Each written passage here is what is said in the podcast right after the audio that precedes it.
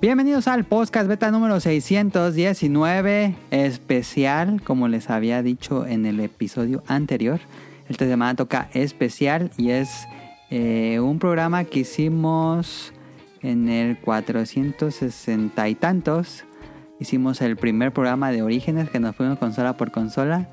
Y luego tuvimos el año pasado el de las chicas que fue Nuevos Orígenes, donde invitamos a puras eh, escuchas o puras, fan- bueno, chicas que escuchan el podcast beta y eh, les gustó mucho al, al público y ya me habían dicho, ustedes me habían dicho que hiciéramos un nuevo de Orígenes. Aquí está, nuevo programa de Orígenes con nuevos invitados. Los invitados que tengo en esta ocasión, eh, tengo el, el placer, el honor que me acompañen, pues escuchas del podcast beta. La verdad es que agradezco muchísimo. Eh, bueno, ahora sí, este es- el especial de Orígenes Alfa. Se le ocurrió el nombre a, mm, a Festomar, que ya revelé quién me acompaña. eh, porque pues tuvimos Orígenes Beta, este es el Orígenes Alfa. Eh, esta semana me acompaña, voy a presentar a quien nos acompaña. Nos acompaña Cadasco. Eh, muchísimas gracias y buenas tardes hasta por allá en Kioto. Hola, buenas tardes. Un gusto y qué nervios estar aquí otra vez. Muchas gracias por aceptar la invitación. Eh, también nos acompaña Jesús, que siempre nos escribe semana a semana sus preguntas. Muchas gracias, Jesús. Buenas noches a todos. eh, un gusto de Buenas nuevo noches. estar aquí en el podcast con ustedes. No, gracias a ti. Eh, nos acompaña también el Kut desde Sinaloa, que él es eh, youtuber y es eh, jugador de Rocket League y el fanático más grande de Mega Man de México. ¿Cómo estás, Kut? Ojalá realmente fuera el más grande de México. ¿Qué tal, gente? Buenas noches. Muchas gracias por invitarme, Mele. Eh, yo sé que quedé mal en, en aquel especial de TCG. La verdad tenía muchas ganas de estar aquella vez, pero pues, tuve que salir de la ciudad con, con Alan. Eh, buenas noches a todos los invitados. Creo que a excepción de, Muchas. de- de Omar, pues a, Jesús y a Carrasco no los, no los conocía, ¿no? Es cierto, los escuchaba a Carrasco en algunos especiales y a Jesús, pues cada, cada mención en cada podcast. Y también tenemos a Efestomar, eh, de los primeros fanáticos del programa y que fue el que me recomendó usar esta herramienta de Discord, con la cual ya podemos tener, eh, pues, eh, invitados más regularmente, como se han dado cuenta. Y curiosamente fue en el seis- no, 563. De hecho, es el número que tengo aquí registrado en el, en el Discord. Eh, ya tenemos bastante usando esta herramienta. Muchas gracias, Festomar. Y gracias por acompañarnos. No, gracias a ustedes por invitarme y qué bueno que ya se que ya se armó. buenas noches, buenas noches a todos aquí, buenas noches. Y nada, falta de que llegue Ela, pero pues no tarda, dijo que ahorita llegaba, no tardaba. Me había dicho él que a lo mejor llegaba tarde, pero no se preocupen. Ahorita ahí le pongo en la edición Here Come a New Challenger. ¿De qué va este especial? Eh, si no escucharon los de orígenes anteriores, eh, les pregunté a los invitados cuál fue su primer contacto con los videojuegos y sus consolas favoritas. Entonces vamos a ir de manera cronológica uno por uno, eh, sus, tanto su primer contacto como sus consolas favoritas. A hablar un poco de las consolas, de los juegos, de sus juegos favoritos en estas consolas. Y por supuesto que creo que es lo que más me gusta de todos estos programas de orígenes y a lo mejor al público también. Son anécdotas que tengan relación con videojuegos, con esos años. Entonces va a estar, va a estar divertido. Eh, siempre, siempre muy fan de escuchar muchas anécdotas. Soy fan de los programas anecdóticos, así que es hora de sacar todas las anécdotas que quieran a platicar. Aquí estamos. Entonces, eh, no va a haber beta quest, no va a haber eh, opening ni datos curiosos. Es puro, puro, puro especial, porque son bastantes consolas. Pero sí va a haber preguntas. Entonces, pues vamos a darle átomos, porque si no, nunca acabamos. Vamos al tema principal de este especial, Orígenes Alfa.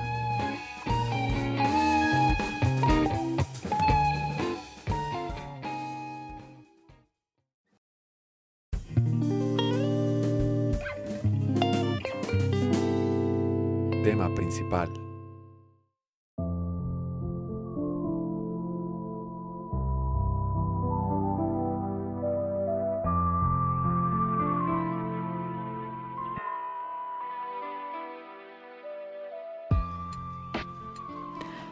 Bueno, entonces como les dije, vamos a comenzar de manera cronológica.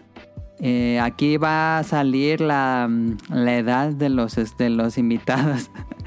Porque dos personas, yo les pregunté a dos personas cuál fue su primer contacto con los videojuegos. Y ellos dos me dijeron el Atari 2600. Bueno, creo que el Atari 2600 para Jesús porque solo me puso Atari, pero tal vez es el más común el Atari 2600, pero no estoy 100% seguro. Ahorita le preguntamos. Pero entonces eh, vamos a comenzar este con el Atari 2600.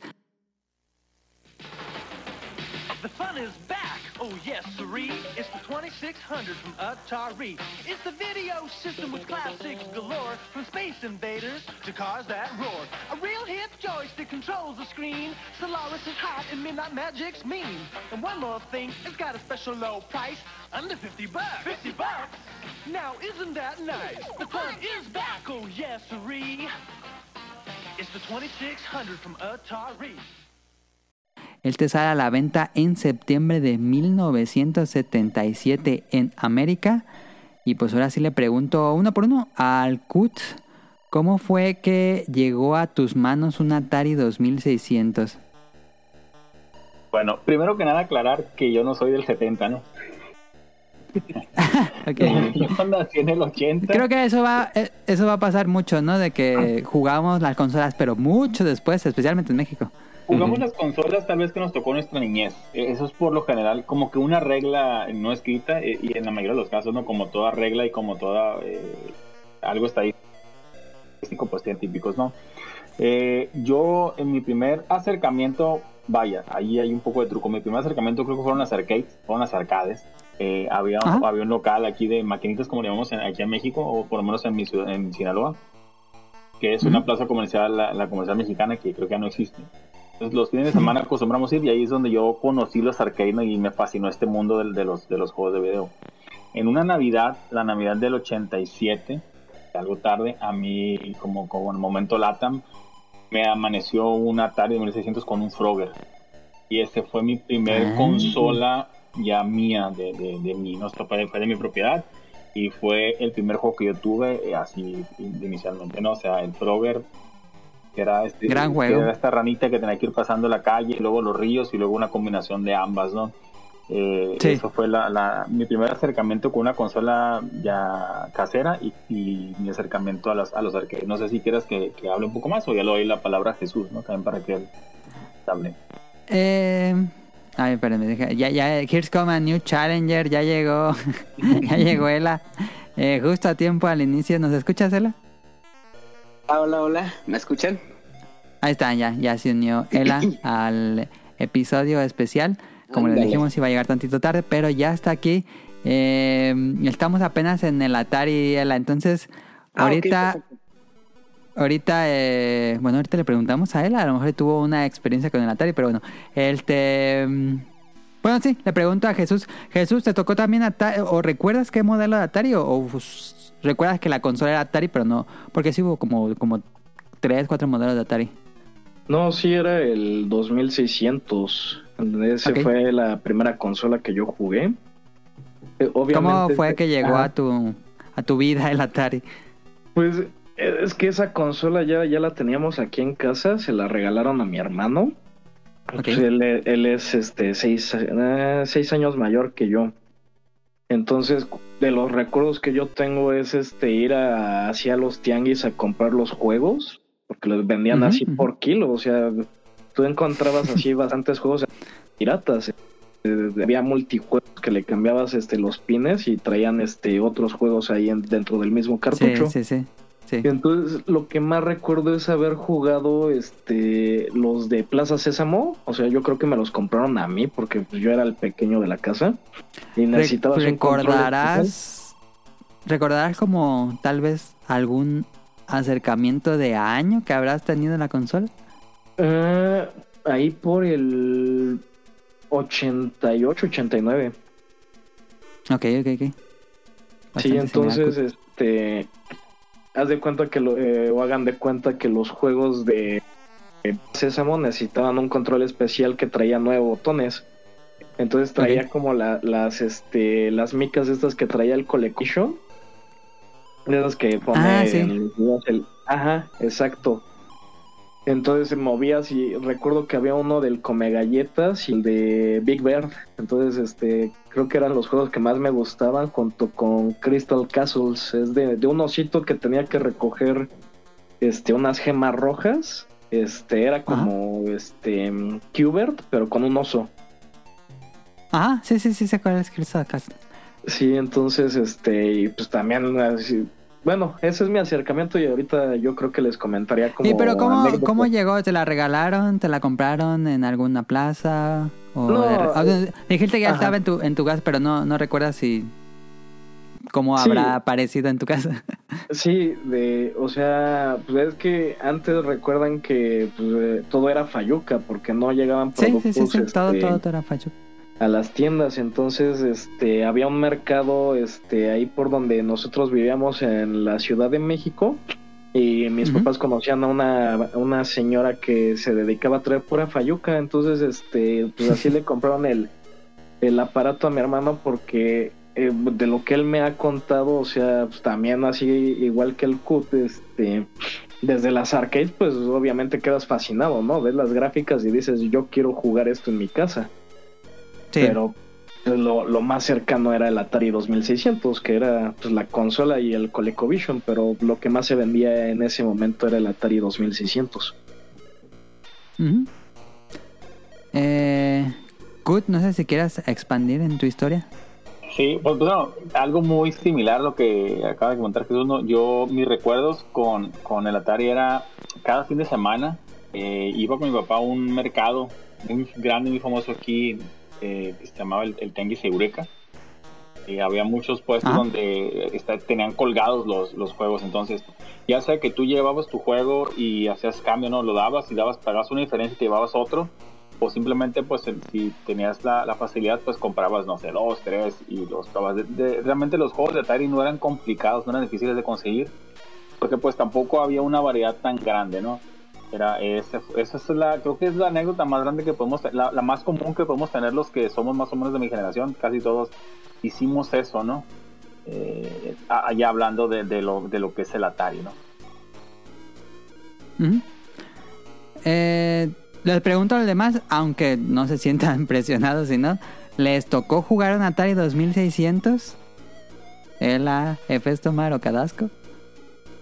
A mí sí, yo eh, en casa de mis primos, que son mayores que yo, tenían uno, pero eh, como que no le entendía mucho en ese momento, ¿no? Ya te digo que tenía que tres años tal vez. Ok. Y yo creí que esa consola del Atari se llamaba Family y el Nintendo se llamaba Nintendo para ese momento, ¿no? Ah, Entonces yo ya, ok, decía, ay, este, prende, préndeme el del Family. Y ya me lo prendían y ya medio jugaba ahí algo y ya. O sea, pero no, nunca, nunca lo, lo, lo idealicé de que lo quería, ¿no? Sino simplemente estaba ahí, era como para que te entretuvieras un rato y ya. Nunca, nunca me llamó tanto la atención. El Ah. falso Family. El falso family. Efes, Tomar o Heladito. Ay, perdón, tenía apagado el micro. Este, sí me tocó jugarlo, pero no fue lo primero que jugué. Fue, o sería la tercera consola, yo creo como consola que me tocó jugar. Lo, lo jugué muy tarde ya. Eh, y de lo único que me acuerdo, pues, pues lo jugué porque un amigo de la primaria lo tenía. Y lo tenía así como, como, como cosa fea ahí, pues no, no le gustaba como tampoco presumirlo porque ya era tarde cuando te- se lo dieron. Como que se lo heredaron o algo así.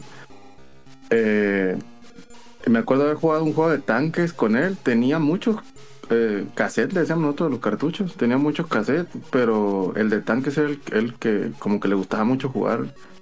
Y era el que El clásico, más. sí, el clásico de uno versus uno. Tenía, sí, tenía Pac-Man o algo así. Tenía, tenía varios así, pero el- ese de tanques es el, es el que ma- me acuerdo así inmediatamente porque era el que jugamos más seguido. Bien incómoda esa madre, me acuerdo, la, para agarrar la palanca. Ah, sí, cierto, la platicamos en un eh, compas con Ketchup, si no me equivoco. Sí, sí, se, se me hacía bien incómoda la palanca, pero pues lo jugué tarde yo, pero sí, sí me tocó jugarlo. Y, y nada más con ese güey me tocó jugarlo, nadie más lo tenía, lo que conocía yo. Me imagino que Ella es muy joven y no le habrá tocado, pero le pregunto. Bueno, eh, a mí me tocó conocerlo de vista nada más. Yo que lo haya jugado personalmente, no. De hecho, aquí en, en- en casa tenemos muchas de las consolas y uno de los controles que me llamó la atención precisamente fue el del Atari, porque es bastante llamativo con esa palanca enorme que tiene. Pero personalmente yo, yo sí nunca lo llegué a jugar o más bien nada más mi contacto con él, con él ha sido a través de emuladores o incluso de videos, pero Sí. en, en la familia sí se llegó a tener la consola, pero yo que lo haya jugado directamente, no realmente. Ok. Eh, le preguntaría nada más para ir acabando con Atari. eh, no sé si pudieron o pensaron en un, te- en un top 3 de juegos de Atari. ¿Creen que eh, les da el- la consola para hacerse un top 3 al Cut y a Jesús? Eh, y, o sea, mira, realmente Atari no es que se haya caracterizado por grandes juegos. Realmente la mayoría eran como que copias de juegos de, de- de las arcades. Sin embargo, hay tres juegos Ajá. que yo jugué mucho y que eran los que me gustaban. Eh, yo creo que el orden sería, el primero es el, es el Combat, es este de tanques de uno versus uno. Eh, a mí sí, me- sí me gustaba, se me Sí, muy sí. entretenido pues, eh, y fue como que mi primer acercamiento a un PvP, ¿no? O sea, Player versus Player. Sí, Eh, sí, sí. También el, el Pitfall. El Pitfall me gustaba mucho. Creo que es de esos Ajá, ajá. jue- primeros juegos que intentaban ser algo diferente. O sea, era, era el- un plataformero que avanzabas, que esquivabas unos hoyos, había escaleras, estabas, eh, cocodrilos, ¿no? Pero el que más me gustaba es el, el Jungle Hunt que curiosamente este es de los pocos juegos que yo recuerdo que se juega el, el Explorer de derecha a izquierda. Vas avanzando de derecha a izquierda, primero, primero tienes que brincar unas lianas, después tienes que esquivar unos troncos, después tienes que nadar y, y matar unos cocodrilos y luego lleg- llegas a una misión con unos caníbales y salvas a una, no creo que es la novia o la, de- la esposa del, del, del aventurero, ¿no? Y luego se vuelve a repetir. Me gustaba mucho porque vaya, se podría decir que este juego tenía un final, tenía diferentes misiones y tenía Ajá. una durabilidad pues bastante eh, aceptable para su momento. Recordemos que los juegos eran copiados de arcade y lo que intentaban eran eh, pues quitarte el dinero, ¿no? Que duraras lo menos posible jugando y, y que dieras tu dinero. Entonces me gustaba, se, se me hacía una duración muy buena, tenía diferentes mecánicas. o sea, Esto de saltar, nadar, esquivar y, y llegar a... Y, y un final, por así decirlo, ¿no? Nunca lo jugué ese, fíjate. Nosotros sí, pero este, este sí no. Es como el precursor de Donkey Kong Country. Em, Jesús, ¿tú tienes algún top 3 de juegos de Atari? Sí, yo creo que para mí sería Donkey Kong. Ajá, ajá. Sí, ahí fue este donde yo conocí, o sea, nunca me tocó verlo en arcade, pero sí en Atari. Eh, Crystal Castles, que les digo que me fascinaba, Ajá. o sea, por, por la portada de- del juego, o sea, por ver algo, pero pues las gráficas pixeleadas, pues nada que ver, ¿no? Ajá, Y sí. yo creo que también Dick Dog. Dick Dog era muy bueno, o sea, de esos juegos que te mantenían divertido para, para romper a los este, monstruos y, hasta, y ver hasta dónde llegabas. Creo que sí sería mi top 3 de, de juegos en el Atari. Perfecto. Y pues ya para ir acabando lo de Atari y pasar a lo que sigue, ¿tienen alguna anécdota relacionada a Atari o nos pasamos a la próxima consola? No, la verdad yo no tengo ninguna anécdota, eh, digo, más que esta de, de- de ir a cambiar los juegos, ¿no? O sea, no, no tengo ninguna. No sé, no sé si tú... No te preocupes. Yo sí, este, electrocutarme con este la antena, este, tratarla de, de conectar este a una tele blanco y negro, porque antes, o sea, este, ya ven cómo eran los papás antes de que decían que las solas, este, eh, descomponían los aparatos, eh, bueno, las televisiones. Sí, sí, sí, sí. Entonces, mito. ajá, entonces este, teníamos una tele en blanco y negro. Entonces todos mis recuerdos son en blanco y negro de jugar el Atari, pero pues yo de niño así de, pues, una vez lo desconectó, creo que mi mamá y al intentarlo conectar, pues sí me dio un toque con, con la antena. Entonces se quedó pegado ahí. Sí, es que era de las que traían como las- los dos cangrejos, no eran así como la- las del NES, que ahorita vamos a llegar a eso, no, no era, no era así con, con el conector, sino eran eh, conéctalo a la- con dos tenanzas así de positivo y negativo y sí, Ajá, ajá, ajá. si no lo hacías bien, sí te dabas este un buen toque eléctrico. Sí, sí, eran esos conectores bien raros de su época. Sí. Ok, pues ahí está la primera consola, Atari 2600. Vamos a la que sigue, que probablemente va a ser muy popular aquí.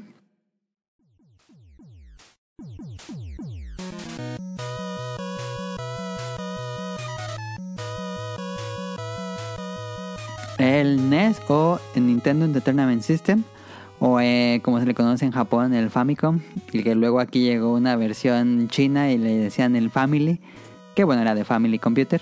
Eh, y bueno, este, esta consola sale a la venta en octubre del 1985 en Norteamérica por lo menos. Eh, esta no la pusieron como primer contacto, pero la pusieron eh, consola favorita, aunque no puse quién y ahorita ya no me acuerdo exactamente quién la puso co- como consola favorita, pero bueno, la pusieron como consola favorita.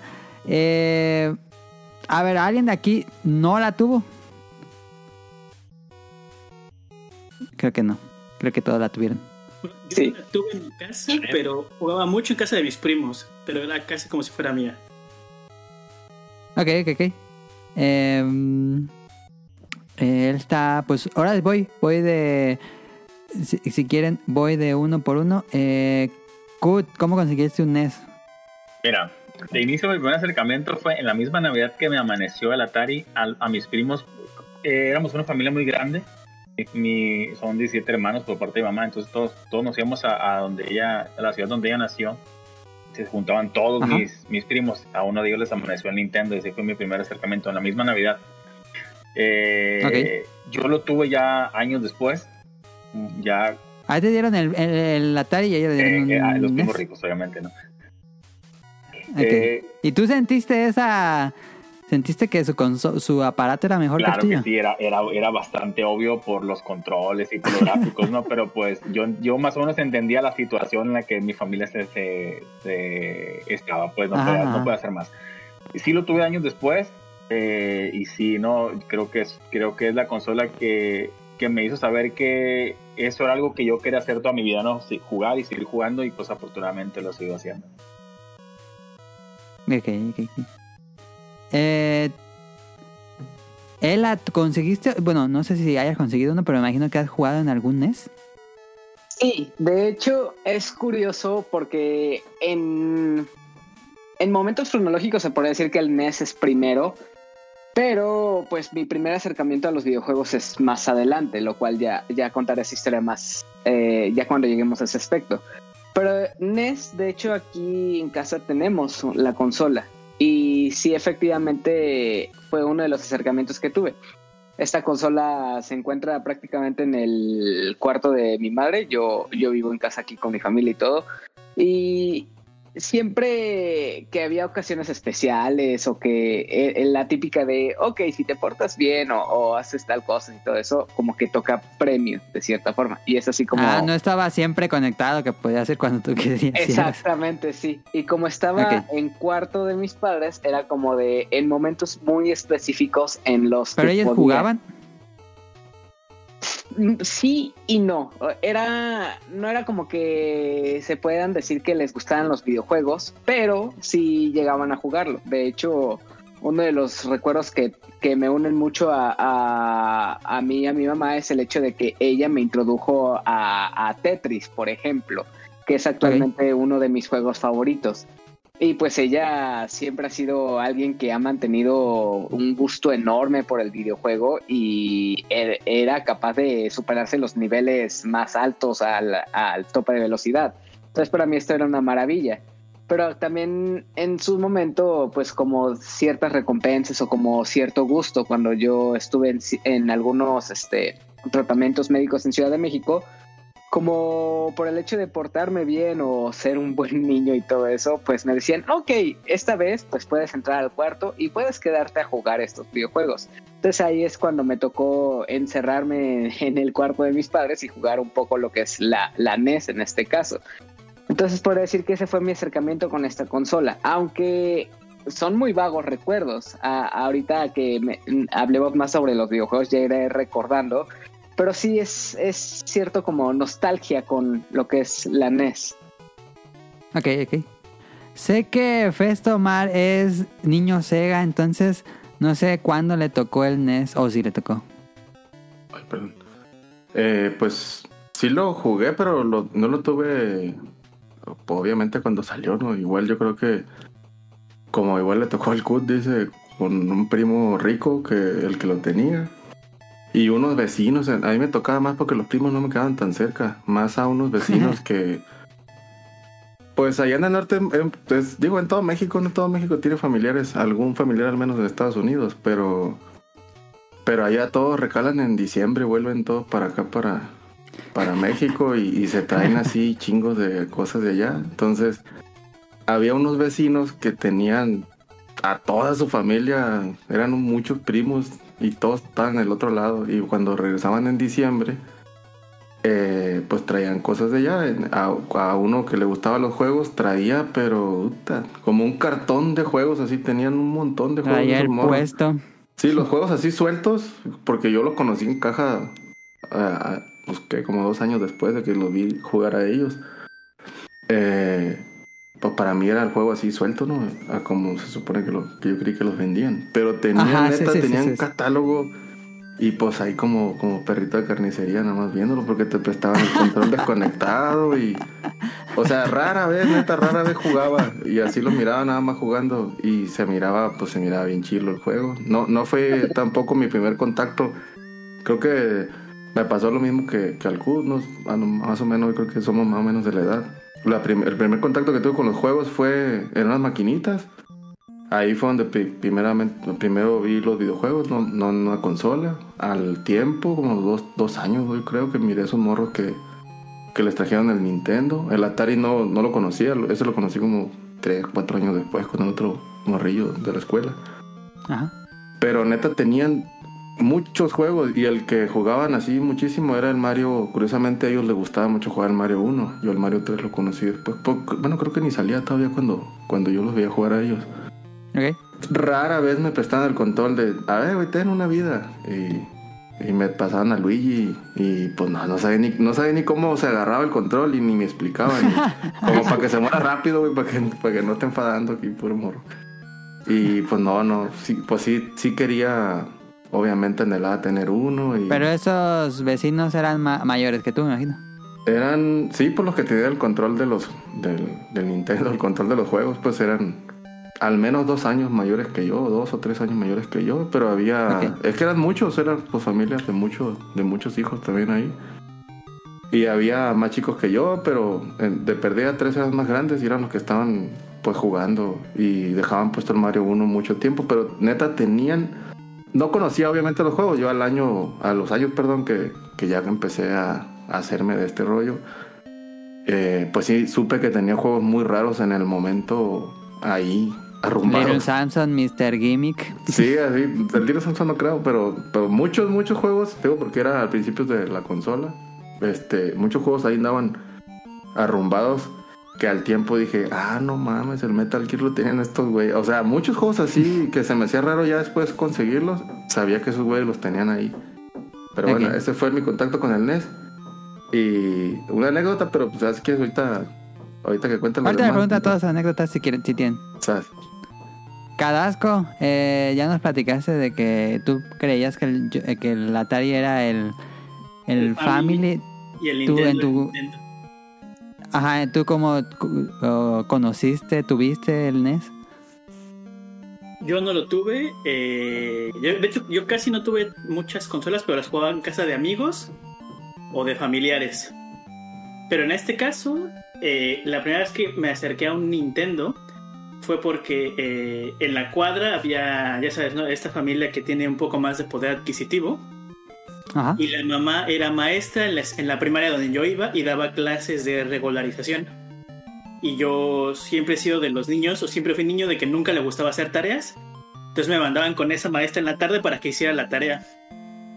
Y con esta maestra, sus hijos tenían todo casi, ¿no? Tenían obviamente el Nintendo. Y me acuerdo que me decía que si acababa bien la tarea, me dejaba jugar Nintendo en, en- en el Nintendo de sus hijos. Y había, o sea, ahí conocí el, el Dog Hunter, el, el este, pues los, los Marios. Y era gracioso porque los hijos estaban jugando y la mamá decía, no, no, ya le toca el turno a Aldo. Y corría a sus hijos y me ponía a mí a jugar. Supongo que como 10 minutos, algo así, en lo que acababa la hora de que, que, te- que tenía que El estar ahí. meme de dice mi mamá que ya es mi turno. Ajá. Y así fue como, como lo conocí. Después a mis primos, eh, igual le- de Reyes Magos, el día de Reyes, le- les trajeron en Nintendo. Y pasaba, eh, a veces me quedaba fines de semana ya a jugar con ellos. Y pues era así de, ay, vamos a desvelarnos, ¿no? Y así, tipo 10 de la noche, ya todos con sueño y ya. Pero esa era nuestra desvelada en la primaria, seguramente. Sí, sí, sí. Y lo mismo, igual me, acuerdo que había veces donde eh, me daban el control desconectado. Y yo acá bien entrado, bien entrado jugando Mario en mi mente. Pero pues obviamente de niño nunca te das cuenta. Ya eso fue en la universidad que me di cuenta que me hacían eso, creo. Ok. Y por último le pregunto a Jesús, ¿cómo conoció el NES? ¿Tuvo, ¿Tuviste un NES? Sí, el NES llegó en, en una Navidad del 89, llegó con este pues, el paquete que traía la, la pistola y el Mario Bros. y Dog Hunt. Entonces, Ajá. este, a nosotros sí, no, sí nos tocó y obviamente pues pues ya arrumamos el Atari porque dijimos, no, pues ve- ustedes que ve las gráficas, ¿no? O sea, y ya Más lo podemos jugar en la tele, eh, exacto, ya lo podemos jugar en la tele a color. Entonces, este, sí, sí, este, tuvimos muchos juegos, obviamente nada más llegaban, este, pues, en Navidad o Día de Reyes, obviamente, pues sí, este, creo que lo, lo peor que pudimos haber hecho mi hermano y yo fue así como que sacar los instructivos y mi mamá, como no tenía conocimiento de eso. Exacto. Tiró muchos instructivos de los juegos. Afortunadamente no tiró las cajas. Entonces, pues ahí tengo este todavía mis juegos en cajas. Sí, de pudimos como que salvar algunos este, instructivos y ya, ya ven que eso hace que suba la plusvalía de los juegos si es que los quieres este, vender ahorita. Ajá. Pero, pero también, este, obviamente, una- mis tíos, este, también tenían el Nintendo, o sea, fue como un boom. Y, y ellos sí tenían el juego de Zelda. Ahí fue cuando yo conocí Zelda y sí lo llegué a jugar, pero me desesperaba porque no, no sabía qué hacer en, en el juego.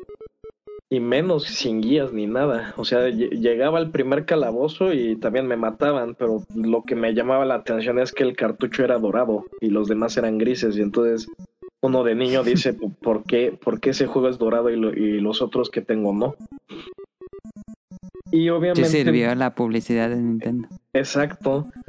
Y pues también para conseguir los juegos, pues igual de Fayuca, o sea, ya no era en Tianguis, sino que nos íbamos ahí a Meave, o ya muchos este, de los eh, invitados que han venido aquí este, han dicho, Meave era un lugar este, para encontrar lo que tú quisieras, o sea, Neo Geo, lo, lo que tú quisieras ahí lo encontrabas y sí iban este, mis papás este, a comprar los juegos allá y obviamente pues yo de niño pues la ilusión de los reyes y pues ahí aparecían los juegos. Entonces, yo creo que también ahí los escogía mi hermano y sí, también llegué a tener este unos juegos horribles, pero pues eso será para las anécdotas ahorita.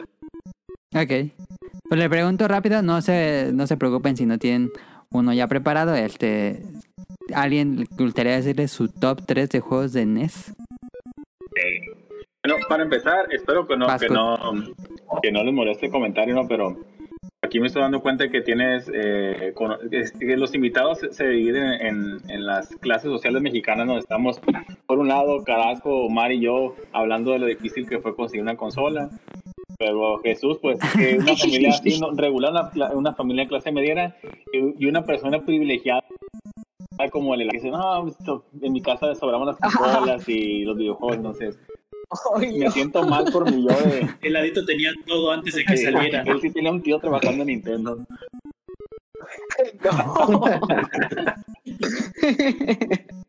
Bueno, eh, mis tres juegos favoritos de la NES.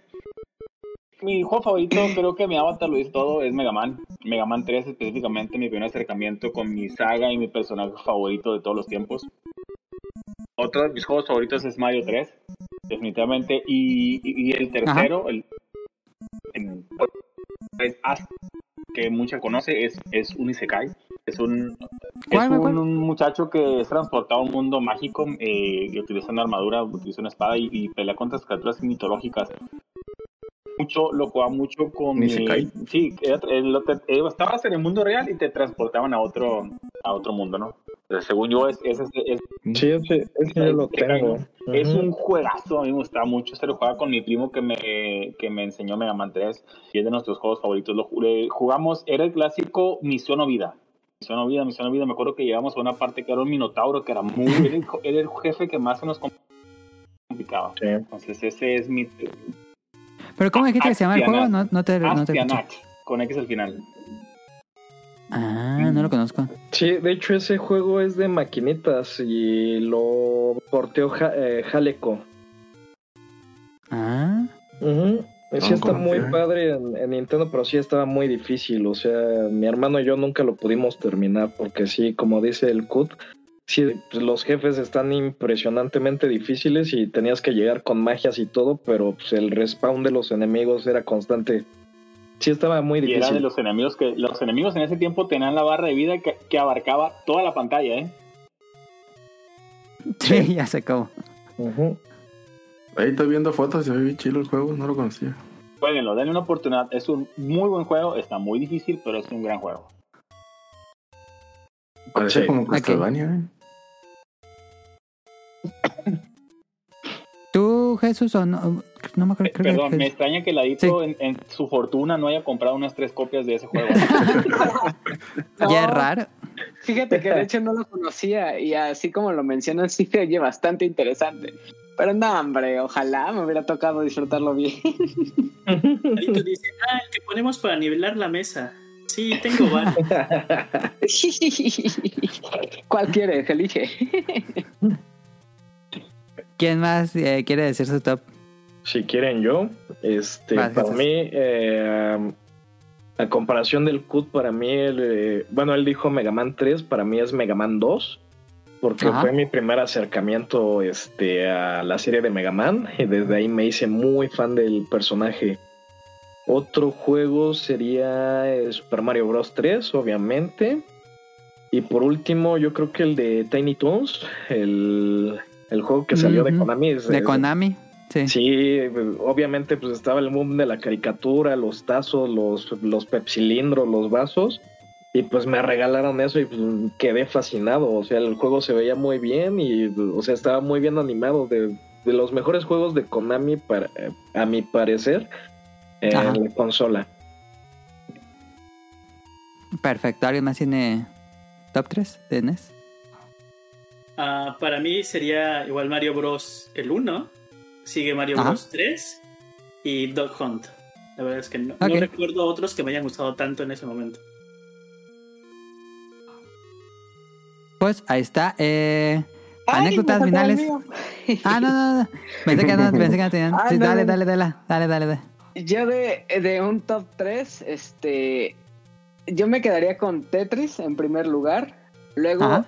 hay otro que no sé si llegaron a conocer ustedes, que se llama Hatris. Hatrix, sí.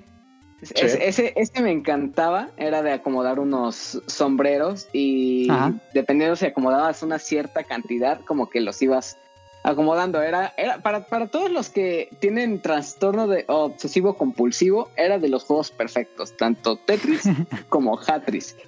Y son una adicción esos juegos. Y yo creo que de ahí también estaría de acuerdo en, en que Dog Hunt sería uno de mis favoritos. Ok, ok. Dijo Ela, no sé si en su porrón han conocido estos juegos. Lo siento, de la de ahora en adelante para mí serás el, el ricachón así. de con, un, con un puro en la boca. Con un monóculo y todo, ¿no? no, no, no, no. ¿Tie- Ya. ¿Tienen Ah, anécdotas de la, del NES? Ah, perdón, F. Ah, no, le iba a decir el top.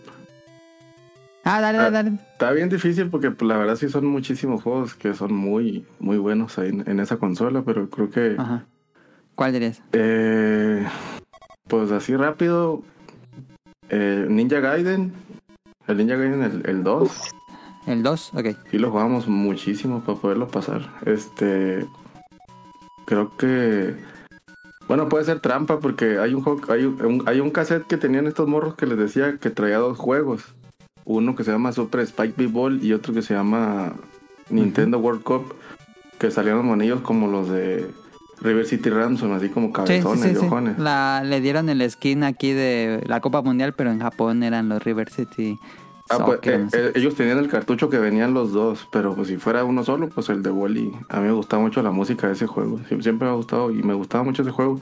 Que de hecho con el tiempo me hice de la copia que ellos tenían, porque era así como que esta madre nadie la quiere, güey, porque es de deporte. Y pero a mí me gustaba mucho. Me quedé con esa copia de esos güeyes después. Y el que más me gusta, yo creo que pues el Castlevania 3, ese lo, ju- ese lo jugaba muchísimo también. ¿Eh? Pero pues hay muchísimos juegos en, en Nintendo que, que está muy difícil escoger. Sí. Pero Y para finalizar, anécdotas. ¿Alguien tiene anécdotas del NES? Ah, la, la que te iba a decir de anécdota es eh, de cómo me hice yo de, de mi consola. Ajá. A mí me la regaló porque yo creo que le estorbaba mi, mi, mi sobrino, o digo mi sobrino, mi, mi primo rico. Tenía una tía chilanga que a esos eran los, los, los primos ricos que tenía yo, que iban una o dos veces al año allá a Sinaloa con mi, con mi abuela. Y al tiempo, ya, con, ya cuando yo estaba grande, ah, empecé a hilar muchas cosas de por qué a mí me lo regalaron. Se supone que en 1990, pero yo me di cuenta casi hasta el 90 y finales del 91, yo creo, mediados. Ajá. Porque me lo regaló mi tía, a lo que yo me acuerdo en memorias y en fotos, que por eso empecé a hilar cosas. Cuando salió el Game Boy, a este, a este morro rico le regalaron el Game Boy. Y como ya traía el Game Boy, como que siento que le hizo el feo al NES. Porque este güey tenía lana. O sea, si salió el Super en el 90, a este cabrón a los meses se lo compraron. Entonces, me imagino que porque ya tenía el Super y el Game Boy, pues el NES como que dijo, nah, désenlo a este güey jodido. Y me lo regalaron y yo todavía seguía viendo a los morrillos, a los vecinos jugar, pero por rara vez me prestaban los juegos. A veces cuando ya se enfadaban o que ya les eran ampollas me dejaban jugar un ratillo, pero eh, como al, te digo, como que al año y, y medio algo así, lo encontré, no me acuerdo qué me puso a buscar mi nana, me puso a buscar algo en muebles. Ya ves que las viejitas tienen así como esos muebles donde ponen platos que nunca van a usar y tazas. y- Sí, ah, sí, sí, en sí. ese mueble, abajo, en una bolsa así, una bolsa de camiseta, estaba la consola. Estaba, lo primero que vi fue una mancha naranja y era la Zapper. Ahí tenía guardado todo, los cables y la consola. No, hombre, imagínate para un niño ver eso de que lo, yo lo anhelaba un chingo. Y dije, no mames, un Nintendo. Y yo, como era más o menos la fecha como de mi cumpleaños, dije, me lo van a dar en mi cumpleaños. Y, ¿Y cuál, güey? Estaba escondido porque no me lo querían dar, porque ya sabían que me iba a poner a jugar todo el día o que, no sé, que me iba a Ah, enviciar. o sea que, sí, bueno, tu, tu abuela se lo dio a tu mamá y tus papás no te lo querían dar. no, lo escondieron. Yo al tiempo que le dije a mi... Ah. Cuando ya me lo habían dado, pues me dijo mi tía, este, ya te debe haber enfadado, te lo traje hace, ¿sabe cuánto? Y dije, no, me lo acabo de encontrar hace meses, güey.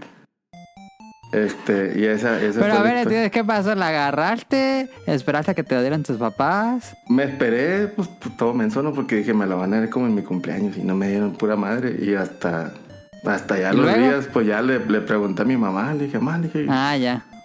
este, se te olvidó regalármelo y no dice, no, no te lo queríamos dar, güey, ya valió madre, ya lo encontraste, güey. Y, y haz de cuenta que lo, que yo lo conectaba cuando... ¿Pero por qué jugabas muchos videojuegos o por qué no te lo querían dar? Es que te digo que yo, que yo los, con los videojuegos los, los conocía en las maquinitas eh, pues ¿Y te la mi pasaban en primer maquinitas? contacto. Me la pasaba un chingo ahí, horas en la tarde. me iban Ah, a sacar con- de con los razón. Entonces, Tenían le damos- razones. Sí, qué razón tenías, papá. Dice, le damos a esta madre y no, güey. Este güey se va a hacer delincuente, se va a salir de la escuela, o no sé qué pensaron. Pero no preferían que estuvieran en tu casa jugando a que Pues estuvieras no en la sé, calle. porque era, era otro México, dicen. Yo me imagino que dijeron, no, no le vamos a dar a esta madre. Porque... Y aparte la creencia, ¿no? De mi nana, porque nosotros vivimos con mi abuela. Este, Ajá. cuando, como hasta la secundaria viví con mi abuela. Este, decían, se va a chingar la tele si lo conecta, seguramente. Sí, siempre decían eso. Entonces, por, por eso decían, no, no, que no la conecte, que no, que no juegue, porque se la va a llevar ahí. Si así se la lleva, nada más viendo, ese juega cuando trae dinero. Me imagino que si lo conecta, pues va a ser barra libre, güey, no va a hacer otra cosa. y ese mismo, yo creo que es- ese, ese mismo eh, negación de, de que no jugara, pues Te hacía más, te daba más ganas, ¿no? Sí, güey, sí, daba mucha, como, como te daba esa Lo que te prohíben, pues ah, genera que más más, es lo morbo. que más quieres. Sí, con el tiempo Sí, me fui sí, haciendo sí. de más y más y más y más. Le dije, güey, creaste un monstruo, güey, me hubieras dado esa madre cuando la tenía. Pero bueno, esa es, Mariano. esa es la anécdota de la negación de, de lo que ya, pues lo que ya me habían regalado. Digo, si tienen hijos, pues denle lo que les pida como ustedes puedan, porque va a estar cabrón después. Sí, sí, sí, sí. Gran historia. No sé si alguien más tenga anécdotas con el NES. Sí, yo este fui de los que tuve que llevar a, a componer el NES al taller de Luigi. Ah, sí, fuiste al taller de Luigi. Sí, pues no, no había manera porque pues, en la Fayuca ¿Qué le no pasó? se los arreglaban. Eh, haz de cuenta que una vez eh, mi hermano pidió el adaptador, el adaptador para los juegos de Family. Ajá, Porque dijo, ajá. no, sí, es que un cuate tiene juegos y pues, ahí estuvimos jugando doble. eh, me acuerdo que era el doble Dragón 2 que se lo Ajá. prestaron porque él lo quería jugar porque pues, él se la pasaba en maquinitas y pues, en la casa jugando Nintendo. Entonces lo que hacían los adaptadores era buscarle las, la, lo de donde se va el cassette, se aflojaba la- esa parte metálica y pues ya no agarraban los cartuchos, ya se, ya los conectores se, se jodían. Entonces sí, mi papá bien, bien encanijado, este, diciendo que nosotros este, tuvimos la culpa, que iba a gastar dinero, pues, pues sí, pues ya ni modo, pues lo mandó a arreglar, este, porque pues no había otra consola y regresar al Atari, pues como que no era opción. Entonces sí, este, sí nos regañó, este, por andarle metiendo cosas que no al, al aparato y sí, sí era, sí era caro, este, en ese momento arreglarlo, porque pues, era el único taller eh, que había para arreglarlo el Nintendo en ese, en ese momento. Ajá, ajá. Entonces sí. ¿Y lo arreglaron? Sí, sí, sí, obviamente sí. Pero ya Quedó este, bien. eh, sí, quedó bien, este, creo que todavía funciona, o sea, ya pues, tiene guardado mucho tiempo, pero sí servía de el, dentro de lo que me acuerdo sí servía bien el aparato. Ok. No sabía que causaba eso el adaptador de Famicom. Sí, pues, antes este, o sea, lo que te encontrabas en los tianguis este para los pobres como nosotros, excepto el ELA, era este Ya se convirtió en el bullying aquí. No, eh, no vendían Family, sino las consolas chinas que les conocían como NASA. Ah, y tú así de, pues, ¿qué es un NASA? Y, pero eran los cartuchos piratas y pues jalaban bien. O sea, los chinos se rifaban en su momento para hacer las copias del Family. Ahí está la anécdota de Jesús. No sé si alguien más tenga otra. Pasamos a la siguiente consola. Pues yo tengo la de cuando me empezaron a prohibir que jugara porque en ese tiempo las, las consolas, creo que eran más, más que nada las televisiones, si dejabas pausado un juego mucho tiempo, Se quemaba. empezaba a quemar de la, de la parte de arriba. Entonces la televisión de nosotros empezó a manchar por, por esa cuestión y fue Ya cuando traía el score ahí en el noticiero. No, sino como que se empezaba a, os- a oscurecer y a, y a difuminar de esa parte de la, de la pantalla. Ok. empezaba a ser así, así oscuro, oscuro, oscuro, y, y ya quedaba una línea como, como el del, del ancho de una regla, digamos, de madera. Entonces, pues, las televisiones en ese tiempo aún más eran un artículo de lujo. De hecho, antes en las casas había una, tal vez, dos televisiones normalmente. Una Una en la era. sala lo- que era- Sí, sí, sí. En la sala. Era una, era una sala, era, era general, y era donde tenías que pedir permiso para jugar. Sí. Y una en la habitación de tus papás, ¿no? Que era, que era así para ellos. Entonces, pues así como que, bueno, pues te fregaste la tele, pues hay, hay que llevar a arreglarla y vamos a vender esta porquería porque pues, no queremos que nos vuelva a pasar, ¿no? Entonces no tenemos para volver a comprar otra televisión, entonces no, no se iban a arriesgar. Y ahí fue donde perdí mi, mi Nintendo NES. Entonces te lo vendieron. Sí. Ah, la madre. ¿Y luego cuánto tiempo pasó hasta esa otra consola? ¿Quieren escuchar una anécdota triste? ¿Saben hasta cuándo volví a tener una consola yo? Ajá. Hasta el GameCube. A la vez. ¡Ah! Pues son como 15 años casi. Eh, o sea, sí, sí podía jugar eh, con mis primos que eran así como Lela, pues eran pudientes. Eh, lo siento, Ela, pero este va a ser el programa de, de sacar las diferencias. Ya me di cuenta. Eh, eh, eh, también, pues, eh, ya cuando llegamos al Super Nintendo, le- ya les comentaré. Y jugué, pues, en PC, ¿no? Tuve, tuve una PC por ahí cuando estaba en la prepa y, pues, conocí Ah, ya, el- ya, ya, ya. el- el grandioso mundo de la piratería y los emuladores. ¿no? De la emulación, sí. Joya. Vámonos a la consola que sigue, tantito después, no, tantito, sí, un año después. Sega challenges you with the ultimate video games. Games that'll blow you away.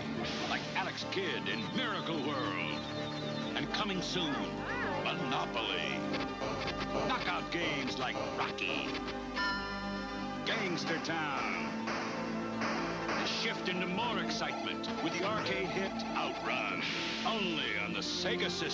Sega the challenge will always. Llega el Sega Master System en América en septiembre de 1986. Este era como el NES de Sega.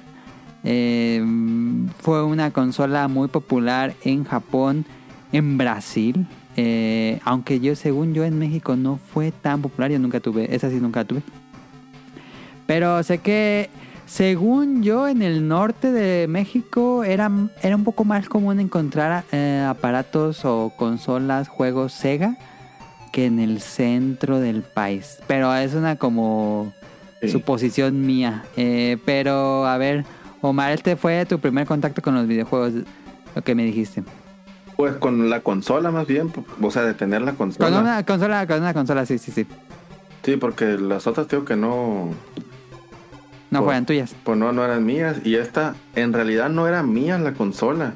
Pero cuando estaba en la primaria, eh, cuando entré a la primaria, vaya, había un morrillo con el que yo me llevaba muchísimo. Pues se fue, pues puede decir que pues, mi mejor amigo de toda la primaria, yo creo, y la secundaria. Ajá, ajá, ajá.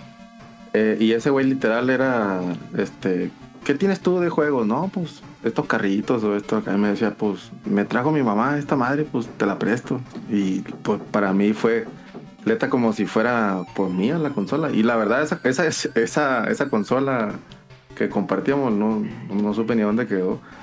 Pero pues yo la usaba como literal como si fuera mía. Esa fue mía entre medias, la primera consola que yo tuve en la casa como para conectar antes de, de haber encontrado ese NES que estaba escondido. ¿no? que sí Pero era entonces mío. era de, era de tu amigo, Era- pero... sí. ¿Y la llevaban a tu casa a jugar o ibas a la casa de él a jugar? A, a las dos casas. O sea, en- Ah, se lo llevaban. Sí, cuando jugábamos en la casa, yo la verdad la conectábamos escondidas. O era que no van a estar el domingo porque se van a la iglesia o no sé, cosas así. Que van a ir Sí, al, sí, sí. al, al mercado o al tianguis. Y, y los- el tiempo que nosotros más o menos ya sabíamos, pues ahí nos acomodamos y así se puede decir que jugábamos más porque también a ese güey le tenían medido el tiempo. Que si vas a jugar un rato y ese rato jugábamos los dos y una vida y una vida y así. Pero esa fue... Esas limitantes nada más causaron más adicción. Sí, pues no era así como que tuviera cada quien una tele en el cuarto, así como es la época, era la tele de la casa y te la prestaban a rato. Entonces, a- así era como jugábamos y esa yo es la que siento que fue como mi primera consola porque tenía el control de, de ella, pues de, de como para acomodarme a jugar, pedir permiso y la tenía la tenía en mi poder, se puede decir, pues no era mía, mía. Ya después fue, sí compré una, pero esa fue la primera consola que tuve. ¿Y ¿Cómo conseguían los juegos? Porque, bueno, por lo menos a- por acá no era nada común ver juegos de, de Master System. Mm, En realidad yo, yo de que ir a comprar un juego fue hasta la pues hasta la siguiente generación, hasta la cuarta generación, pero Ok. no, no, no nadie te platicaba de ir a, a, a Meave, así como los chilangos, a ir a comprar. No, güey, te traían juegos en diciembre de, de Estados Unidos, lo que venían de, De lo que cayera. Y sí. lo que venía en la bolsa, güey, porque ahí te lo revolvían con ropa, pues, y, y era lo que te traían, no es de que tú vas y escoges un juego. Y, y de que vas y rentas. A mí tampoco me tocó eso de rentar juegos. Hasta, ¿No? hasta, generaciones después. Pero en, esa- sí, en sí. esas generaciones de la tercera, no, no, no, no me tocó ir a comprar un juego. Ya después en el Tianguis los los vi, pero cuando ya estaba la cuarta o la quinta generación, como para que lo estuvieran vendiendo en el Tianguis. Aparte, pues, en la primaria, ¿qué, ¿qué ibas a ir a comprar un juego? Pues no tenía dinero ni para... sí, por la Y una verdad. que estás en el micrófono, Omar tiene su top 3 de juegos de Master System. Sí, de Master System, pues de los...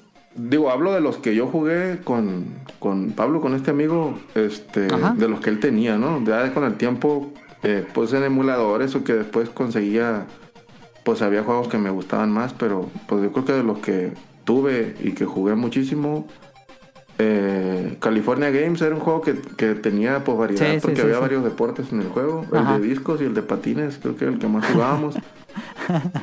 Eh, en el, el número 3, ¿no? En el número en el número 2, Alex Kidd en, en Miracle World, que, que creo que fue pues también de lo que jugamos muchísimo.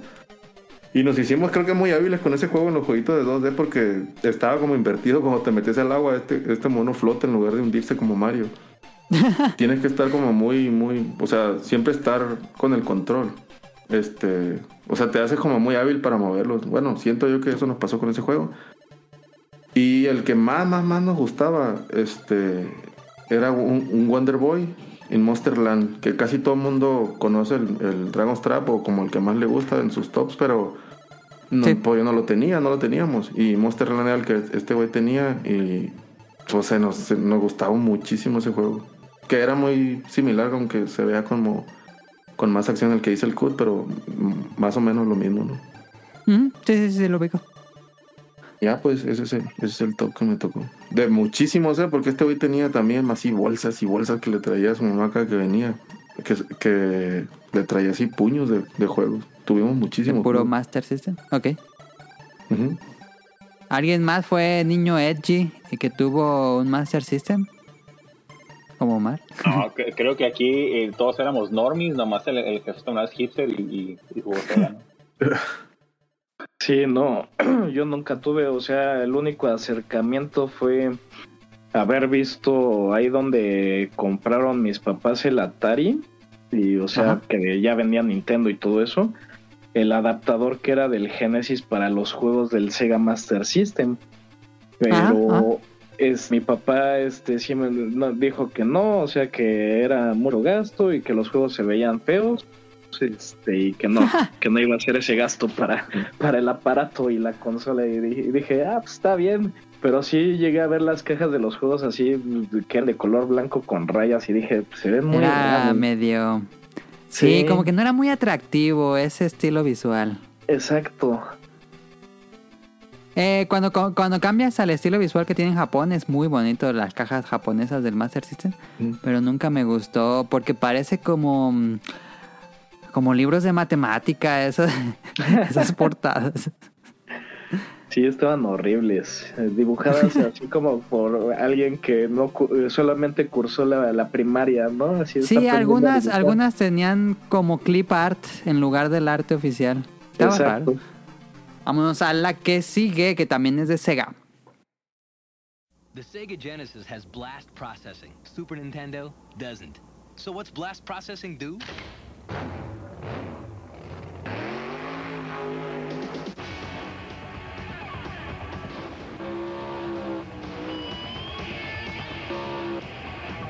And uh, what if you don't have blast processing?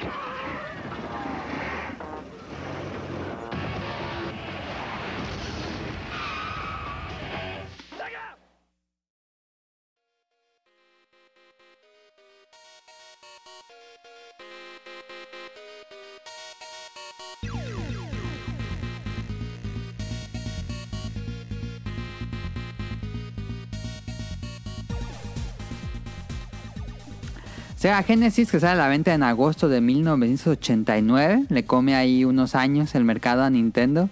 Y esto hace que Sega repunte muchísimo. Le, pues sí le quita en un momento Sega Genesis en América. eh, tuvo más éxito que el Super Nintendo. Eh, este, esta ya era la versión, la consola de...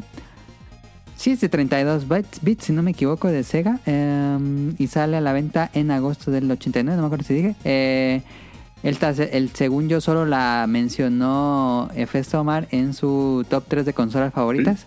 Así que, oh, de nuevo te cedo el micrófono. Sí, nomás yo la puse. Qué pedo. Este, esa, esa consola fue la primera que, que me compré. Como, como Con- dato. Ok, ¿qué, qué? Eso, es interesante. Haciendo ¿Qué, mandados. qué y- trabajaste? Pues haciendo mandaditos, haciendo. Porque ya yo ya estaba ahí enganchado con los juegos, tío, que siempre me gustaron.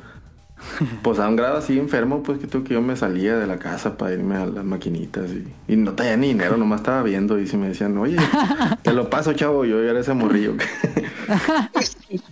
que así era como jugaba más, este, de lo que jugaba con el dinero que me daban. Este, pero bueno, así, pues haciendo mandados y cosillas, así jun- junté, junté lana y ¿Te acuerdas cuánto te habrá costado? La verdad, no, no creo que haya sido más de 500 pesos el, el, el aparato, los cables y, y creo que nada más traía el Sonic 1. La ¿Se lo que- compraste a alguien o a en un tianguis. mercado? No, en un ¿En tianguis. tianguis? Ok. Sí, ya traían, te digo que cuando ya en la cuarta generación yo ya veía que ya vendían así como de tiradero juegos de Nintendo. Machín traían de Nintendo. Pero había esa consola negra y aparte pues decía Sega y yo ya, ya había jugado, estaba bien enganchado con el Sega y dije, tengo que juntar dinero para comprar esta madre. Y la, la neta mucha gente le hacía el feo porque todos tenían Nintendo. Decían, ¿esa madre qué? Pues no la conozco. Sí, sí, sí. Y, y era común que ya empezaban a traer más en el tianguis. En el tianguis que la verdad había más chicharrones y carnitas y verdura y, y una que otra ropa y, y ahí, ahí tenía un señor juegos. Ese señor que traía juegos traía que, que licuadoras y que cosas así de Estados Unidos. Lo que Ah, no tiraban- solo juegos, sino que también no, ah, electrodomésticos. De todo, traía de todo ese señor, ventiladores y como que todo lo que tiraban los güeros, este güey lo vendía. Y ahí Ajá. había revoltijo de juegos y controles y... Pero todas las señoras que eran las que más se la llevaban en los tianguis, era con jo- cosas de Nintendo, pues para comprar más juegos. Ahí fue donde... Y yo vi la consola ahí. Este, no me acuerdo si la aparté con 100 pesos o algo así, pero el caso es que yo tenía como un tiempo para juntar ese dinero, que digo que no creo yo que hayan sido más de 500 pesos porque para lo que valía el dinero y, y más o menos las consolas. No creo que tus papás hayan puesto algo no si me te dieron ayudaron. un 5 para esa madre. Lo- ojalá y me lo hubieran quitado el dinero, han de haber pensado para que no la comprara. Y ahí, ahí fue donde ya la era como el yo lo compré, yo tenía como que el, pues ya el derecho no de conectarlo. Y al tiempo también me compré Pero una eh, lo tele. ponías en la tele de, de No, la sala, ¿dónde lo no, jugabas? En la tele principal tenía que pedir permiso igual.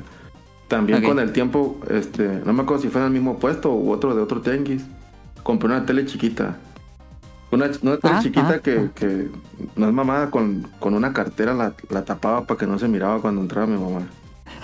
O sea, con un con una caja de discos, con, con un cartucho, yo creo que tapabas casi la tele completa. Era una tele chiquita que tenía radio. como de 6 pulgadas, yo creo. Sí, pues chiquita, tenía, tenía, era radio y tele.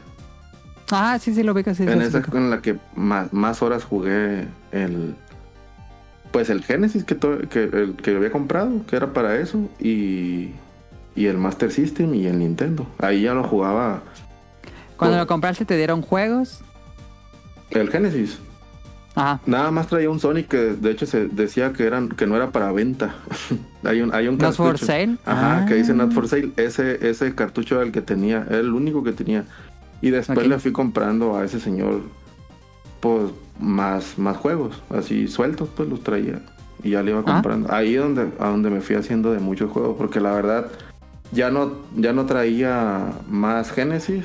Este, o no traía más consolas, pues no traía, traía juegos y controles y cables y era lo que como que te digo que, que, yo siento que él vendía como que por lo que la gente tiraba o ventas de garage. Y por eso no digo, no, no era común que trajera consolas completas. Un Super jamás se lo vi que lo trajera completo. Un Nintendo una que otra vez.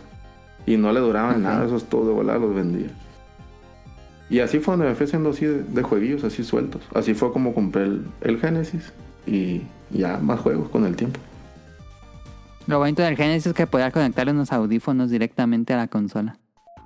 Sí, pero no, no tenía para conectar el audífono, lo- eso lo, lo conecté mucho después. No, Ah, yo pensé que lo usabas para que no te dieran cuenta que estabas jugando. no, no, por- porque al, al tiempo yo compré la tele, tío, la tele esa que tenía radio, la chiquita. Y, y Ah. sí me dejaban jugar en la tele principal. En tu- en tu cuarto. Solo fines de semana y un ratito. Ah, ya, ya, ok, ok. ¿Tus top, top 3 de juegos? Eh, pues en el tercer lugar, el Terrícola Jim, el World Jim, yo creo que ese, ese me no sé, me gusta El mucho. Terrícola. Jim nunca la había escuchado en español. Y sí, es Terrícola Jim. Pues así lo miraba la caricatura, así le decía. Este, el Sonic 2, que a mí me gustaba mucho más que el 1. Pero Ajá. por mucho, por la música, por los niveles, me gustó mucho más. Y, y uno que se llama Buban Stick que le compré a ese señor también, así suelto, que nunca lo, nunca lo vi ese juego, que alguien más lo tuviera o que, o que alguien más lo jugara o que lo comentara, se me hacía... Es una creepypasta ese juego, Omar. ¿Eh? Es una creepypasta porque nada más tú lo conoces. ¿Cómo se llama? Buban Sticks. Uban, no me suena. Sí, era de un redneck que, que traía una gorrita roja y un pelito. Ah, sí, ya, ya me salía, ya me salía. Tenía mucho... O sea, era un juego de plataforma, pero tenía Ultra Redneck, el muchos, muchos acertijos. O sea, para pasar un nivel, todo haz de cuenta que estaba así como... Pues tenía como algo, un acertijo para poderlo pasar, o sea, para poder avanzar tantito y te mataban, se te acababan las vidas y volvías a empezar y te lo tenías que ir aprendiendo de memoria. Era como un plataforma fabuloso Fred, no, no sé, estaba, estaba, estaba chido el juego. me entretenía mucho porque pues me lo tenía que aprender de memoria y no tenía muchos juegos. Pero de tantos acertijos que tenía te ponía a pensar mucho. Ya para cuando jugabas un Tomb Raider dices, nah, güey, esta madre ya está más fácil. Ok, eh, ¿alguien más tuvo un Genesis? Yo sí.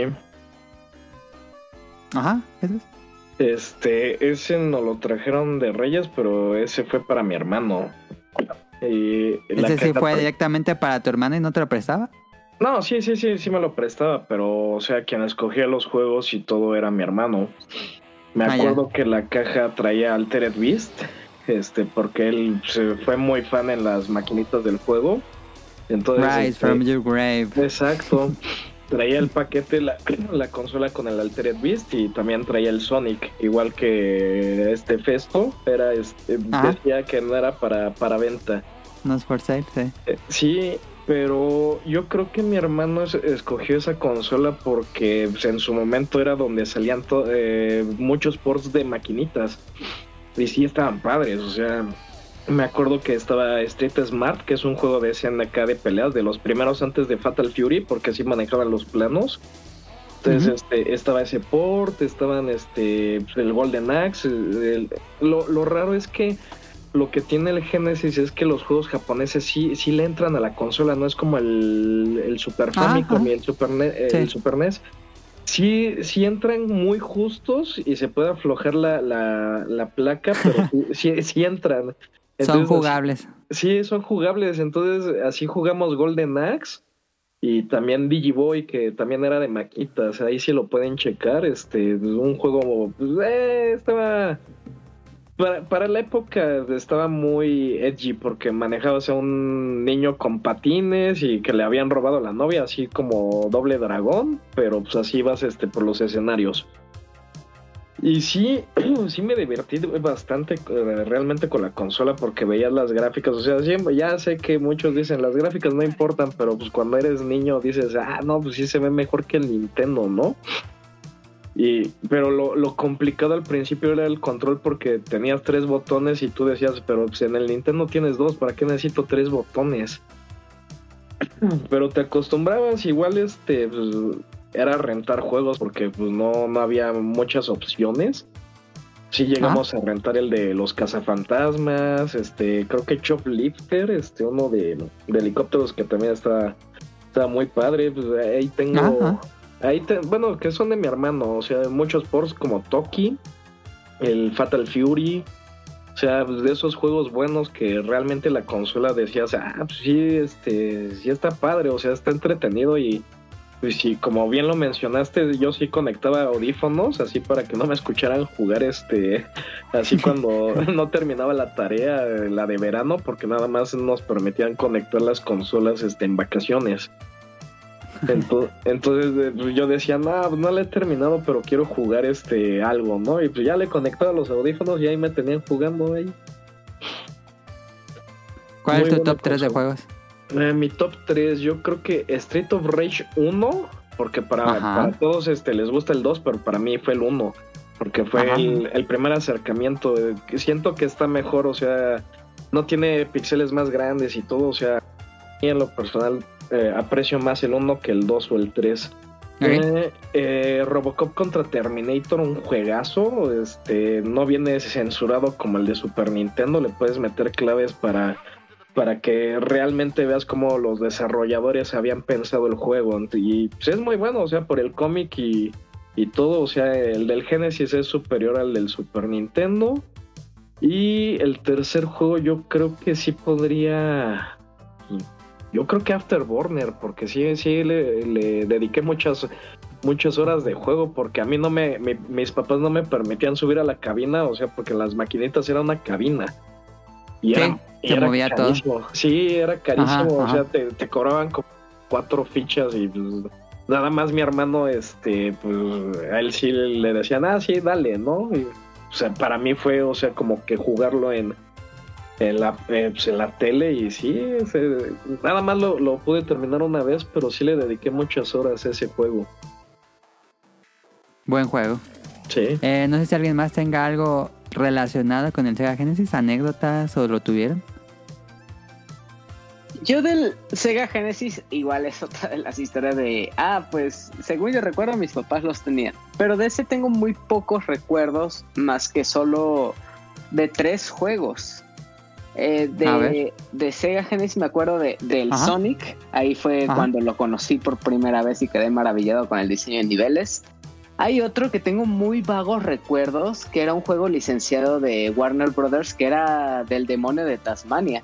Y era un tipo de Ah, juego sí. de plataformero. Sí. Sí, se llama Tas, eh, Tasmania. Ajá, exactamente. Y el otro que recuerdo es otro licenciado, pero de, de la película de Alien, según yo recuerdo. Ajá, Alien 3 creo que tuvo juego de. Es, eh, pero es precisamente lo único que recuerdo de la consola. De los que más llegué a jugar fueron Tasmania y Sonic. Pero hasta ahí. Sí llegaste a terminar el de, el de Tasmania porque los niveles de las minas eran los más perros.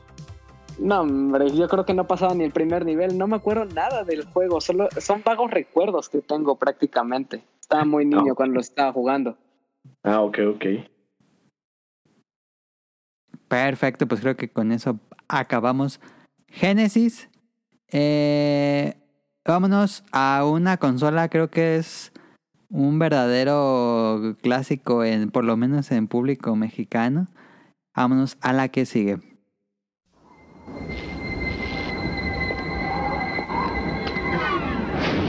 When you decide to step up to this kind of power, this kind of challenge, this kind of flying, crashing feeling, when you decide to get serious, there's only one place to come the games of Super Nintendo. No one else creates this kind of experience because no one else creates these kinds of games. Now you're playing with power, superpower.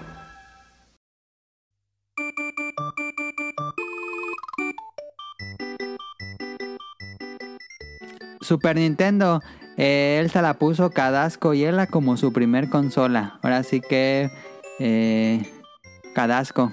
¿Qué me puedes decir del Super Nintendo? Esta era la, la joya de la corona en mis tiempos. Ajá. Ah, a mí me la trajeron los reyes. Eh, Ajá, ajá. Yo me acuerdo todavía ese día llegué, bajé a, las, bajé a la sala, había un chingo de cosas. Porque en la casa de mis abuelos llegaban todos los regalos de los primos. Entonces Ah, ya. te- ya, ya, tenías ya. que buscar tu tenis para ver cuál, Ajá, era, ajá, ajá. cuál era tu regalo. Y había así varios juguetes que la verdad es que no importaban, todos eran opacados para mí por el Super Nintendo. que era el, era el bundle que venía con Super Mario All Stars. Entonces ahí Ah, ya, sí, sí, sí. me- a mí me voló la cabeza porque decía que como en un cartucho que habían más de, más de un juego. O sea, para mí era como como algo de súper revolucionario.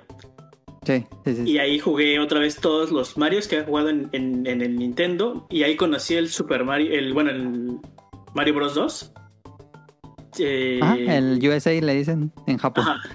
Sí, sí, el que es como el teatro, ¿no? Según yo, era, Sí, sí, sí. era ese. Y de ahí creo que empezó mi, mi amor o obsesión así ya más marcada. E- ese sí fue un punto de no retorno, es- esa consola. Porque aunque no tuve muchos juegos, porque soy- ahí tenía que como 10 años tal vez, ¿no? Entonces, pues... Ok. eh, los únicos, las únicas veces que me daban a mí juegos eran en fechas importantes como mi cumpleaños, Día del Niño y Reyes, ¿no? Básicamente. Entonces me tenía que esperar a cada una de esas temporadas para obtener un cartucho nuevo. Pero siempre estaba el que ibas al tianguis y rentabas. Ah, supongo que en otras partes de la República también había, pero antes de que llegara Blockbuster y antes de que empezara el tratado, el tra- el Ajá. Tratado de Libre Comercio, Ajá, hace ajá. mucho, era el videocentro y el macro videocentro. Era, Sí, era- sí, sí. Estaban, estaban en, en- por lo menos en mi zona. Ajá. Y era todo un ritual de ir a ver qué rentabas y rentabas un VHS y un Ajá. juego, yo me acuerdo. Y eh, pues no sabía ni qué rentar, o sea, era, era como así como niño en La portada más bonita. Sí. La portada más bonita era, era la que me llevaba y me llevé así cosas horribles como Mario is Missing, que jamás entendí. Eh, yo lo tengo. Esa cosa es horrible. También me acuerdo haberme llevado Mario Paint, pero pues no tenía los periféricos, entonces también. Ah, no, pues podía era injugable. Sí. Y ahí me acuerdo que conocí a los Zelda. Me imagino que era Link to the Past. Sí, el Link to the Past Sí. es el de Super. Sí, y obviamente como era un cartucho rentado, pues jugaba lo que, o sea, el save que estaba ahí. Entonces que, que era ya casi para terminarlo, pero pues como no entendía mucho, eh, pues ahí nada más, o sea, básicamente fue prueba y error, así también conocí Metroid. Y tiempo después a mis otros, a unos primos también les regalaron su, su Su Super. Nintendo. Ajá, ellos tenían, tenían más juegos. Ahí, con ellos conocí Mario Kart, que también fue una, una locura. Y uno que me gustaba un buen era el de los Tiny Toons. Que era Ajá, como de de, Konami también. como de de plataformas. películas, me acuerdo, ajá, que en algún punto se mezclaba como con Star Wars, me acuerdo. Y era una cosa súper chingona. También conocí Joe and Mac. Y, creo que uno de mis juegos eh, favorito, que es cuando estoy como muy estresado, lo juego y me calma, que es Yoshi's Island. De ahí, de ahí lo. Pues desde ahí lo conocí. Entonces, para mí, el Super Nintendo sí fue una consola muy, muy, muy, muy importante. Esa fue entonces la que dijiste, la, la que hizo el click, que te gustaban los videojuegos. Porque antes me imagino que era como un pasatiempo, como un juguete, pero aquí ya, ya Sí. viste que era algo serio. Ajá, era como de, ah, ¿bajamos el turista o jugamos algo rápido en el Nintendo, no? Sí, Pero- sí, sí, el sí. Super Nintendo. Pero a partir de aquí, sí fue así de, quiero jugar todo, todo el tiempo. Partes. Qué bonita historia. Eh, Ela, ¿cómo fue en tu caso la el Super Nintendo? Yo del Super Nintendo le tengo muy, muy bonitos recuerdos, precisamente por esta sensación de que les decía de que cuando podía llegar a jugar algún videojuego era, era como un premio eh, de, de en esta ocasión, de que podía pasar la noche jugando o entrar al cuarto de, de mis padres, etcétera, y jugar. Aquí esta sí es la que yo recuerdo, fue mi primer contacto con los videojuegos y yo creo que el primer videojuego que llegué a jugar de esta consola fue uno que le tengo mucho cariño que es Joe, Joey Mac o que se conoce popularmente como Cape Man Ninja. Ajá. Era un plataformero de side-scroller en el que eran dos cavernícolas intentando rescatar a su aldea y, y era muy bonito. Y aunque era un juego corto que terminabas a las pocas horas, en su momento pues era muy difícil para mí. Era intentar, intentar, intentar hasta que se podía lograr. Y fue un juego que ya me, ya me lo sabía de inicio a fin, ya, ya conocía todo lo que sucedía, los niveles, pero simplemente lo disfrutaba mucho. Y era esa sensación de, de nostalgia de que yo luego me la pasaba yendo mucho al hospital en Ciudad de México. Y después de, de, de un día largo de estar allá, era regresar y lo único que quería hacer era llegar Era a jugar, era llegar a jugar videojuegos. Entonces, por esta... ¿Esta consola ya estaba en tu casa o la compraron? No, Cuando ya- tú, tu, tu recuerdo es que ya estaba en la casa. Mi recuerdo es que ya estaba en casa. El- lo que es la NES, el Sega y Super Nintendo, esas son las que recuerdo que ya estaban en casa hasta donde tengo memoria. Ok, ok, ok. Pero la que más llegué a jugar, que más eh, le tuve este afecto y este cariño fue la Super Nintendo, porque también era la que más teníamos videojuegos. Para empezar, Ah, el- el que más me gustaba era Joey Mac. Pero había otros juegos como Mario World, que también ese me fascinó. Mario Paint, que era el juego del- de la música y el estar dibujando y aplastando como insectos. moscas. Ajá, era, era Sí. súper divertido ese juego. Igual también se puede decir que con la Super Nintendo fue mi primer contacto con los Simpsons, que fue con este juego que es Krusty Super Fun House. Funhouse. Ajá, Sí. ese mero de atrapar ratones. Entonces, para mí era lo máximo poder estar horas y horas jugando la Super Nintendo y sentí como, sentía como mucho alivio al jugar esta, esta consola. Entonces, le, le guardo y le tengo mucho cariño hasta, hasta el punto en el que a la fecha eh, la tengo ahí en el cuarto de eh, donde tengo la otra consola que uso y a veces prefiero jugar la, la Super Nintendo por la nostalgia y, y me pierdo horas ahí a pesar de que sean juegos que uno puede decir que ya son de, de otro tiempo, que ya se ven muy mal. Aún así son juegos que disfrutas y que quieres mucho. Sí, yo también la tengo en mi mueble de consolas. Al lado del Play 5 está el Super Nintendo. Ajá, justo así también. Eh, bueno, imagino que los demás, eh, aparte de Cadasco y Ela, eh, tuvieron Super Nintendo o algo, una historia relacionada. Yo sí este, tuve el Super. De hecho, ese fue mi regalo para mí en Día de Reyes. Eh, sí fue para ti porque el otro fue tu hermano, ¿no? Así es. Entonces sí- siempre era como una discusión entre él y yo, así como la guerra de consolas, pero interna, porque él siempre decía que el, que, que el Genesis era mejor que el El Super. Genesis era mejor. Y, y yo le decía, no, pues es que el Super Nintendo tiene mejores gráficas, pero pues ya saben que uno estaba enajenado por, por este Club Nintendo y Nintendo Manía, y- pero pues no Sí, veíamos sí, la realidad. La realidad, o Ajá. sea, de ahí este, sí tengo muy buenos recuerdos. Eh, la- lamentablemente, o sea, como yo todavía no sabía como qué juegos escoger o bueno a mí no me llevaban este allá me ave por estar más chico y el que iba a escoger los juegos era mi hermano y siempre escogía juegos de pelea o sea mi afición por los juegos de pelea es por él pero sí había había mejores juegos pero él siempre traía Pero tú no sabías qué juegos o te gustarían para Super Nintendo o si le decías tráeme ese y al final te llegaba uno de pelea de todos modos. Sí, o sea, yo siempre le decía, no, pues es que ese, yo veía en la Club Nintendo así como el Final Fantasy 2, que pues era el Ajá, 4 en Japón. que era el 4. Sí. Ajá, y, y me llamaba la atención por las gráficas y decía, yo quiero jugar eso. Pero él así de, nah, eh, siempre en los tianguis era de, nah, Ah, no le Fatal Fury entender". ya. Sí, sí, así decía, nah, es que está en inglés, no le van a entender. Y tú así de, muta, y pues traía juegos de, de peleas y yo así de, pues órale. de. Entonces era Super Street Fighter, Mortal Kombat, este, que estaba horrible la versión del Super Nintendo, pero porque sacaban este puro sudor, pero era lo que había. Sí. Pero sí, este, de repente ya como yo le decía a mi papá de, ah, pues quiero estos juegos que, que se ven y me acuerdo mucho del Donkey Kong Country 1, o sea, fue para mí uno de los juegos que me abrió los ojos, dije, órale, no, pues se ve chida las gráficas, está entretenido. Sí, era muy sorprendente en su momento. Exacto.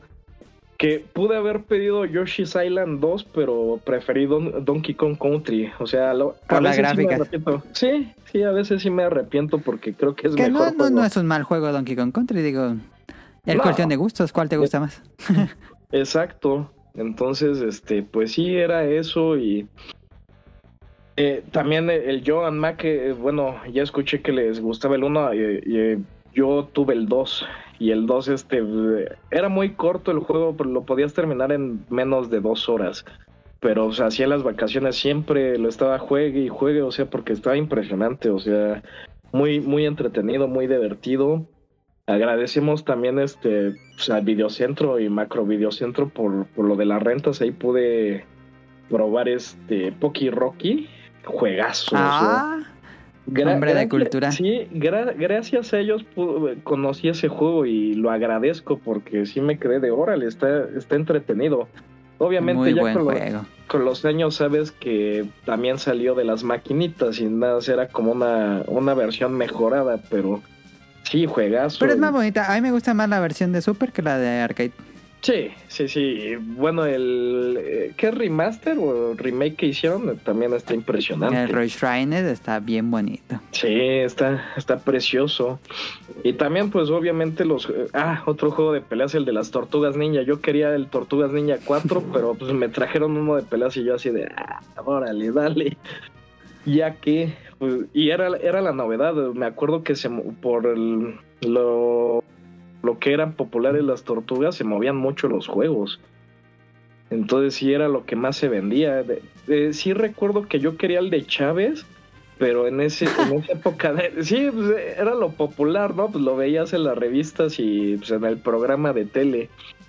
Pero era el juego Ajá. más caro de Super Nintendo en su momento. Llegaba a, a costar 400 pesos de los de antes y era bastante Ah, dinero. Sí. Porque sí, los juegos antes estaban los normales en 150, 200 pesos. Ya si eran novedad, 250, pero el de Chávez Sí, sí- sí, sí, siempre sí. fue muy caro, quién sabe por qué.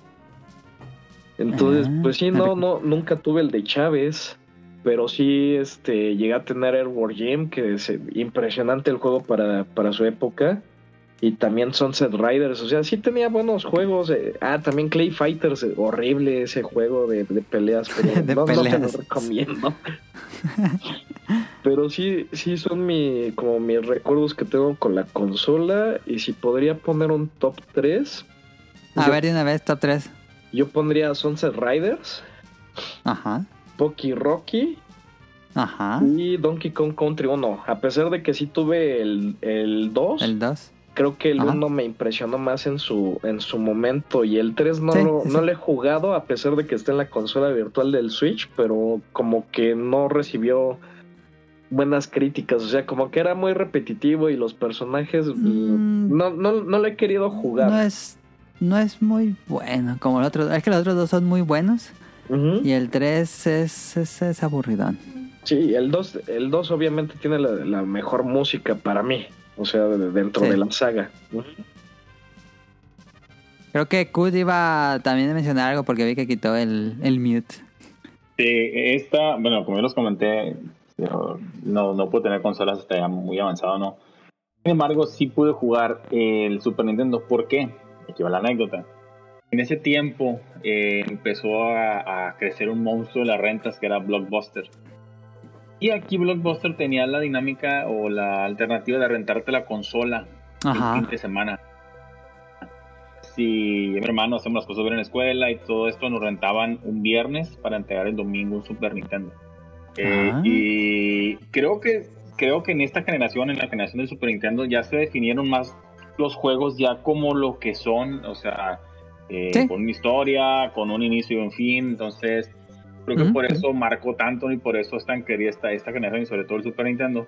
Entonces, eh, las noches de los viernes y los sábados cuando nos rentaban el Super Nintendo, pues para nosotros era, era increíble, nos juntaban aquí otro, otro par de primos, eh, mi hermano y yo, y, y era jugar Super Mario World o, o el juego que pudiéramos rentar en su momento. La mayoría de las veces era Mario World, nos, nos gustaba bastante. Eh, era de una vida o, o misión, la clásica, pero éramos cuatro, entonces unos jugaban con Mario, otros jugábamos con Luigi. Ah, ya, sí. Y no, o sea, esas, esas noches son, para mí son, son de las que se recuerdan pues con, con mucho aprecio. Ajá, ¿no? ajá. Eh, y Es nuestra niñez. Sí, entonces, juegos favoritos de la consola, porque como les digo, yo cuando logré tener ya, ya más adelante una computadora, pues conocí la emulación a los inicios del ZSNES, del, del, del SNES 9X. Sí, sí, sí, ZSNES, sí. Entonces pude jugar juegos que yo tenía muchas ganas de jugar, ¿no? El, el, el Tropa Goofy, los Mega Man de, de, de Super. Y mi top 3 de... No, no son puros Mega Man, no se preocupen. Creo que mi tercer... eh, de- Se del vale. 3 al 1, el 3 sería el Final Fantasy V, que es el mejor Final Fantasy de todos los tiempos. Y el que no está de acuerdo, nos vemos afuera de la mansión de Lela para golpearnos. Eh, el número 2 es de este, el, no sé si lo conozcan, es el Ogre Battle. Un juego de estrategia. Ah, sí, es de muy estrategia. bueno, muy bueno. Y de hecho, Sí. me fa- me- eh, de vez en cuando en mi cabeza suena el Liberation, cuando liberas una ciudad. y el número uno es Mega Man X, sin, sin dudar. O sea, sin, sin lugar a dudas Sí, es, pensé. es Mega Man X. Creo que El uno. Sí, el 1. Creo que es de los mejores juegos de Mega Man X. Creo que fue el que sentó las bases y cambiar la, la, la jugabilidad tan drásticamente. Parece que no, parece que es lo mismo, pero eso, ese gimmick del, del dash, del, de, de las armaduras, fue un cambio para no rezar para atrás. eh, hasta Mega Man 11, Sí. que más o menos metieron unas dinámicas que hacían que Mega Man clásico este quedara como en, que en camino a ser Mega Man X, pero siendo el mismo. Entonces, eh, creo que Mega Man X es hoy por hoy mi juego favorito de esa consola. Muy bien, muy, muchas gracias por el top. Eh, Eladi- no te, pre- Eladito, no te pregunté tu top 3, pero creo que mencionaste 3. Eh, mi top 3, yo creo que principalmente sería Joey Mac. Después me voy por Tetris Attack. Ándale. Un juegazo, hay que hacer una red online. Ese- Ah, estaría Sí. increíble. Me encanta Tetris Attack. Es buenísimo. Y el tercero, yo creo que sería el juego de Aladdin. Ese. Ah, muy bueno, de Capcom. Eh, sí, exactamente, de Capcom, precisamente me encantaba. Había una, una, había un nivel en el que recuerdo que cómo lo sufrí, en el que tenías que escapar de la cueva y te perseguía una, una ola de lava. Ese En nivel- la, en la alfombra mágica. Sí, Ah, exactamente, ese nivel, cómo lo sufrí, cómo, estaba cómo lo bien sufrí. difícil. Sí, Sí. sí, sí. Pero sin duda esos son mi top 3 de los de Super Nintendo. No sé si alguien más tenga No sé si- anécdotas si o top 3 de la contar algo consola. más. Eh, aquí hubo dale, un tiempo dale, dale. en Sí, que sí. mi primo que me presentó Mega Man, eh, él se vino a vivir para acá, para Culiacán. Entonces Ajá. en la máquina teníamos eh, el emulador, obviamente. Y gracias a él conocí otro, otro RPG que me gustó mucho, que es el Breath of Fire, el 2. Eh, El de Capcom pero, también. Ahorita que lo dijo Ela, eh, digo, no está en mi top, pero es un juego que me fascina y, y- y en la modalidad que salga los juegos, después salió en 64, que es el, el Tetris Attack. Y eran en las noches Ujú. eh, retas de él, mi hermano y yo. Sí, sí, este sí. juego, uf, y una anécdota que tengo es que cuando empecé a trabajar, eh, había un compañero, saludos Humberto, no escuches el programa, pero te mando saludos, le voy a decir que, que escuche esto. Me decía, no, yo soy muy bueno en el, en el, el Tetris Attack, no sé qué. Y dije, ¿sabes qué? Vamos a jugarlo un día. Instalé ilegalmente en los equipos de mi empresa un, un emulador y los puse en línea y me duró 16 segundos. Así que Lo de, le ganaste en Sí, 16 lo, segundos. Lo que la empresa de la llave no sabe es que hay dos equipos de cómputo en, en sus áreas de trabajo de desarrollo que tienen un emulador y tienen el juego. Debe haber más, ¿no? Pero, pero los puse en red para jugar. Porque Tetris Attack a ese nivel me gusta. O sea, me gusta muchísimo. eh, y sobre todo cuando salió para, para 64, ese, ese- eso del 3D me, me volvió a la cabeza.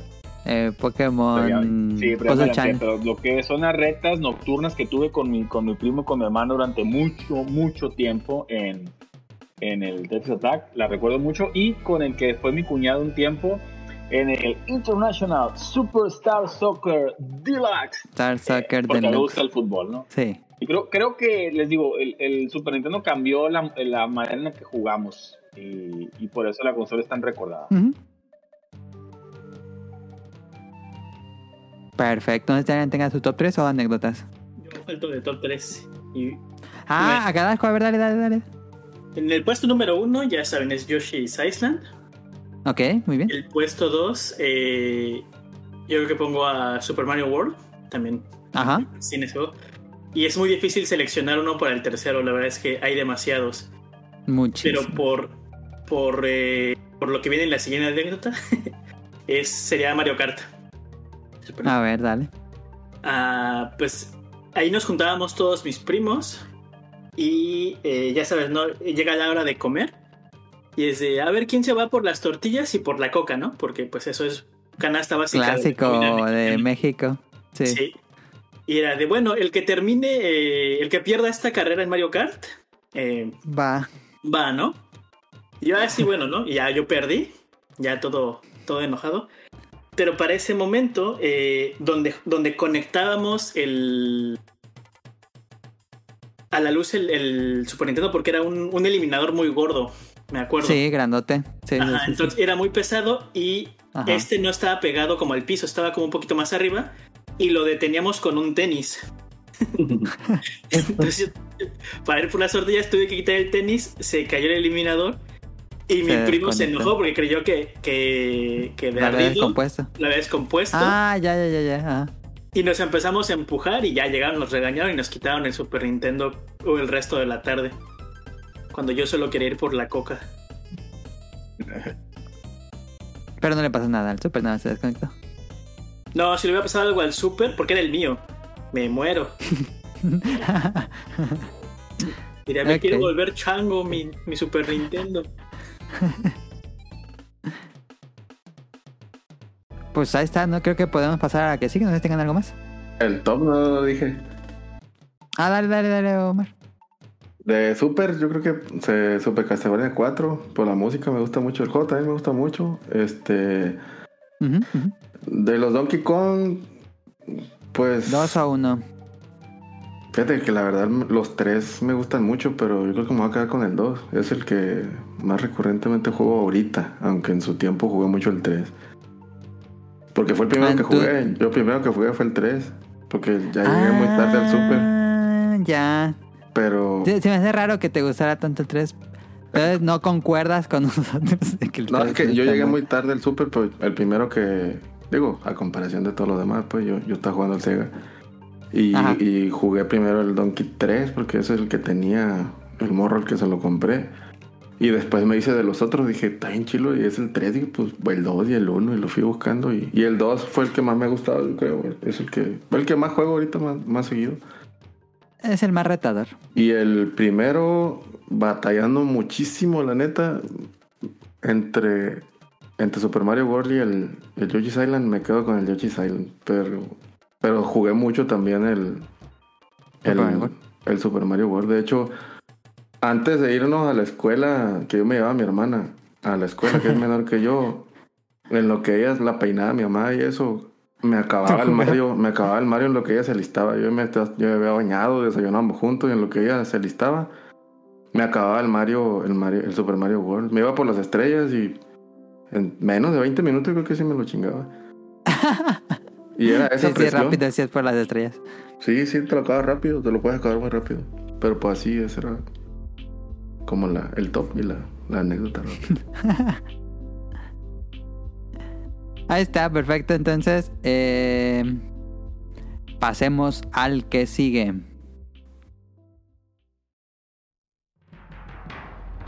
Hello, citizens of Europe. As spokesperson for SAPS, the Society Against PlayStation, I'd like to talk to you about a menace threatening humanity. It's happening right here, in our very homes, and corrupting the lives of our loved ones. Yes, friends, I'm talking about this. It may look like a harmless bagel toaster, but inside is a deadly donut. How do you know PlayStation is not a normal game system? It carries these telltale signs. Scientists say its effects are mind-boggling. Users lose all sense of reality and enter another world. Here we have a normal, healthy young man. And here we have a fellow who's been experimenting with PlayStation for only a few minutes. Proof that we saps must be on our guard. Remember, do not underestimate the power of PlayStation.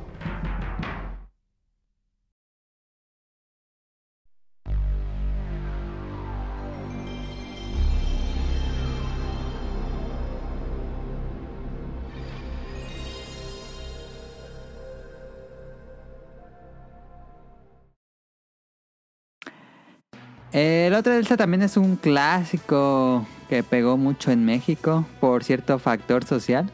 El PlayStation 1 sale a la venta en septiembre de 1995 en América.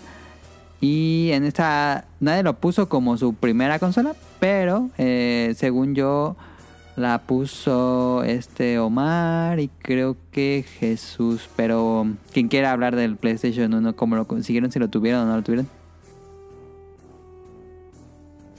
La- Espero que no se enfaden. Dale, dale, dale.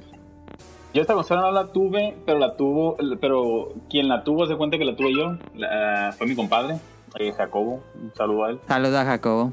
Cuando ya estábamos en la preparatoria, pues, pues en, en los últimos años, ya éramos pues, muy amigos lo que es el grupo de, de, de Jueces Zombies, Daniel, eh, Jacobo y yo. Entonces Jacobo se consiguió el, el PlayStation y, y hacíamos, salíamos los viernes, íbamos a su casa y generalmente nos vamos Era allá. un viernes. Era un viernes, no estaba lloviendo, pero llegamos a su casa. Entonces nos quedamos a jugar allá con él y jugamos mucho el Crash Bandicoot, el Team Racing. Ujú. Eran, y eran así, como era el Mario Kart de nosotros en, en la casa de él, y eran retas y retas y retas. Yo utilizaba al canguro, al canguro azul que está en una camisa de fuerza, no recuerdo cómo se llama. De hecho, tengo su, perdón si se escucha el carro y está. Nada, porque no se escucha. No se escucha. Ok. Eh, yo, yo, yo utilizaba el canguro, el, mi compadre Jacobo utilizaba el panda y no recuerdo quién utilizaba el Daniel. Luego utilizaba un como lagarto porque le gustaban unos personajes así, así grandes como que sentía como Pesados. que sí, los pesados que te golpeaban y se salían, ¿no? Sí. Después Jacobo consiguió el tapete de baile del, del Dance Dance Revolution De danza, sí. Y ot- había un juego, esto me va a adelantar una de las preguntas, había un juego que era como de minijuegos estilo Mario, o era de una familia japonesa Ah, sí. no Ah. recuerdo el nombre, pero recuerdo que una vez lo jugamos. Panic Attack. A ver. Lo, lo- fuimos al Sí, sí cumpleaños. existe, pero no sé cómo se llama. Ah, bueno, fuimos al cumpleaños de- creo que de la mamá de Jacobo, del hermano de Jacobo, no recuerdo. Y llevamos ese juego eh, original, claro está. Eh, dijo, dijo Daniel, oigan, tengo este juego que es el minijuego. Incredible Crazies. Incredible Crazies, gracias, Mele. Y lo acabamos en una sola partida así, porque no tenemos memory card, creo así. En una sola sentada nos sacamos el juego. Qué gran juego, qué gran día, qué gran recuerdos. O sea, no fue una consola que yo tuve. Sin embargo, gracias a mi compadre y tengo muy buenos recuerdos porque creo que para mí la preparatoria fue de mis momentos que yo más he disfrutado en la vida y creo que es precisamente Sí. por esto porque fue donde conocí a mis mejores amigos y pasamos momentos como estos pues con, con el con el PlayStation de mi compadre o el 64 de, de Daniel, ¿no? De este, pero, pero estamos hablando del- del Play 1 y fueron yo tengo que poner desde ahorita un top 3 de juegos de, de, Dale, de- dale, de Play sería Crash Team Racing por lo que significó para, para nosotros en ese momento. Eh, y, y juegos que me gustan de Play, pues bueno, podría poner este, de, ¿cómo, cómo se llamaba? Digo, para mí el juego de los chinos locos, de los japoneses locos. Incredible Crisis. Estaba muy padre. Y, y realmente no tengo otro juego porque les digo, no jugué tantos. Ellos sí eran los que jugaban más. ¿Jugabas más multijugador o de turnos? Les voy a poner estos dos y aquí ya me detengo para que los que sí lo tuvieron puedan hablar. Ok, muchas gracias. Gus. Quien quiera seguirle. Eh, si quieren yo. Dale, Jesús. Adelante. Eh, el Play, eh, fíjense que ah, por ser chico Nintendo, primero este pedí el 64. ¿Lo viste feo? Sí, no, ni sabía que existía, o sea, yo Ah, nada más- tú, tú eh, ya, ya estás adoctrinado por Gus Rodríguez a Así que es. seguía el 64. Así es. Y de repente, este, mi hermano me llevó al Samors porque pues, antes, cuando era el boom de las revistas y podías ir sin que te dijeran nada, a leer que parecía este, librería. Sí, sí, Entonces, sí, sí. eh, agarramos la CGM y dije, ah, pues se ve padre. Y me acuerdo que había visto este un juego que me llamó la atención llamado Metal Gear Solid. Ajá. Entonces le dije a mi hermano, mira, se ve, se ve padre. Y, y él me dijo, porque él en ese momento creo ya estaba a punto de salir de la prepa universidad. Me dijo, no, es que Ujú. sí tengo amigos que lo tienen y pues, este, yo he visto la consola y pues, tiene mejores juegos que el 64. Y yo dije, ah, pues estaría bien. Y, y me dijo, tengo un amigo que se va a ir a Estados Unidos, entonces yo creo que si sales bien en la escuela, mi papá, este, pues se lo puedes encargar. Y sí, dicho y Ok. hecho, salí bien en la escuela porque esa era la condición para que me compraran juegos. Ajá, Eh, ajá. pe- eh, le pedimos este el favor a su amigo de mi hermana para que nos trajera el play de, de allá de Estados Unidos y sí, este llegó todo bien y traía un nada más un disco demo. Pero sí, ok, cuando, del cuando- que hablamos el, Ajá, el, pro- el episodio pasado. exacto. Entonces, pues sí, me, me voló la, la cabeza así de, de, órale, pues se, se ven bien, se, ve- se ven mejor que el 64 y eso que tiene menos bits. Entonces ya este, lo primero que hicimos, o sea, falta de dinero, pues la- lo que mencionaba la condición social, ponerle el chip a la consola. Fue- ese fue el primer paso. Ya Sí. lo demás, pues obviamente fue este conseguir torres y torres de discos.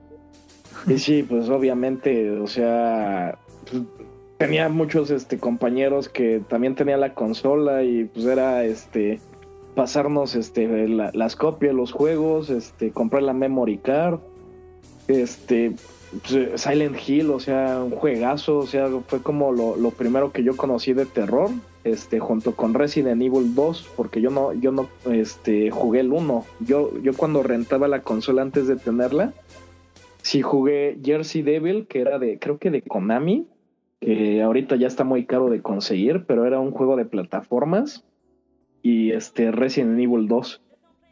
Ah, Ujú. y Gran Turismo, porque había también salido Gran Turismo y pues dije, órale, ¿no? Pues sí está padre la consola.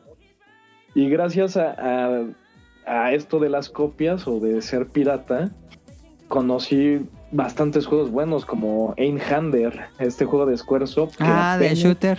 El sí. shooter, el único shooter que tiene Square Enix. Eh, Square Enix, sí. Este, y que afortunadamente ya me lo consiguieron de Japón, pero carísimo. Este, no, no, no, no lo intenten comprar de original porque aquí en América está en seis mil, siete mil pesos. Y allá en Japón están como en dos mil. Pero pues bueno, ya lo tengo para la colección. Pero me agradó bastante porque sí soy muy fan de yo de los shooters. Soy malísimo para ellos, pero me, me encantan los juegos. Me acuerdo que así el primer original que yo compré con mi dinero, eh, así de que empecé a juntar, fue el Final Fantasy VII. Y dije, no, pues ya, de ahí me hice fan. De hecho, iba a comentar antes que gracias a Super Mario RPG fue como que el gusto adquirido por los RPGs, o sea, este género de, sí De- fue tu primer RPG. Ajá, pero ya, o sea, entrarle al Final Fantasy VII y estar juntando para toda la colección, porque sí tengo originales. Hice todo lo que tenía que hacer, trabajar, salir bien de la escuela para comprarme toda la colección de Final Fantasies de, del Play 1. E igual Xenogears, juegazo, que no lo ha jugado, este, se lo recomiendo más por la temática que trae el juego y porque es así como Evangelion, Ah, es como un Evangelion porque manejas este robots y también hablan de, de religión. Entonces, es muy menospreciado porque muchos prefieren Final Fantasy VII a otros RPGs en la consola, pero salieron bastantes juegos. O sea, creo que sí. Y de ahí yo me hice fan a la marca. O sea, tengo otras consolas, pero lo que más juego es PlayStation. Entonces, para mí ese, fue el, hito para decir. esto de ahí que- dejaste de ser Nintendo fanboy y ya. Exacto. PlayStation. Así es. Gracias al Play 1. ¿Tú qué das que ibas a decir? Ah, sí, yo igual, e- esta consola nunca la tuve, pero tenía gente cercana como varios amigos y otro primo que, que la tenía. Y recuerdo que iba mucho a casa de mi amigo, aquí ya estaba como en la secundaria, entonces ya podíamos jugar juegos de, de adultos, como el, como el juego de la niebla, le decíamos que era este Silent Hill.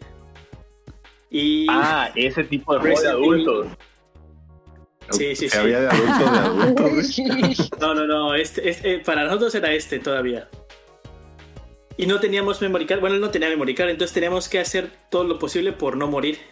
Y así fue como, después de varios intentos, pasamos Resident Evil 1 sin memory card, como en, no sé, 8 horas o algo así.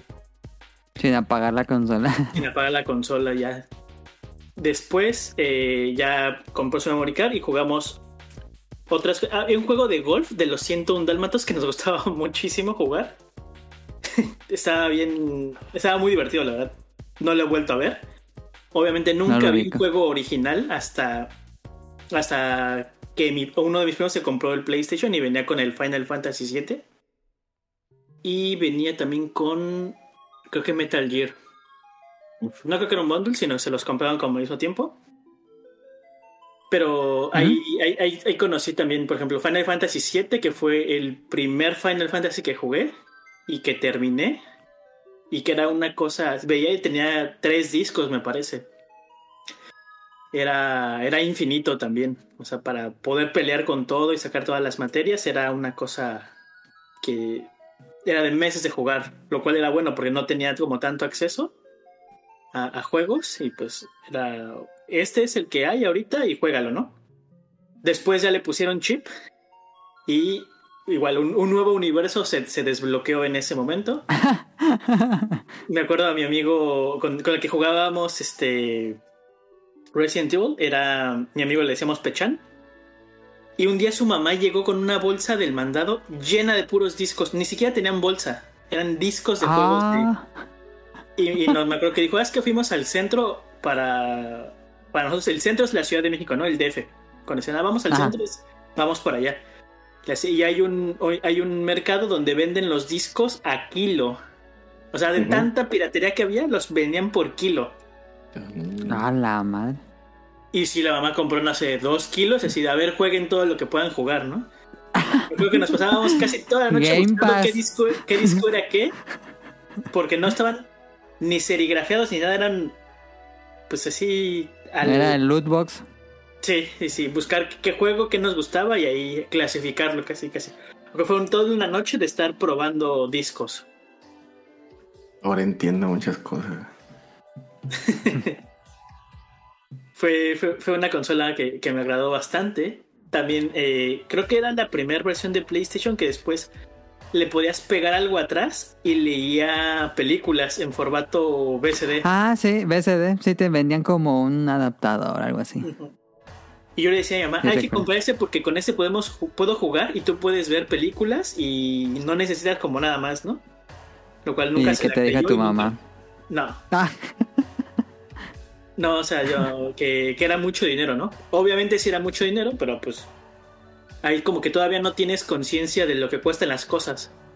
ujú. Y, o sea, yo nunca tuve esa, pero jugué muchísimo también. Y de top 3, el primero sería Vale. Resident Evil 3, Nemesis. Ajá, Luego sería Dino Crisis, ajá. que es de. Creo que también es de Shinji Mikami. Sí, Y eh, yo creo que Crash. Crash Bandicoot. ¿cuál? El que es como en el tiempo, pero no me acuerdo cuál es. El 3, es el Warped in Time. El Ujú. 3. A ese lo jugamos bastante. Muy, es el mejor, creo yo. ¿Mm? Perfecto. ¿Tú, Omar? ¿Del top? No, te- ¿tienes algo? ¿Tienes, ¿Tuviste la consola? ¿Tienes alguna historia con la consola? ¿O tu top 3? Como tú quieras. No, sí. Este. Anécdota de cómo conseguimos la consola. Nosotros. Bueno, yo ya jugaba con mi, con mi carnal. Mi hermano ya estaba un poquito más grande ya. Le interesa jugar y eso. Me acuerdo que la. Pues habíamos visto quién que ya la tenía. o- otro amigo de nosotros. Y queríamos comprarla, pero. Pues no, no era así como que tuviéramos el dinero a la mano. La compramos, me acuerdo que fue una Semana Santa, ahí en Culiacán. La vimos en una plaza, en Plaza Fiesta, allá en Culiacán, en una tienda de regalos, ni siquiera en una tienda de, pues, que se especializara en videojuegos. Regalos, qué raro. pues ahí la tenían, no sé si el Cut conocía esa tienda. Este, pues estaba justo, no sé si entrabas a, a la ley antes de llegar a la, antes, a la plaza. ¿Por qué pues, lado? ¿Por donde la estaba ley. la Punch Out o por, o por qué lado? es que Eh, había- haz de cuenta que Perdón, Omar, dime. ¿Sí? pues, la entrada que está enfrente del Telmex. Ah, ok, la otra entrada. Lo que pasa, Mele, es que las primeras que, que hubo en esa plaza que es el Omar, así se llamaban Punch Out, y de hecho tenían el arcade Sí. de Punch Out, Ah. eh, donde Little Max sale así como cuadradito. Realmente se llamaban Punch Out. Sí, sí, sí. El local, sí, bueno. Ah, pues ahí en- había una tienda de regalos y una señora lo tenía ya chipeado. O sea, sí lo Sí, vendía sí, sí. en la caja, pero ya, ya tenía chip. Ah, sí, Me- yo lo compré igual. Me acuerdo que me costó 2.200. Bueno, nos costó porque lo compramos entre los dos, mi hermano y yo. Sí. Y sacamos cuenta nosotros y ya lo habíamos visto en una tienda que, muy popular que le decían que la Goku, allá en- más, a- más al centro, donde está un, como un- en la colonia, una callejón donde vende mucha electrónica. Atendido por una, salía por una más La caro. Quijabara de Culiacán. ¿no? Atendido por una finísima persona, ¿eh? El chilango, güey. Bien cabrón ese ruco. Bueno, el caso que nos salía más caro comprarlo, ponerle el chip, o sea, porque no era, no había opción para no ponerle el chip a esa madre. O sea, los que nosotros conocíamos que era grande el play era porque Sí, sí, podías sí. comprar juegos bien baratos. Sí. Este, entonces dijimos, a ver, lo vamos a comprar ya con el chip, sale más barato, este, aunque pues era más caro comprarlo de, de precio de inicio, pues. Pero nos salía más barato al final. Ajá. Este, no teníamos cómo conseguir el dinero, estábamos en la escuela y éramos así como que sobre amenaza, pobre ti que no tenga buen promedio, entonces no teníamos mucho chance de cómo conseguir dinero. Mi papá, nosotros éramos de un rancho más al norte, yo soy del fuerte, en realidad no, no es de Culiacán, llegamos a Culiacán porque ahí llegó mi papá con su negocio ese de, de productos pesqueros, que poco que le decía que yo pescaba y todo ese pedo. Ajá, Entonces le pedimos chance, le decimos, oye, vamos a poner una pescadería o vamos a vender algo porque ocupamos comprar esa madre ahorita en Semana Santa que estamos de güey. Nos surgía. Y ya dijo, pues vayan y busquen a ver cómo que le hacen. Y él era, pues él tenía un chingo del que iban a pescar o que traían. Y entonces fuimos, hicimos una mesita y la calle por la donde nosotros Es vivíamos. como el- las historias de limonada, pero con peces. Ándale. En lugar de limonada Charlie Brown era pescado, güey. Ajá, ajá, ajá. Todos, un, un compadre de mi papá nos ayudó, nos, nos- nos- como que le dimos lástima, hizo una mesa bien, así como de herrería. Y joder, después me lo pagan, no hay pedo. Mi papá neta tenía, tiene todavía muchos amigos y muchos le hacen muchos paros. Pues el caso que nos pusimos, la calle por la que estábamos nosotros en Culiacán ya pues era pues, medio principal. De hecho, no sé si, no creo, creo que no vivía muy lejos donde vivías tú, por la nueva ahí en la libertad. Este, caso que ahí nos pusimos, este, limpiamos y, y lo que nos dijo mi papá es, todas las pescaderías, mucha gente se queja porque huelen o porque no está bien. Ustedes tengan que tenerlo limpio siempre el pedo para que jale. y el caso que ahí teníamos todo bien limpiecito, bien acomodadito, hasta olía fabuloso. O sea, el caso que pegó, pegó y se empezaron a llegar muchas doñas a pedir más y más y que camarón y que dame y que esto y que les poníamos pilón Ok. y que el caso que Pero su papá les daba el, la mercancía, pues. Sí, sí, sí. lo- luego ya, digo, la primera casi casi nos la regaló, ya después este, le reponíamos pues con dinero a lo que ellos nos venía, pues siento que sí nos lo estaba regalando, pues. Ok, ok. Caso que conseguimos el dinero en cuanto juntamos los como 2.400, yo creo que se juntaron. Fuimos y compramos el Play y nos pusimos a jugar. Nos regaló, creo que dos discos piratas, obviamente. Ajá, ajá, sí. Yo ni sabía que estaba porque yo había visto que tenía otros juegos, los, los morros que sabíamos que tenía el Play. Y tenía el Metal Slug, este, el, el Ah, el super uno. vehículo, el 1. No, hombre, dije, yo me la llevaba en las maquinitas, te digo, mucho. Yo fui mucho Sí, sí, de la sí, calle de llevármela a la máquina. Este, de en chinga agarré el Metal 1 y no me acuerdo, creo que un Samurai Shodown que estaba en 3D en ese entonces, los primeros que salieron con el Play. Pero en, en realidad yo quería el Metal, el Metal Slug era como que, de hecho está en de mis top de, de mis top de los juegos, es el Metal Slug, el Crash Team Racing, que no mames, cómo jugamos esa madre también. Este, y yo creo que el Tony Hawk sobre el, Met- por, sobre el Metal Gear Solid, yo creo, porque me gusta mucho que en, en esta en esta casa es de religión de Kojima, pero el Tony Hawk 3 yo creo que puta, hasta me hice ir a comprar una tabla para quebrarme los brazos. ¿Te quebraste un brazo intentando hacer un truco? Ah, se me salía, se, se me zafa el hombro. Bueno, unas me ha salido hace mucho, Ah, pues, ya, pero ya, ya. Sí, sí, sí, me, sí. se me salió la primera vez el brazo así. Eh, pero, pero yo creo que muchos, ¿no? Muchos, muchos güeyes que jugaban Tony Hawk les dio por patinar Sí, sí, sí. en su momento. Pues esa fue el, ese es el top y esa fue la anécdota de cómo nos hicimos del play.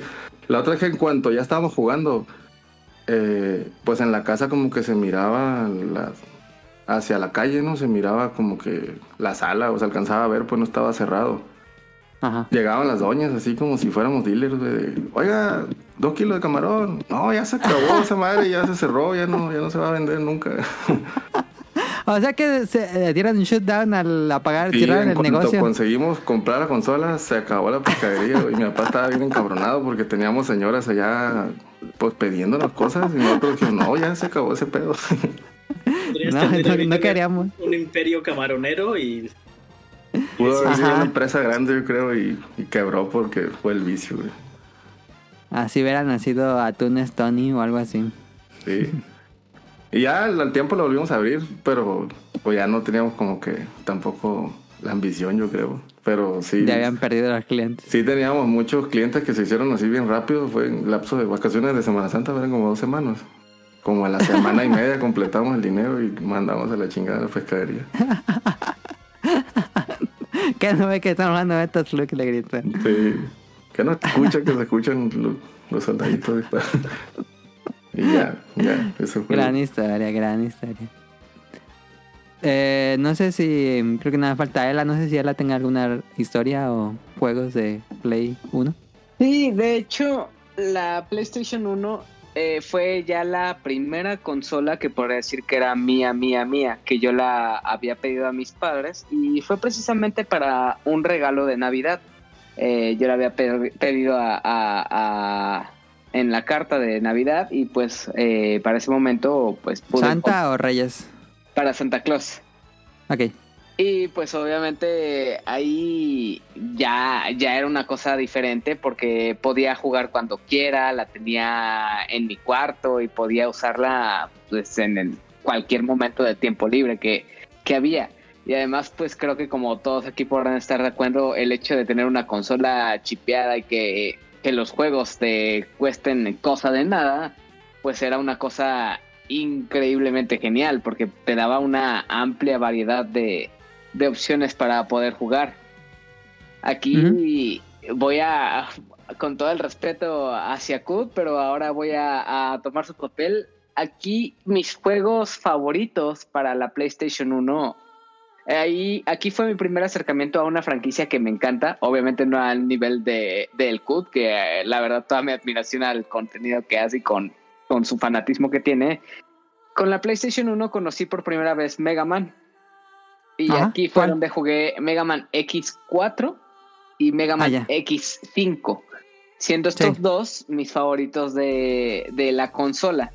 Pero también hubo mucha variedad de cosas que pude jugar. Eh, al- algo que he notado aquí frecuente es que muchos de ustedes mencionan que Final Fantasy VII lo conocieron a través de la PlayStation 1. Yo, yo en este caso la conocí hasta la, la PSP en formato digital y en, en, eh, para este momento yo no, yo no conocía de la existencia de Final Fantasy. Aquí un acercamiento que tuve al RPG fue bastante extraño. Fue con, con un juego de Digimon, me parece que era el Digimon, Digimon World World. 3, era el tercero que llegó para, Play, para PlayStation. Y, y este fue mi fascinación. Así me perdía muchísimo tiempo jugando Digimon. Y había muchos otros juegos también, como por ejemplo, como está el, el auge ahorita o la, la moda de que Hex va a volver a salir para nuevas consolas. Este fue un sí, juego sí, sí. que, que, que llegué a jugar. Había otro que me encantaba, que era un juego de del, del coyote del correcaminos, en el que tenías que atrapar a las ovejas y tenías que Ah, sí, llevarlas sí lo como a- que era como de un reality show, algo así, y tenías Ship que Rider. superar. ¿Eh? Ship Rider. Chip Raider, sí, exactamente, ese mismo. Y aquí también conocí uno de los juegos de pelea que más me han fascinado en la historia, que era Marvel vs. Capcom 1. Sí, sí. Y no, era una cosa bárbara tener el, el, el chip y poder jugar todo lo que había. Había varias opciones. Pero dentro de los juegos de PlayStation 1, sí, mi top sería primero Mega Man X4, luego el X5 y por último yo diría que el Marvel contra Capcom. Eso sería mi Muy top. bien, muy bien. ¿Alguien faltó en decir su top? No me acuerdo. A mí A ver, Jesús. Um, sería Metal Gear Solid, eh, pues el, el único que hay El en Play 1. Ujú. Sí, sí, sí. Eh, Final Fantasy VII Ajá. Y yo creo que Resident Evil 2. Pero Ok. pues, es que es muy difícil este escoger un top 3. O sea, hay muchas cosas en la consola. O sea, muchos. Bueno, ahí yo conocí Croc, este, pues, que era. Ah, yo también. Sí, Gran, gran juego de plataforma. sí, igual, este, sí, Crash Team Racing, pero fíjense, o sea, yo es- escucho sus historias y, y yo también lo tenía en copia, pero nunca me agradó. Yo decía, no, pues es que no, se- no se parece a Mario Kart, A ¿no? Mario Kart. Ajá. Pero, pero ya eh, con la remasterización o el remake que hicieron este en Play 4 y el Xbox One, pues sí, o sea, es un juegazo, nada más que está muy difícil. Yo creo que eso es lo que me desesperaba del juego, que era muy difícil. Pero, ujú. Pero sí, este, yo creo que ese sería mi, mi top 3 y bueno, también este, pues, si le ponemos el pilón y un saludo a Roll, el Final Fantasy Tactics. Tactics, ok. Eh... Ay, no me acuerdo quién más dijo su top 3 o digo, ¿quién más faltó de decir su top No, 3? yo nada más para aclarar, Ela, jamás me, me, me insultarías, hermano, no, no, no te preocupes. Y con respecto, yo no dije ningún Mega Man porque yo no los pude jugar en su momento durante la era del Play. Sí, Por eso no los puse, o sea, porque Sí, sí, sí, sí. pueden ser mis juegos Sí, favoritos, pensé. pero realmente yo los, yo los pude jugar hasta la época del GameCube con los, con los Collection. con los collections. Ajá. Ah, me faltó comentar, antes que me pase. Ahorita que le dije que ya, Dale, dale. que ya me había quedado claro cosas que yo no sabía en el momento. Un señor que trabajaba con mi papá, el, de hecho el, el que se llevaba más seguido los camiones a, a la Ciudad de México, que ese era el, el gran negocio de mi papá, era que en Culiacán valían un precio, pero en la Ciudad de México valían como cuatro veces más. Entonces, un señor que, que manejaba ese camión, un chilango, este, pues, como hicimos mucho pedo por el Play, y que ya teníamos el Play, y que los juegos, y... ah, pues el secre, el señor es el chofer, tenía un familiar que trabajaba en Tepito. Ok. Y nos trajo una bolsa, así una bolsa de camiseta con discos, como dice Cadasco, que yo no sabía que o los vendían por kilo. Yo nomás supe que el señor tenía un hermano, no sé qué era. Y nos trajo una bolsa de juegos y el pedo era calarlos y marcarlos con un Sharpie qué juego era. Pero Claro. eran así chingo de juegos y nosotros no, nos volvimos locos. Creo que no compramos juegos en mucho tiempo. Y no estaban, porque me quedé pensando en lo que dijo Cadasco, ¿no estaban todos rayados? ¿Sí servían? No, pero estos sí tenían como bolsita por disco. Ah, sí tenían bolita bolita, ok. Sí, por ejemplo, Sí, porque me quedé pensando. Sí, teníamos el Final Fantasy VIII incompleto. Ah, Porque- porque eran cuatro discos, sí. Sí, pues ya estaban sueltos. Estaba la pura bolsita y, y eran discos que estaba como que la parte donde no se leía también plateada. Plateada como, no sé, como con un como brillo así, pues. Y ahí era donde nosotros lo, lo marcábamos. Y en la parte que se leía, pues metías pues el disco y ya decía, ah, pues se llama tal. Ya le ponías ahí con el marcatexto. O digo, con el marcador. Pero eran así. El señor llegó y dijo, ahí está para que jueguen tus chavos. Dijo, y un bolsón, un gato. nosotros. Hombre, amigo, dije que iba a haber para toda la El vacación. meme ese del, del niño afroamericano que está con las manos en la cabeza. No, ahí nos, nos fuimos para atrás. Ya, pues eso fue. Pero yo no entendía, pues, eso, que ¿por qué los trajo así este güey? Dije, ¿qué pedo se los robó? güey? No, pues no sabía que los vendían así pesados. Y ok. para completar, Sí, yo creo dale. que la mamá de mi amigo también fue a Tepito a comprarlos. Porque sí, era, era como lo escribe él, que era así una bolsa gigantesca. Y en, en mi caso sí venían muchos rayados porque no venían con bolsita. Supongo que era más barato. sin- Era puro disco así, suelto. sí, más barato sin bolsita. Y muchos repetidos, obviamente. Entonces así los llevas haciendo un montón de todos los que eran lo mismo para en algún momento ir a otro mercado y cambiarlos. Ahí venía el Metal Gear, pero venían dos discos uno. Ah, y cuando llegan al disco 2 ya no. Mete el disco 2 y yo decía, pues mete el otro disco. No, pues no, ese no, no jaló, güey. Porque cuando lo ponías, ¿no? Decía, este es el disco 2, inserte el disco 1 o algo así. No, sí, pues, pero no, no teníamos el disco 2. O sea, venían así Ajá, a granel muchos, pero sí tenían su bolsita de celofán entre disco y disco. ¿Y si tenían, tanto a ti a Cadasco, tenían buena selección? ¿O eran puro repetido FIFAs o algo así? No, pues casi todos los juegos que la verdad que nos trajo el señor ese, pues estaban buenos todos. De hecho, ahí venía el. Tony Hawk. Ah, ya. Pero Sí, la mayoría estaban chidos. Muchísimos. O sea, no, no recuerdo uno que no me gustara tanto. Por lo menos le dábamos la oportunidad. Y ya en esa oportunidad te gastabas una o dos horas. Ajá. Pero sí había uno que otro, uno que, que es de Gecko y juegos culeros así. Pero sí, Pero- está- sí, todos estaban buenos. Pero es muy raro porque a mí sí me llegaron a tocar las copias con serigrafiadas y me las daban en caja de, de cristal. O sea, sí, de que hecho, mis parecía casi original. Sí, Sí. o sea, ya cuando eh, cuando salió el Play 2 fue cuando empezaron a sacar así en masa, ya te lo vendían en bolsita, que ya todos Sí, rayados. y- sí, sí, sí. Pero antes sí, o sea, como que la piratería le echaba Era ganas y- copia de calidad y tenía la marca Pla- Players eh, Players, exacto. Con, la, con un logo como de la NBA. Sí, el de los Pacers de Indiana. Sí, ese era. Sí, sí, sí, sí. Y los vendían así como con la caja y, y impresiones arriba, ¿no? Pero bien caros que los daban, me acuerdo. Ahí- en esa. En, en Sí, los Colón, daban más caros. Ahí Sí, eran tienda. más caros. Pero, por ejemplo, Metal caro. Gear, Metal Gear sí necesitaba la impresión porque pues, la parte que te dice, ah, pues, si quieres este, contactar a esta persona, ve atrás de Meryl. la caja. Sí, pues, 140.86. Sí, y el internet pues, estaba bien chafa, 56 kilobytes, y pues, dices, no, no manches, pues mejor dámelo así, serigrafiado y con todo. Sí. Sí, ah, pues ya está.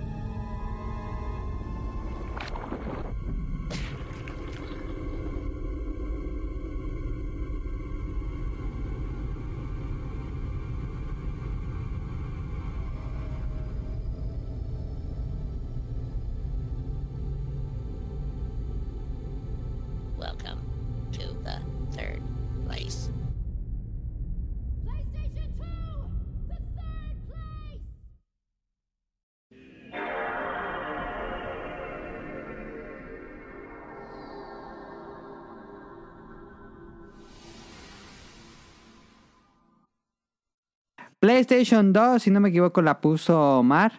Eh, esta sale a la venta en octubre del 2000 en América. Y pues hizo increíblemente dobló el éxito del PlayStation 1 y se convirtió en la consola más vendida del, de, pues, Sony. Eh, fue un madrazo cuando salió el PlayStation 2. Solo le tomó un año para matar al Dreamcast. Eh, pues a ver, dale tú, F, Summer primero. El Play. Play 2. Pues el Play yo creo que ya la ruta estaba trazada. Era conseguir el, el Play. Que no lo conseguimos luego, eh, lo conseguí mucho, mucho, mucho muy tarde porque, digo, no, no el lanzamiento, pues a lo mejor fueron do- Ah, dos años. Porque eh, eh, obviamente en cuanto lo anunciaron en revistas y, y así que lo fuimos y lo buscamos, no, hombre, nos fuimos para atrás cuando supimos cuánto costaba esa no, madre de estaba lanzamiento. carísimo en México. Estaba Carísimo. prohibidísimo comprar esa madre. Estaba, no, no, no se podía. O sea, pues, si yo, ¿cuántas pescarías tengo que poner para comprar esta mamada? no, no se podía, era imposible. Entonces, lo conseguimos pues, usado y al tiempo. Nuevo compré pues ya mucho después, pero cuando recién salió, de plano lo jugamos prestado de otro compa que nos cambiaba y literal era el super y, y el y tu drinkas y chanza, güey, te presto el Play 2. O sea, si eran. eh, y fue mucho en ese tiempo, de, de hecho, desde la cuarta generación, fue mucho de.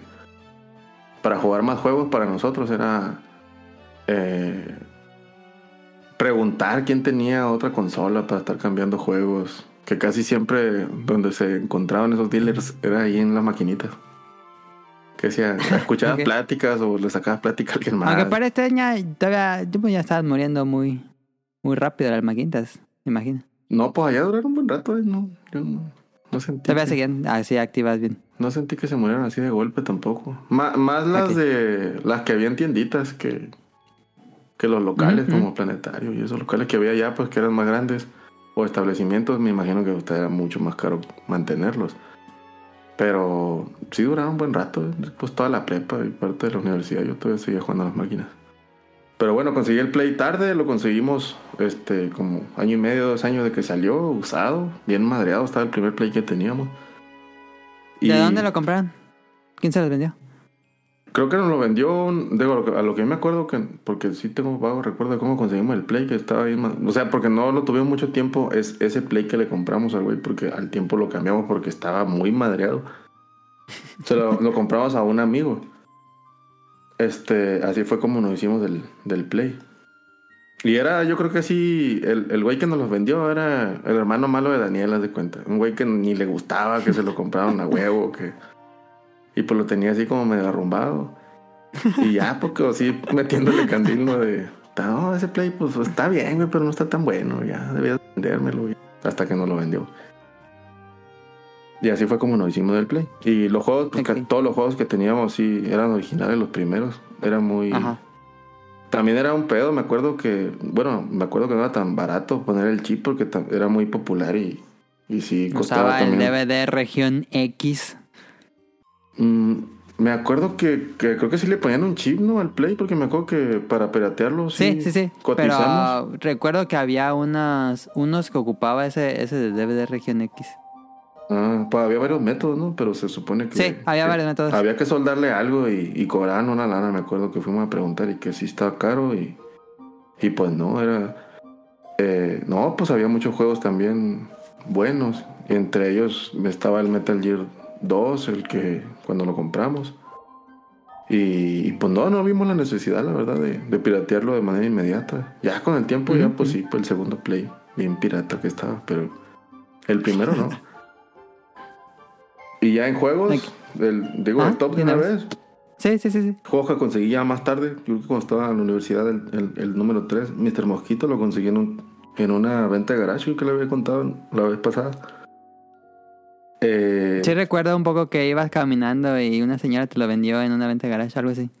Sí, en una venta de garage igual, ¿no? Que traían tiraderos así de Estados Unidos que vendían lámparas y ropa y sillitas y, y unos cuantos juegos. Ahí estaba el Mr. Mosquito. Yo nada más lo había visto en revistas. eh, en revistas como Hobby Consolas o Atomics Ajá, o esas ajá. Gamer, no me acuerdo ni qué revista estaban cuando leía de eso de Play 2. Y estaba el Mr. Mosquito y, y me daba mucha curiosidad porque se me hacía una idea muy original y muy diferente, ¿no? Dije, ¿cómo que un Sí. mosquito? Ya, total que ahí lo vi con esa señora y ahí lo compré. El Metal Gear 3, que te puse en el top el Metal Gear 3 cuando te lo mandé, pero ahorita en la tarde estaba jugando Godhan y te lo voy a cambiar. Dale tú, dale tú, dale sí, Godhan yo creo que, bueno, Metal Gear 3 está en el PS Vita, está en el Play 3, está en varias colecciones y como casi casi como el Resident 4 está en todos lados ya y va a volver a salir.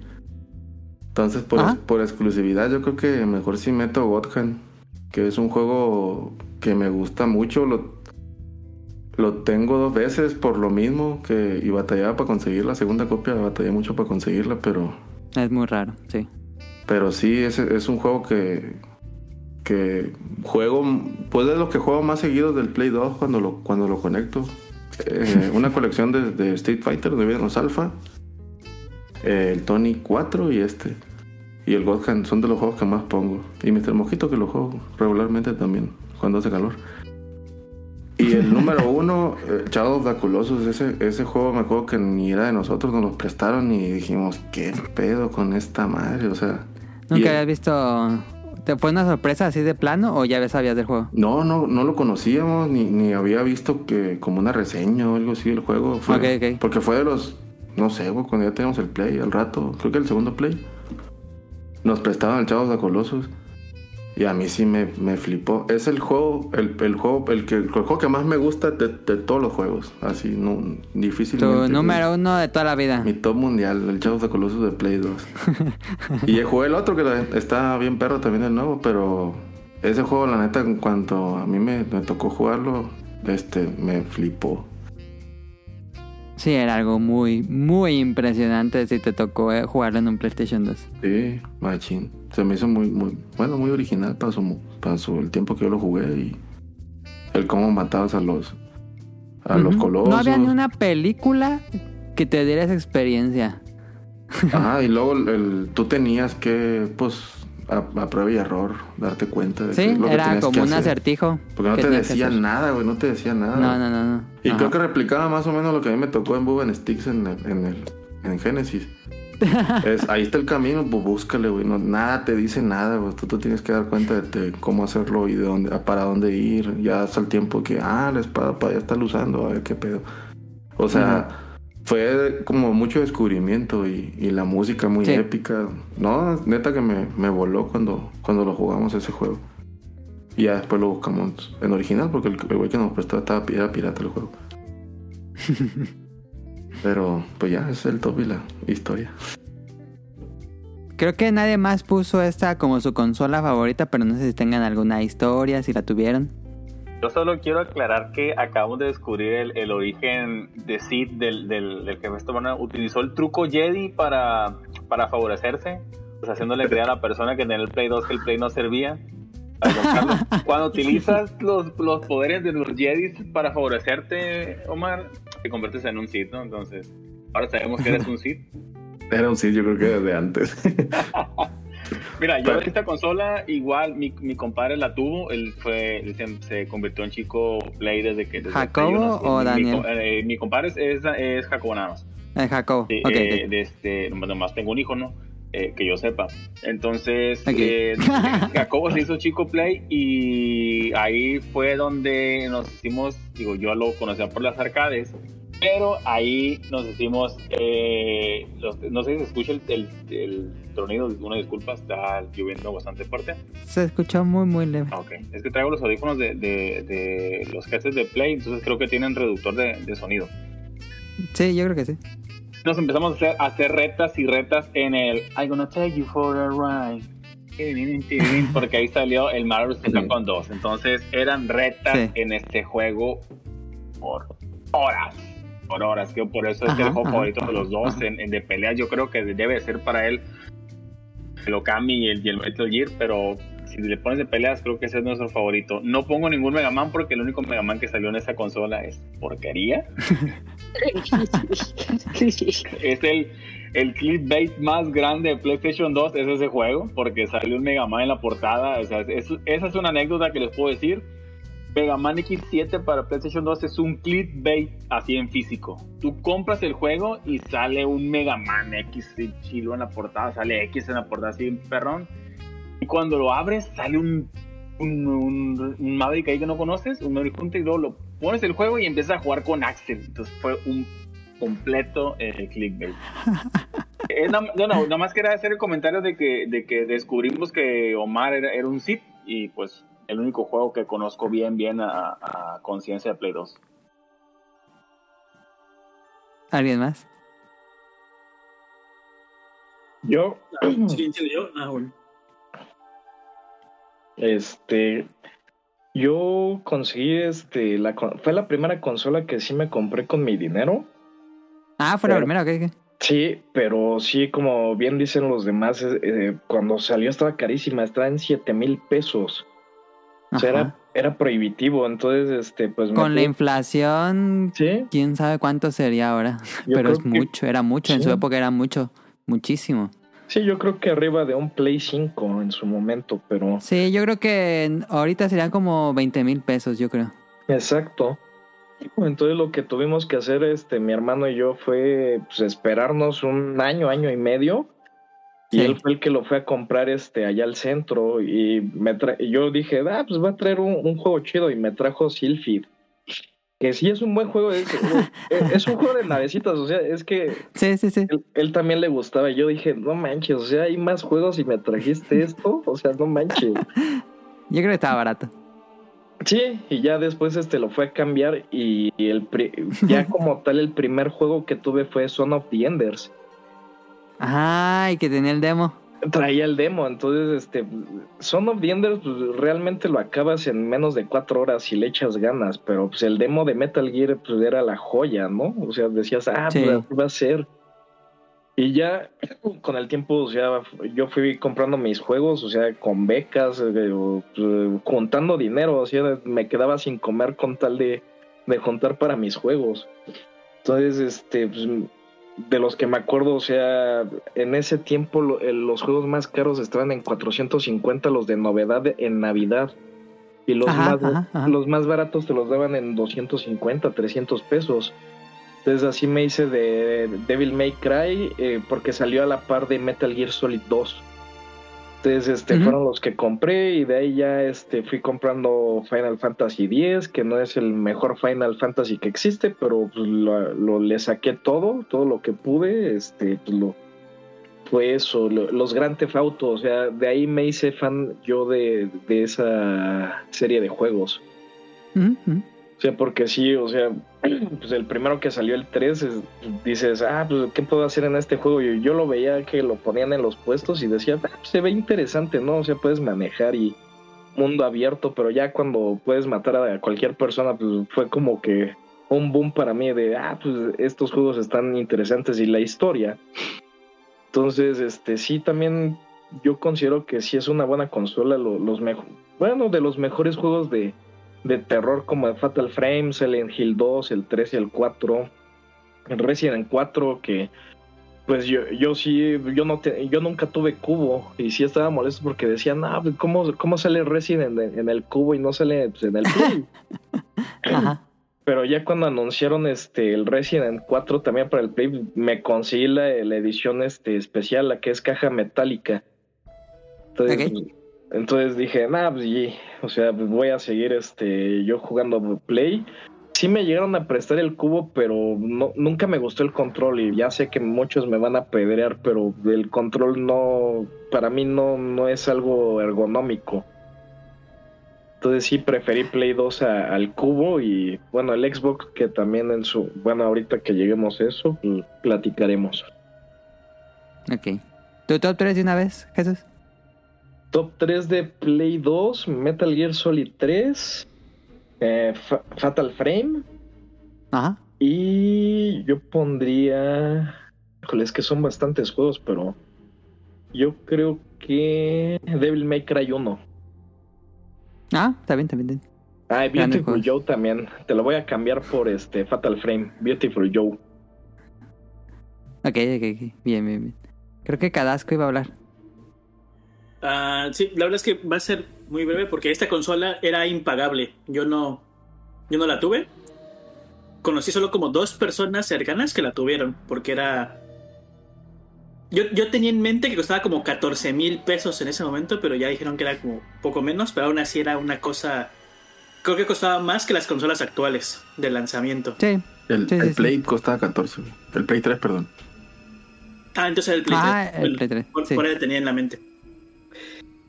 Solamente una persona de mi cuadra la tenía y era el hijo del de la tiendita de la cuadra, que obviamente ahí llueve dinero, porque era la única, como en. Yo creo que en la colonia era la única tienda. Era él, güey.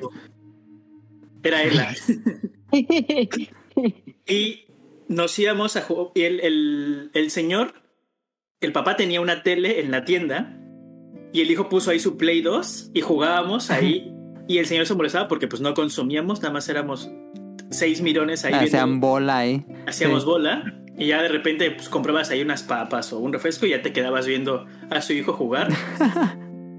Me acuerdo que jugaba mucho Twitch eh, en vivo. Twitch en vivo, ajá, jugaba, creo que era era uno de carros, supongo que era un Twisted este, no, un ¿O gran, Gran turismo, Turismo? un gran turismo. Ok. Y lo que me voló la cabeza fue ver el Silent Hill 2, que dije, es como una película y tú juegas ahí. Y Ajá. obviamente ya en estos días ves las gráficas y dices, pues no, como que exageraba, ¿no? Me- te- tenía mal los ojos en ese momento, pero es- esa fue la única. No, pero no había otra, no había otra cosa así. En su momento no había otra como tan cinematográfico. Era, era ese y supongo que también el Metal Gear Solid 2. Creo que sí, ¿no? El Sons of Bastions.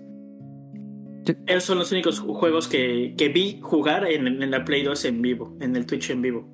Después de ya no tuve, no tuve relación con esa consola, nunca, la- nunca la pude comprar. Ok, Y- pues. y que- no tengo top 3 porque pues esa sí fue. Sí, no, no te Muy preocupes, no bien. te preocupes. Na- Nada más como dato, quería comentar ahorita que decía Jesús del. del Vice, del GTA. Ajá. Eh, a principios de los, de los 2000 este, no sé si te acuerdas, Scott, yo, yo evité esas madres a, como no tienen idea, porque en Culiacán se llenó de una, como una epidemia de esa madre, pues, pues es que era, pues mataba gente y robaba carros y... El narco simulator. No, hombre, no mames, güey. Todo el mundo quería jugar esa madre y yo, yo así como que, ah, güey, o sea, quería, este, era rebelde y no seguía a los demás. Quería jugar otros juegos. Todo el mundo jugaba esa madre. Ibas a un ciber y te vendían la, eh, más cara que una impresión los trucos. Ajá, ajá. Se llenó lo que, o, o sea, neta, en- ahí en ese tiempo del Play 2, lo que era eh, Tony Montana, este, de, de las películas y esta madre de Vice City estaba lleno por todos lados. Y era así como que yo no quería jugar ese juego. Ya- eras único y diferente. o sea, al tiempo ya me gustan esos juegos y me gusta mucho el, el soundtrack de licencia del, del Vice City especialmente, pero ¿Pero hasta cuándo lo jugaste? Creo que como 10 años después, güey, así como que... Ah, sí fue bastante. O sea que yo los evitaba y los evitaba porque decía, no, no quiero ese pedo. güey. Y al tiempo, pues ya, ya la neta me gusta mucho, pero. pero sí los evité en un rato porque se. Era como muy. No sé, pues se- se hizo demasiado popular y como que dicen, ay, güey, no mames. Te abrumó que todo el mundo hablaba Sí, de eso. sí, la neta sí. Era como Barbie ahorita, yo creo. Yo también Pero bueno. evité, digo, yo nunca he jugado un GTA, no me, no me atrapa. Su, su jugabilidad, o más Temática. bien, sí, su temática, pues. Y si no, aquí fue, digo, sí, digo, sabemos que nuestro estado se caracteriza, está estereotip- estereotipado por eso, ¿no? Y sí, es muy común, ya hay gente que solo compró consola para jugar GTA, Sí, Eh, eh, eso es lo que me cagaba más, yo hizo creo. su vida alrededor de GTA, pues. Y, y- y hay GTA gente Machine. que sigue jugando videojuegos solo jugando GTA y comprándolo en cada iteración nueva que sale, pues. Entonces, sí entiendo un poco a, a Jefes Tomar. Yo nunca los he jugado. No, no critico a la gente que los juega, no, pues digo, cada quien juega lo que quiere, pero, pero pues no es mi tipo de juego, ¿no? Sí, se vale. Ah, como un dato muy regional. Ahí está, entonces, Play 2.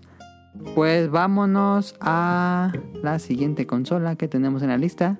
Una muy, muy, muy querida, por lo menos para mí. Escapa a un mundo de encanto. Corre con las maravillas de la naturaleza. Nada en nuestras aguas cristalinas.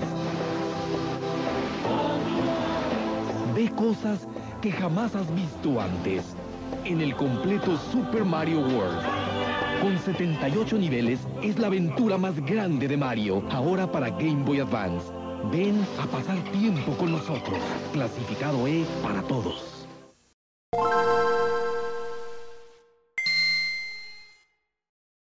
El Game Boy Advance, el SP y el Micro, que fueron las tres versiones que tuvo. Este salió a la venta en junio del 2001. Eh, pues básicamente nos...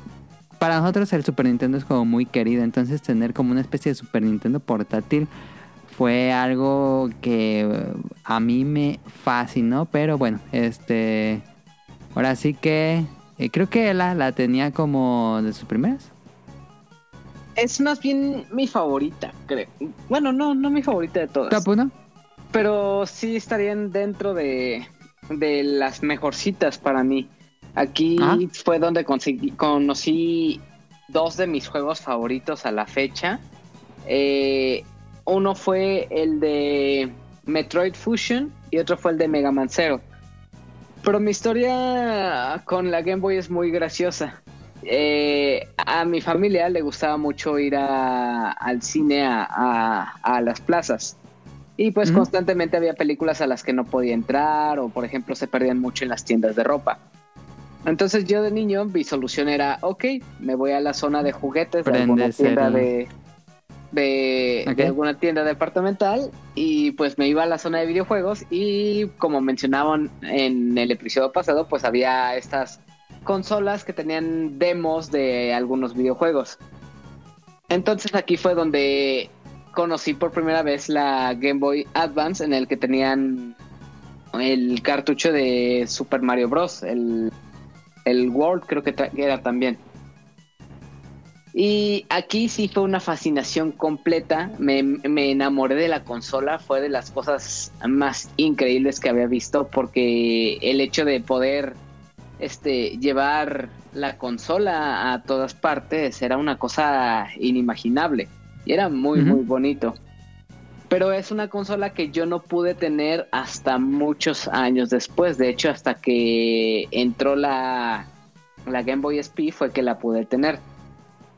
Cuando, cuando pude jugarla por mi propia cuenta, mi padre consiguió de... Él trabajaba con varias personas y dentro de sus compañeros, uno de ellos tenía una Game Boy normalita, la que no se ilumina, la, la gris, la tradicional. Y esa se la pudo pedir a su compañero y ahí fue que me la, que me la pudo prestar. Esa consola venía, la pude jugar con el juego de Wario Land y también fue una cosa increíble. Era un juego que, que era como de, ok, esto se parece mucho a Mario Bros, pero no es. Y en su momento no entendía qué era. Y, y ese fue mi acercamiento, que me la prestaron en, en ese tiempo el compañero de trabajo y después también el acercamiento que tuve en las tiendas departamentales. Pero ya cuando tuve mi primera SP fue con el videojuego de, de Metroid Fusion. Y una anécdota que tengo con esto es que esta consola yo la tenía y cuando me regalaron el juego de Metroid Fusion, me lo regalaron junto con el juego de Kirby. Para este momento yo estaba internado en el hospital de Ciudad de México y tenía que pasar las noches allá. Y se Mm. quedaba un familiar conmigo en las noches y yo me quedaba ahí varios tiempo y iba- iban intercambiando mi papá, mi mamá y mi hermana y así. Y para que no la padeciera tanto, pues eh, en ese momento pues a mi mamá se le ocurrió regalarme lo que sería el Metroid Fusion y el Kirby. En su momento me, obses- me, me obsesioné todavía más con Metroid Fusion porque tenía esta estética de terror, el hecho de estar en una nave abandonada en el que todos prácticamente murieron y tenías un enemigo persiguiéndote todo el tiempo. Fue una estética de terror, lo cual en ese momento el tiempo que la pasé en el hospital eh, me hizo olvidarme de toda la situación que estaba pasando. Más adelante pasó una situación muy fea con, con estos juegos y es que eh, estábamos regresando a casa, veníamos en un taxi y yo tenía un- una cajita en la que tenía varios de mis juegos. Yo iba bien distraído jugando y... Aquí ponemos la canción de Oh No. Sí.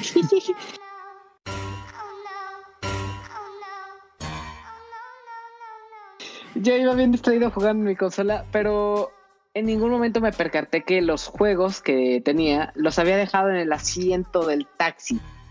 Ah, Y ahí se me perdieron seis de los juegos que tenía y entre esos iban el Metroid Fusion y el Kirby. Para ese Ah. momento era tan grande mi obsesión con ese juego que definitivamente tuve que comprar el juego otra vez porque no lo había terminado y era una obsesión. Pero en esos momentos pues era muy caro comprar un juego original y, y era muy fácil pues ir a la, al- la Friki Plaza de la ciudad o al, al centro del- de la ciudad y ahí había muchas tiendas de videojuegos que te vendían que los juegos piratitas y así. ¿Mm? Y ahí fue donde encontré una copra- copia de Metroid Fusion. Pero el detalle con este juego es que venía dañado del sistema de guardado. Todos los piratas tenían eso, sí. Ah, sí, eso no me lo sabía.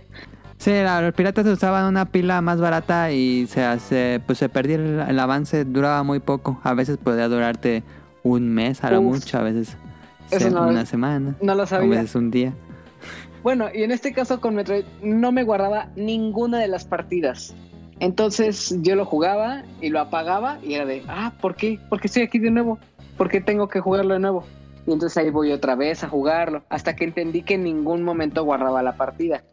Entonces la única solución que, que, que vi era o lo terminas sin apagar la consola o te apuras Sí. a, a acabarlo A antes comprarlo de que... de nuevo, Ajá. original. Exactamente.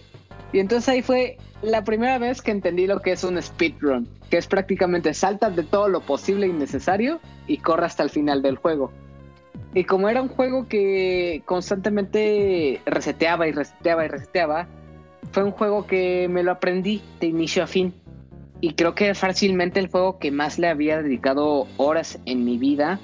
Y me fascinó, a pesar de que nunca lo pude guardar como tal, fue un juego que me gustó muchísimo. Ya posteriormente ya poder conseguir un, uno que sí pudiera funcionar bien, que guardara la, partida original y ya me olvidé de esos problemas. Pero sí me lamenté mucho de haber perdido esos juegos en, en ese taxi. ¿Ya lo jugaste en el Switch? Sí, pusieron en el Switch, ¿no? Fusion. Sí, en la colección de Game Boy Advance. Ajá. Sí, en- afortunadamente en la Switch ya pude jugar lo que fue Super Metroid, el Metroid original y el Metroid Fusion. Ah, ok, ok. Ahorita llegamos a eso. Eh, perfecto. Ahí está, gran anécdota de... Eh, ¿la- ¿Quieres decir en su top 3 de una vez, Ela?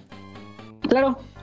Mi top 3 de Game Boy sería Metroid Fusion, luego el Mega Man Zero, el primero, y. Pokémon Emerald. Ok, ok, ok.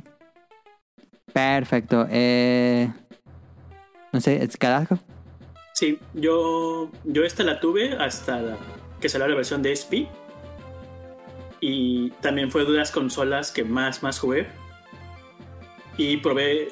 Tenía la, la fortuna de probar muchos juegos porque para este momento yo trabajaba con un amigo vendiendo cartuchos pirata y piratería en, en el mercado. Entonces ahí vi, en esa época vendíamos esto y también vendíamos mucho anime. Ajá. Entonces, entonces, él, él me vendió una consola de las que de segunda mano que, que él vendía. Y me dice, ah, pues te la vendo más barata. Y de ahí fue una locura porque uno de los cartuchos que él tenía original era Ajá. Final Fantasy Tactics. Ajá. El mejor Final Fantasy de todo el universo. Aunque se enoje rol. Aunque se enoje quien se enoje y soporte quien soporte. Es el mejor. Esa cosa le saqué cientos de horas seguramente.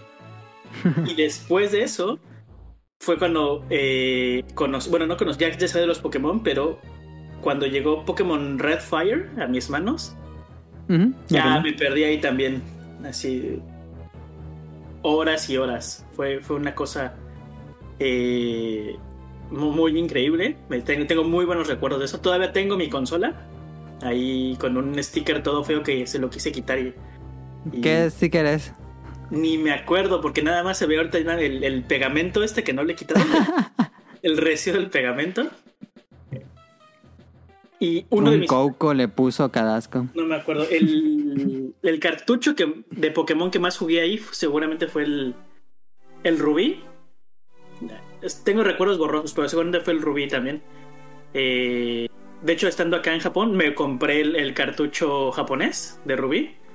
Yo estoy buscando una, un SP barato porque pues seguramente el mío americano no lo va a leer para, para, para saber si funciona. No sé si es... Según yo no son... No sé si son- sea retro... de- Bueno, de, de, de bloqueo de región, sí, no, no sé. y fue una cosa muy muy bonita. Tengo, tengo muy buenos recuerdos ahí. Entonces, mi top 3, obviamente en primer lugar es el Final Fantasy Tactics Advance. Luego seguiría Pokémon, lo voy a englobar todo ahí, porque si no, Ok. ocu- ocupo todo. Y el tercer lugar, ¿cuál era el que más jugaba? Yo supongo que fue un Tetris o un Fire Emblem. Creo que fue Fire Emblem, pero no me acuerdo cuál era. Tuvo dos, creo. Sí, un- uno de esos. Porque la Ok. verdad, eh, ese lugar solo lo rellené ahí porque toda mi vida se me fue con Final Fantasy y Pokémon. Muy bien. Eh, ¿Alguien más te tuvo o quisiera hablar del Game Boy Advance? Ah. Omar.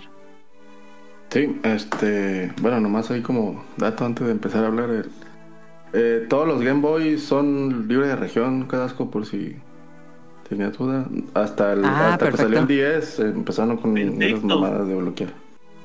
Ya me ahorré como 10.000 yenes ahí. Gracias. Eh, Y ok, el, el, el Game Boy Advance lo compré, que ahorita está cayendo en cuenta que las consolas, la primera vez que las compraba en esas épocas, siempre era mercado gris. La compré en una tienda donde había un vato bien mamón que nos vendía la piratería del, del Dreamcast. Ajá. Ese güey tenía como dos o como tres Game Boy Advance en venta que también los traía a Estados Unidos y los ponía y ahí los vendía. Ah, pues ese güey mamón era el único que lo tenía así como que sabía que lo podía pagar porque a ese güey sí se lo apartamos y completamos el dinero y lo, se lo compramos. Nos los vendió como en 2400 con un juego, algo así. El caso que no se me hacía tan caro porque pues, ya estaba seguro, ¿no? El primero sí fue el, pues la primera versión que salió. El, ¿El un- moradito? moradito. eh. ¿Mm? Y no me acuerdo cuál fue el primer juego, la verdad, pero en cuanto pudimos compramos el, el Mario Kart Super Circuit en el top. Ese es el, el número uno. Ese machín lo jugamos, ese, el, el Mario Kart Super Circuit del de Game Boy Advance.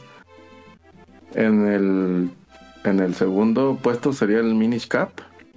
Que se me hacía bien bonito traerlo esa Sí, madre en la sí, bolsa y jugar el Zelda así, no sé, ese- a pesar de que está bien cortito, lo jugamos un chingo de veces.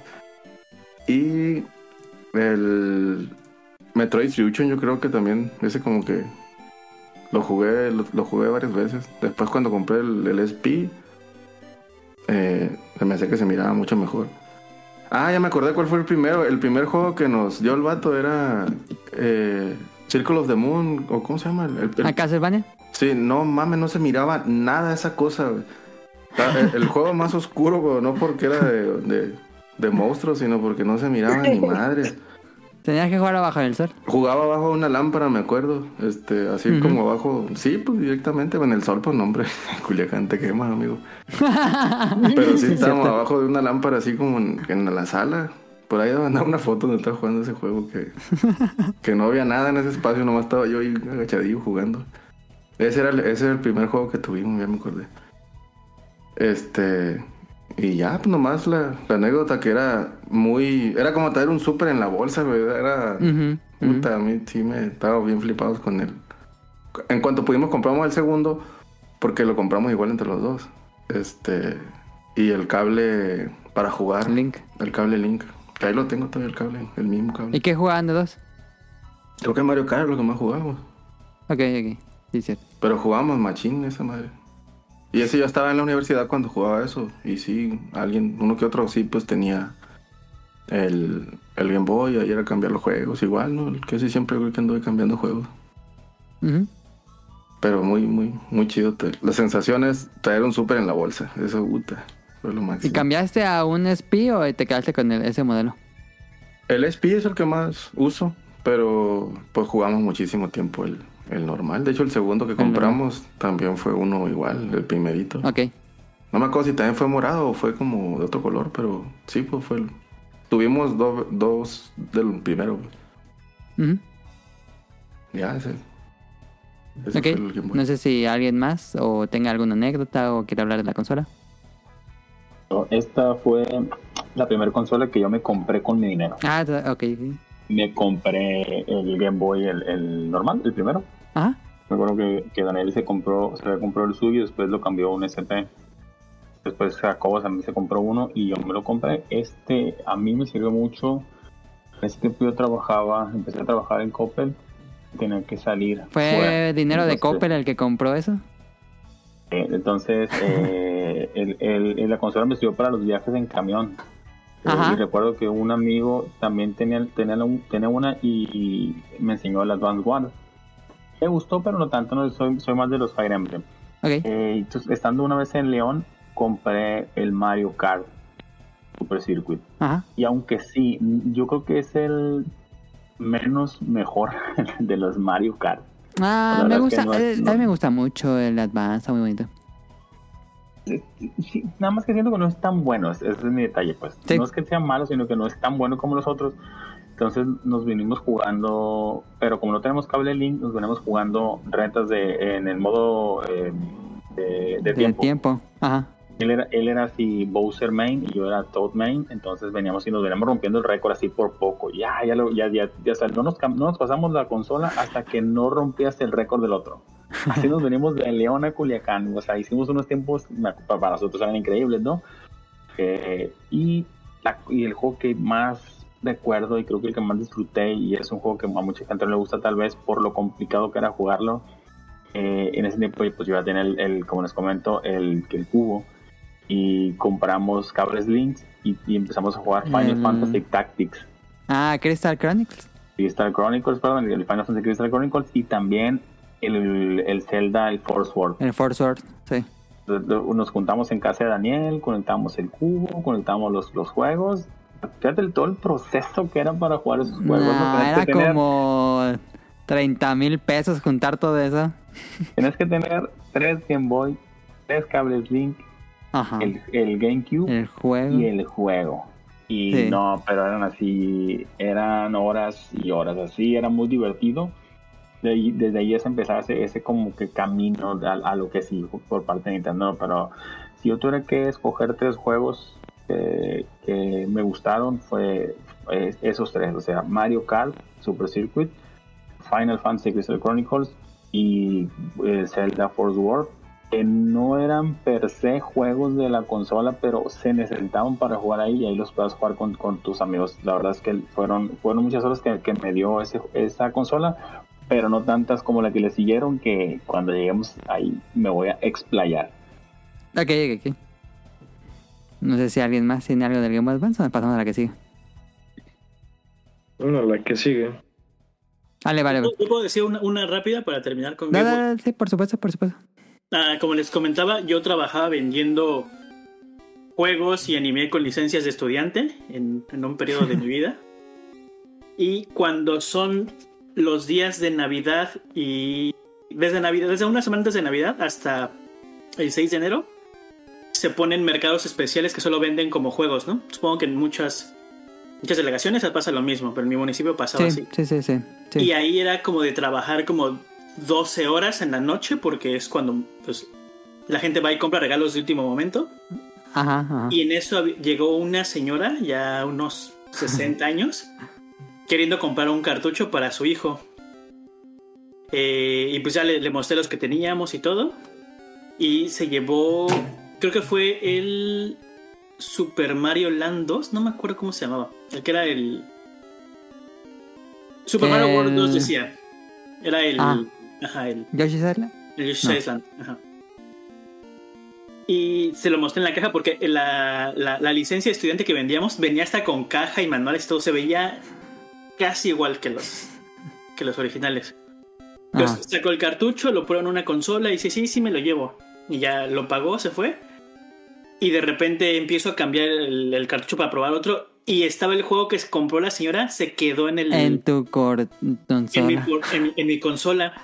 Y le dije a mi amigo, oye, ¿sabes qué? Este, pues te quedas solo en el puesto porque tengo que buscar a esa señora. Me tardé como media hora, pero encontré a la señora y le pude entregar su cartucho y no manches, Ah, qué yo estaba bueno. llorando. Así de... Y casi me hizo llorar a mí también, así de, no, perdón, no creo que la queríamos estafar, sino, o sea, pues, pues fue un error, ¿no? Y ella así de, no, muchas Ajá. gracias, porque es el regalo de, de Reyes de Sí, imagínate que abres Ajá. así, no trae nada. Ajá, y me puse en los zapatos del niño de imagina, de, de tu, tu juego de Sí, sí, sí. tu regalo de Reyes y que no tenga nada. Y ya con eso me gané el cielo, seguramente. Y en esas ventas de, de que era pues en la noche, nunca tuvieron ahí problemas de inseguridad porque pues estaba, estaba peligrosa, ¿no? Eh, es un mercado específico que se pone. Al menos en, en mi zona era un, mercado especial que se pone solamente en esas fechas. Hay mucha policía. Seguramente hay este. Sí, sí sabía de asaltos y cosas así, pero ya fuera del mercado. Como que esperan a que compres. Y Ajá, era- están era ahí fácil. rondando. Ajá, Sí. y era, era como más sencillo, supongo que para la delincuencia, quitarte las cosas que quitarte el dinero. Porque el dinero lo tienes adentro del mercado y allá te lo vas a gastar.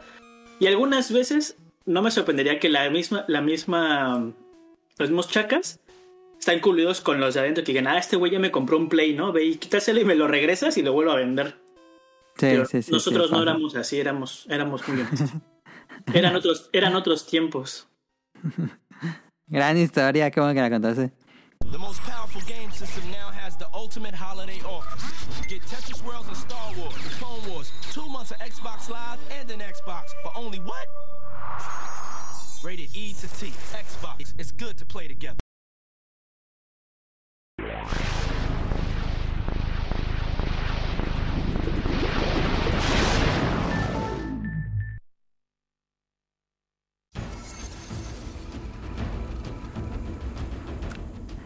Pues vámonos a la consola que sigue, que es el Xbox negro.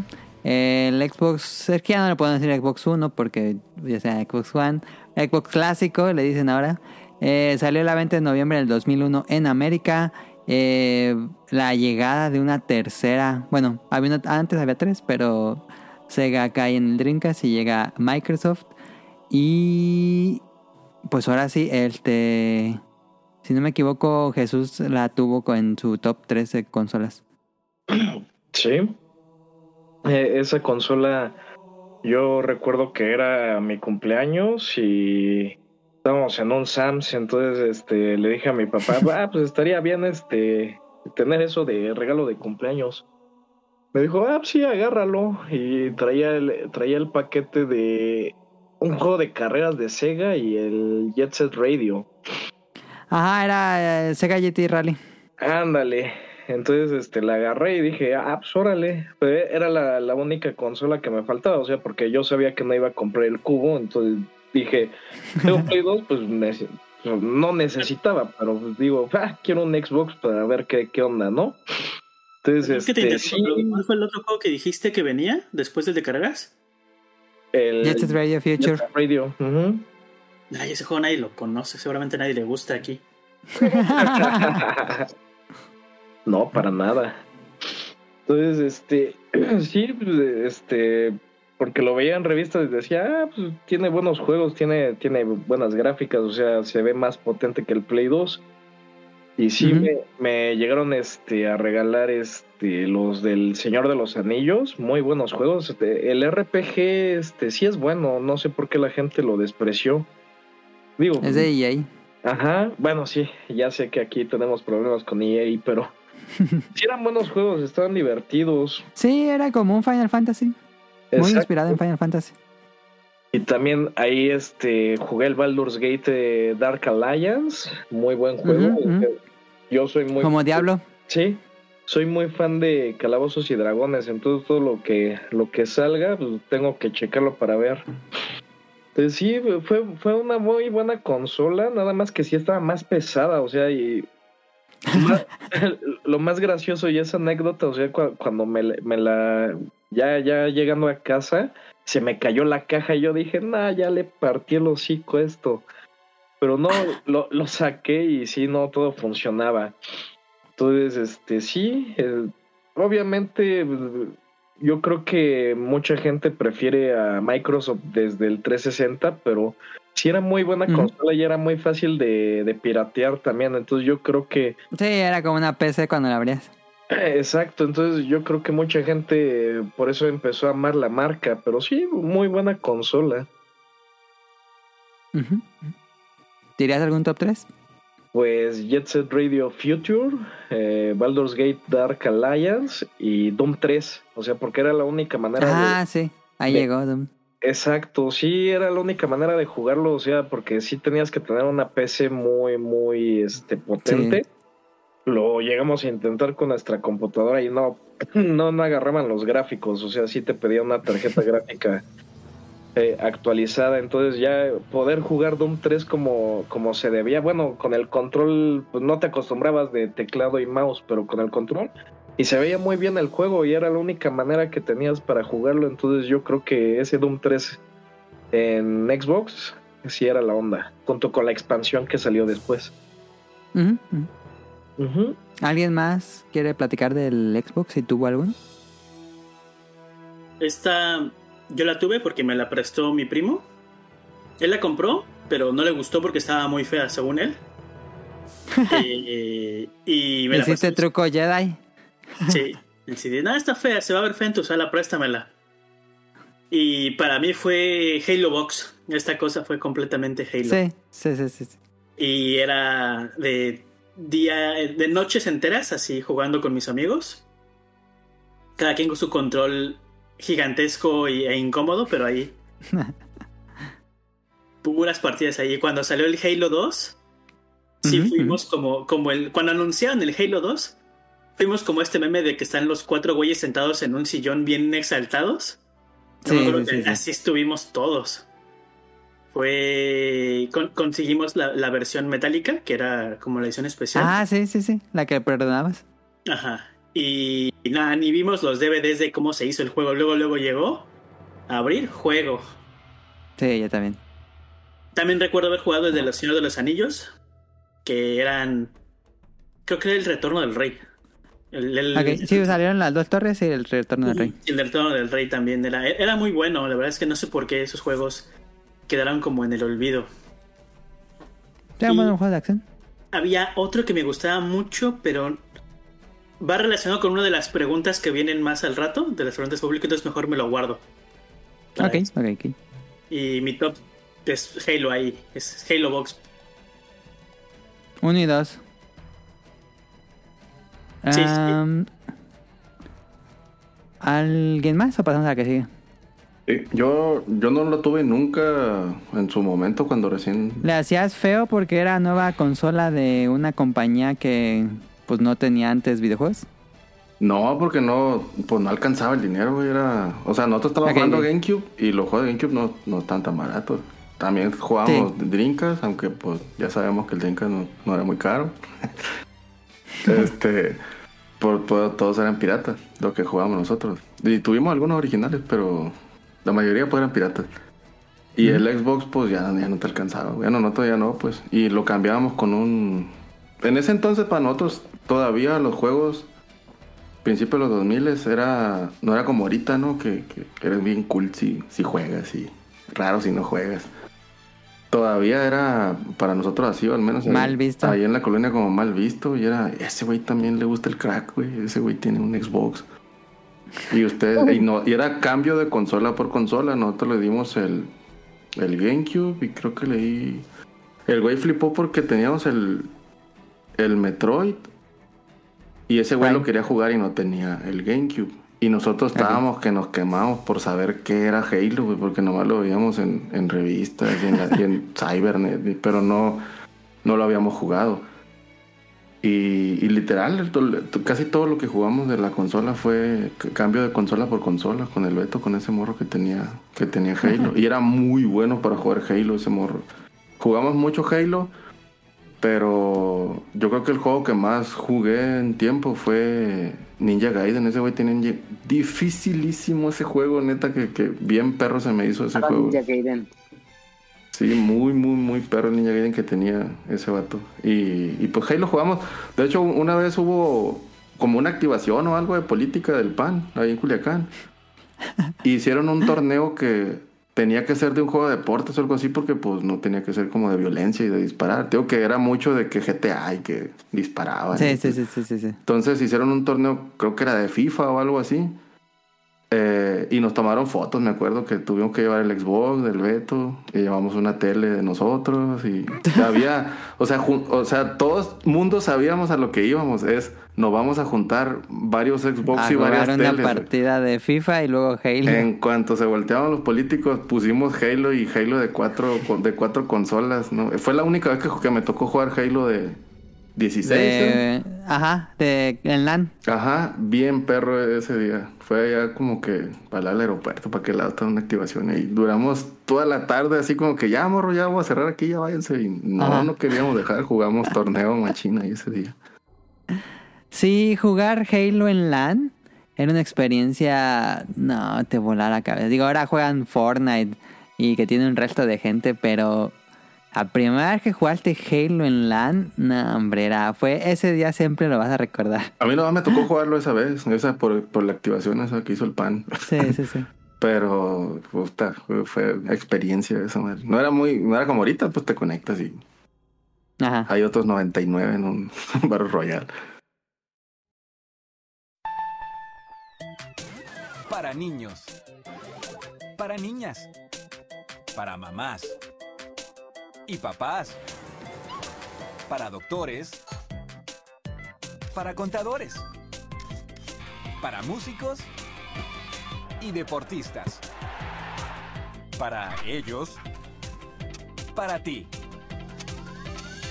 Nintendo DS. Es para todos.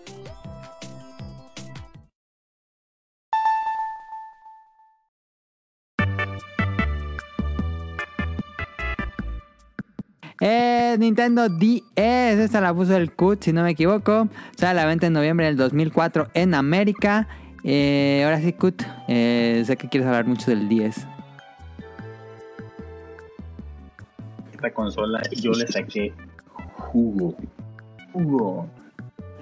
Eh, obviamente primero tuve una Nintendo, una la, primera, la gordita, carcasa gris. Y después me hice de una, de una Ujú. light eh, negra. ¿Por qué recuerdo tanto esta consola? Porque ya cuando estaba trabajando formalmente en oficina con horario Godín, me daban dos horas de comida. Y yo, ¿por qué voy a comer media hora y voy a pasarme una hora y media platicando con la gente aquí? No quiero, no los quiero. Me compré la consola, comía media hora y me salía una hora y media a jugar. Por eso esa consola me ayudó tanto. Este, yo trabajo aquí, quienes no, lo, quienes no, no conozcan Sinaloa Ajá. o Culiacán específicamente, los ricos de la ciudad hicieron una, una privada para ellos solos que se llama La Primavera. Ahí estaban, estaban of- oficiales de nosotros. Está a la periferia de la ciudad ya básicamente. Entonces, salir de ahí para ir a comer y regresar era perder una hora, básicamente. Entonces decía, bueno, pues me traigo un lunch, como en 15, 20 minutos y me salgo a jugar lo demás. Y era visto de manera rara. El paria. Pero, la- como soy de, pero como soy de sistemas, los otros raros de sistemas me empezaron a ver y empezaron a comprarse su consola. Su consola, su consola. Entonces empezamos a jugar a la hora de la comida Ajá, Mario ajá. Kart DS. Eran retas y ya y en Mario Kart ese tienes la, la opción de jugar las Ajá. 16 pistas seguidas. Siempre empiezas con la básica Ajá. y terminas con la Rainbow. Y una de las anécdotas más chidas que hay es que hay un, hay un, el que yo tengo, perdón, hay un canal ahí adentro de, de la, de la, de la, de la primavera y por ahí pasan los, ri- los ricos en sus, Ah, ok, yatecitos. ok. Entonces, en, una, en una hora de, de- comida que ya estábamos jugando, estábamos los, los, éramos ocho ya con consola, pues éramos los ocho que compramos jugar Mario Kart, y pasaron unos ricos en su yate y nos vieron, y siempre se nos, se nos quedó la idea de que pasaron y dijeron, y aquí podemos ver a los frikis de sistemas jugando enajenadamente Mario Kart DS. Después de eso, llegamos al juego que a mí más me ha gustado de la consola. Eh, desde ahorita les digo que es mi top 1 y nada lo puede bajar, que es Mike and Magic. Que acaba de salir en Switch Este a- juego es ayer. el- a- a- en PlayStation Ajá. y en Steam. Jueguenlo. Nos pasamos a ese juego y, oh Dios, ahí fue donde más amé la consola. Es un juegazo. eh, es, es un juego que le metí horas de mi vida. Compré las figuras que salieron de ese juego. eh, eh, le hice reseñas, hice estrategias porque este juego tiene cinco colores como Magic, azul, verde, blanco, negro, rojo. Tienes combinaciones de unidades, cada unidad tiene esa. Hice así documentos de, de ese juego. O sea, es, es un juego que yo recomiendo por sobre muchas cosas. Esa consola me salvó de horas de locura. Yo sé que la gente me veía raro, salían así y me habían sentado en, la recepción jugando y decían, no, y está jugando así. Ah, no me importa, estoy entretenido, estoy jugando, estoy, estoy divertido. De Este, de hecho, todavía tengo, tengo el, el de ese Lite. Hace poco, no sé por qué estaba hablando con unos amigos y lo prendí y todavía tiene batería y sirve. Eh, y mi top de juegos favoritos de esa consola son el número uno, Michael Magic Clash of Heroes, no hay más. En el número 2, Mario Kart DS, que también le metí horas como enfermo. Y el número 3, aunque mucha gente no le gusta, pero yo sí disfruté mucho eh, Spirit Tracks. Ah, sí. Y, y también, también lo que fue Phantom Hourglass. Nada más que Phantom Hourglass me desespera mucho el, el este dungeon que tienes que estar Sí, regresando. sí, sí, uno grandote. Entonces, en, en Spirit Tracks lo quitaron. Y, y ya quitaron esa, esa mecánica, aunque se expandía más. Pero y la música del, del Overworld, o sea, la mecánica de muerte con el stylus, los gráficos, o sea, era, era, era algo increíble tener un Zelda de ese calibre, porque aparte mi Zelda favorito es Wind Waker. Y una, y este es, es de la trilogía, o sea, está Wind Waker, su, ¿Mm? su secuela directa es, es Phantom. Hourglass y la secuela directa de ese es Spirit Tracks. Entonces, yo, yo lo defiendo mucho. eh, es un buen juego. eh, es una consola que yo adoro. Todavía la, ¿La tengo. Compraste de los- de salida? Porque ya trabajabas, ¿la esperabas? No. La, ¿Cómo la compraste? No, no, no, no, no lo pude comprar de salida. Desde, eh, fue cuando salió el PSP. Me compré un PSP, no de salida tampoco. Pero te llamaba más la atención el PSP. casado. Y de cuenta que yo, yo ya me había casado, ¿no? Entonces, eh, pues tenía que, tenía que limitar mis gastos de cierta manera. Ajá. Pero me, me compré, me compré el PSP porque Daniel y Jacobo se compraron uno. Entonces, eh, pero el no, sé, no, no, no, no hice clic, no hice clic con él. No, tampoco lo compré de salida, no hice clic con él. Y al tiempo me compré la consola de Nintendo. Eh, y pues ahí, o sea, dije yo, no, de aquí soy. O sea, tiene juegos que se, que se adaptan más a lo que yo busco, más, más plataformeros, más, más juegos de estrategia. Los juegos de lo que les decía, o sea, las novelas gráficas, los juegos de Layton, los juegos de, de que, que, que, que, eh, Hotel Dusk, eh, juegos que utilizaban la pantalla táctil, como o sea, los, los first person shooter sí se pueden jugar aquí en, en el en DS. Uno de mis de los pocos juegos de terror que yo juego, que yo jugué y que terminé y que me gustan, están en el DS que se llama Dimension The Ward, que es Ah, un sí, juego sí, sí. en- que es un muy buen juego, una muy buena historia. Un- eh, los tipos hicieron eh, un motor gráfico 3D en una consola que tiene el poder, el poder gráfico de un, de un tostador y, y se ve bien, corre bien. Entonces, hay, hay, eh, el- los juegos que quieras, el tipo de juego que quieras, yo- parece que le estoy queriendo vender el DS, pero es que llegó a, a ese nivel para mí llegó esta consola. ¿Quieres juegos de estrategia? Hay juegos de estrategia. ¿Quieres novelas gráficas? Tiene novelas gráficas. ¿Quieres eh, celdas? Tiene celdas. Empezó la saga de New Super Mario Bros. que Yo sé que a ti no te gustan, eh, Adam, Sí pero me gusta, pero eh, gráficamente no me gusta. pero eh, mecánicamente sí sirve. El New Super Mario Bros. de DS que inició todo es una joya. Está muy bonito. es- Sí, sí, sí, es sí. muy padre. Sí. Eh, digo, están. Eh, digo, los Mega Man nunca fueron muy fuertes, los Mega Man de Star Force. Eh, pero tiene todo. Eh, digo, las novelas gráficas se aplicaban. eh, están este, el, fan, el, el Ghost Trick, que es este juego de Capcom del, del, del, tipo que se muere, también salió ahí. Acaba de salir también. que, que acaban de hacer un remake. Juegos increíbles salieron en esa consola. O sea, no vendió más porque Sí, vendió. bu- Es la consola más vendida de Nintendo. Sí, no, y no vendió más porque la gente se compraba el PSP, que vendió, no vendió tan bien, pero, pero pues quieren hacerle competencia. Pero si quieres jugar un shooter, tenía los mejores controles porque era como jugar con un mouse. ¿Quieres jugar novelas gráficas? Ahí los puedes jugar. O sea, es una consola que yo disfruté como enano. Como enano. Yo la recomiendo y recomiendo muchísimo su juego que es, que es mi favorito, que es Michael May Clash of Heroes. Cómprenlo para, para poder jugar en línea porque es increíble. Perdón si eso sonó a un comercial fanboyista de la consola, pero eso De es lo que eso trata el programa. ¿Alguien más tuvo un 10? El- eh, ¿Les pasó algo así como a Kut? Yo, yo compré, el- ese fue el- yo creo que la primera consola que compramos en un- una tienda específica así de juegos. En- fue en un Game Planet ahí en el foro en Culiacán. Ah, ok. Y a mí me gustó mucho el, el 10, pero creo que mi hermano se, se traumó más. No sé si como el Kudo o más todavía, pero sí tiene un chingo de juegos de, de 10. Yo era más Team PSP. Este, jugué mucho PSP también, pero en el 10 había- hay muchísimos juegos, joyitas. eh, No creo que está muy cabrón sacar un, un top 3, pero pues el top así como por ponerle por lo que se significó, yo creo, los juegos en, en ese momento. Scribblenauts es- era que a mí me, sí me voló la cabeza, que está bien sencillito el juego, ahorita está, está en el celular, pero en, en ese momento era como, como lo pintaron y a lo cuando tú escribías algo y aparecía, ¿no? Sí, se cumplió la promesa. Sí, y dije, no mames, este pedo, que el futuro, güey. Me, me gustó mucho Esquivo, la neta, sí me, a mí sí me, me traumó un ratillo. Este, y había diferentes maneras de resolver las cosas. Ya después está medio roto el juego, pero en su momento, Sí, pues sí, sí, sí te, sí te hacía la novedad. Eh, otro juego que me gusta mucho es Aliens Infestation. Es, si le gustan los juegos de, en 2D, no mames, ese juego se me hizo bien perrísimo. Muy bonito gráficamente. Sí, era Sí. como un contra, pero también tenía como acertijos, el sonido de las armas, eh, igualito que en la película. O sea, bueno, a mí se me hacían igualito. Se me hizo bien perro ese juego. Sí. Y ahí, ahí lo tengo todavía, pero el que más yo creo que recurro a jugar es, es Reading Heaven eh, Paradise.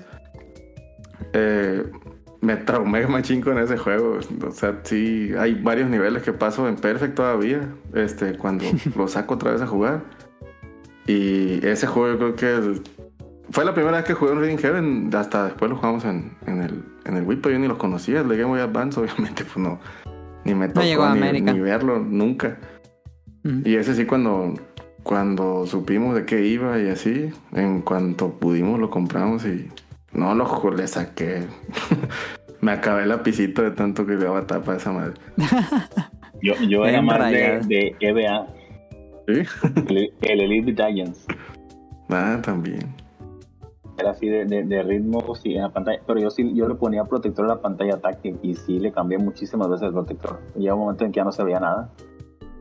Nun- Nunca le puse protectores, lo tenía rayadísimo con ese juego. Porque no, nunca le, nunca le puse, nunca le, nunca me dio por ponerle, ya por- como el segundo o el 10 ahí, ya después ya le poníamos, pero en el primero no, ya lo teníamos bien madreado. Eso Perdón, que, perdón que vuelvo a hablar, pero, pero es que son, son cosas que me ven así como la gente va hablando. Perdón que los interrumpa, pero en ese tiempo en internet apenas estaba tomando fuerza. Entonces, yo creo que el DS me gustó tanto porque a- a- en esa consola aún podías encontrar joyas ocultas que no eran tan mainstream. Ahora, la consola tuvo su, su, su parte bucanera, que gracias a eso podías, R4. podías jugar juegos que no trajeron a América. Uno de ellos era Blood of Bahamut y tenía una comunidad muy fuerte en la escena. Y ese RPG es muy bueno. Se trata de que tú pues, llegas, es- va- vamos a ponerlo como un Shadow of the Colossus. Tú eres un- un- unos, unos bonitos que te dejan en la espalda de unos, de unos monstruos gigantes y los tienes que destruir. Y, es, y la, la gente lo quería tanto que lo tradujo. Algo parecido a lo que sucedió con el, con el Jump, Jump Start, el, el juego este de, de, de peleas. El Smash. Ah, eh, sí. Ese no lo conozco, güey. Ah, no sé si alguien más gustaría o pasamos a la que sigue. O tenga más anécdotas o juegos. Es, es la consola que más me arrepiento haber vendido. A ver, platícanos la historia. Yo la compré, creo que fue en Game Planet, era una edición especial del, eh, de la consola que era de Pokémon ah, Diamante, Diamante Perla. Ajá, sí, era Diamante Perla. Y venía con una funda de regalo de Diamante Perla, estaba muy bonita. Y igual le saqué todo el provecho que pude. Y después me quise comprar, yo creo que fue el 3DS. Y vendí esta consola. Ajá. Y ahorita eh, subió de precio. Esa edición está carísima. Sí, ahorita dije, no, man, ya me hubiera jubilado de haberla tenido ahí. y uno, obviamente, Pokémon jugué un chingo ahí. Y uno de los juegos que más me gustó ahí también fue Resident Evil Deadly, Sil- Deadly Silence. Silence, creo que Ajá, era. ajá. Que era de 10. Donde los puzzles eran con el. con el lápiz táctil. Tenías que irlos moviendo ahí. Eran, era la misma historia del Resident Evil 1. Pero adaptaban. Era los- como un remake. Ajá, Ajá. pero los pulsos los, los ponías con. con. Pues con el lápiz. Y venía.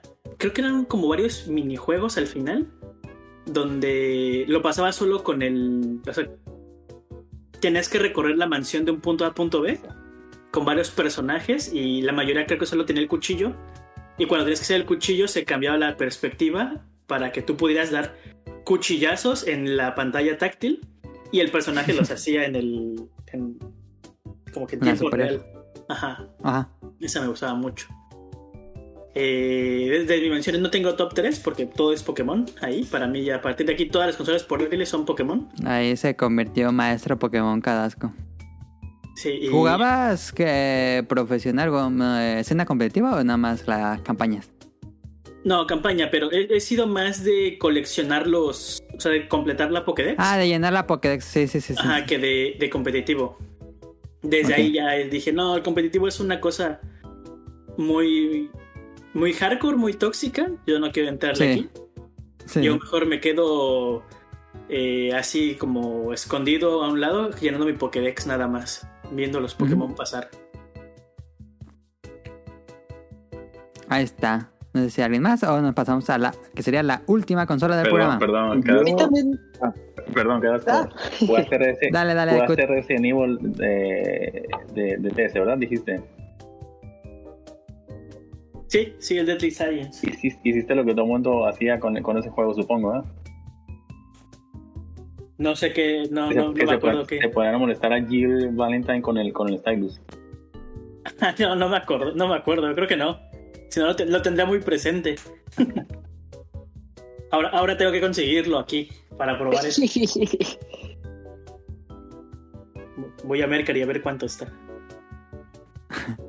Va a mí también me tocó conocer la, la Nintendo 10 y, y así como- me arrepiento de haber vendido la consola porque tiene muchos juegos y hay todavía varios a los que se le puede echar un ojo, pero dentro de la consola los que más recuerdo y que más me gustaban dentro de la consola era ahora que mencionó por ejemplo Kut que tiene muy buenos shooters, ahí conocí uno que me encantó que es Metroid Prime Hunters.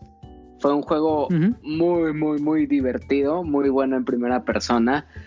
Pero también conocí otros que de mis plataformeros favoritos que fueron Mega Man ZX y ZX Advent. Que esos fueron Ajá. muy, muy buenos Mega Man, eh, aparte de los de los otros de estrategia que había. Y conservan mucho la esencia de los clásicos y me gustó bastante estos juegos. Y de la 10 había bastantes mm, variedad.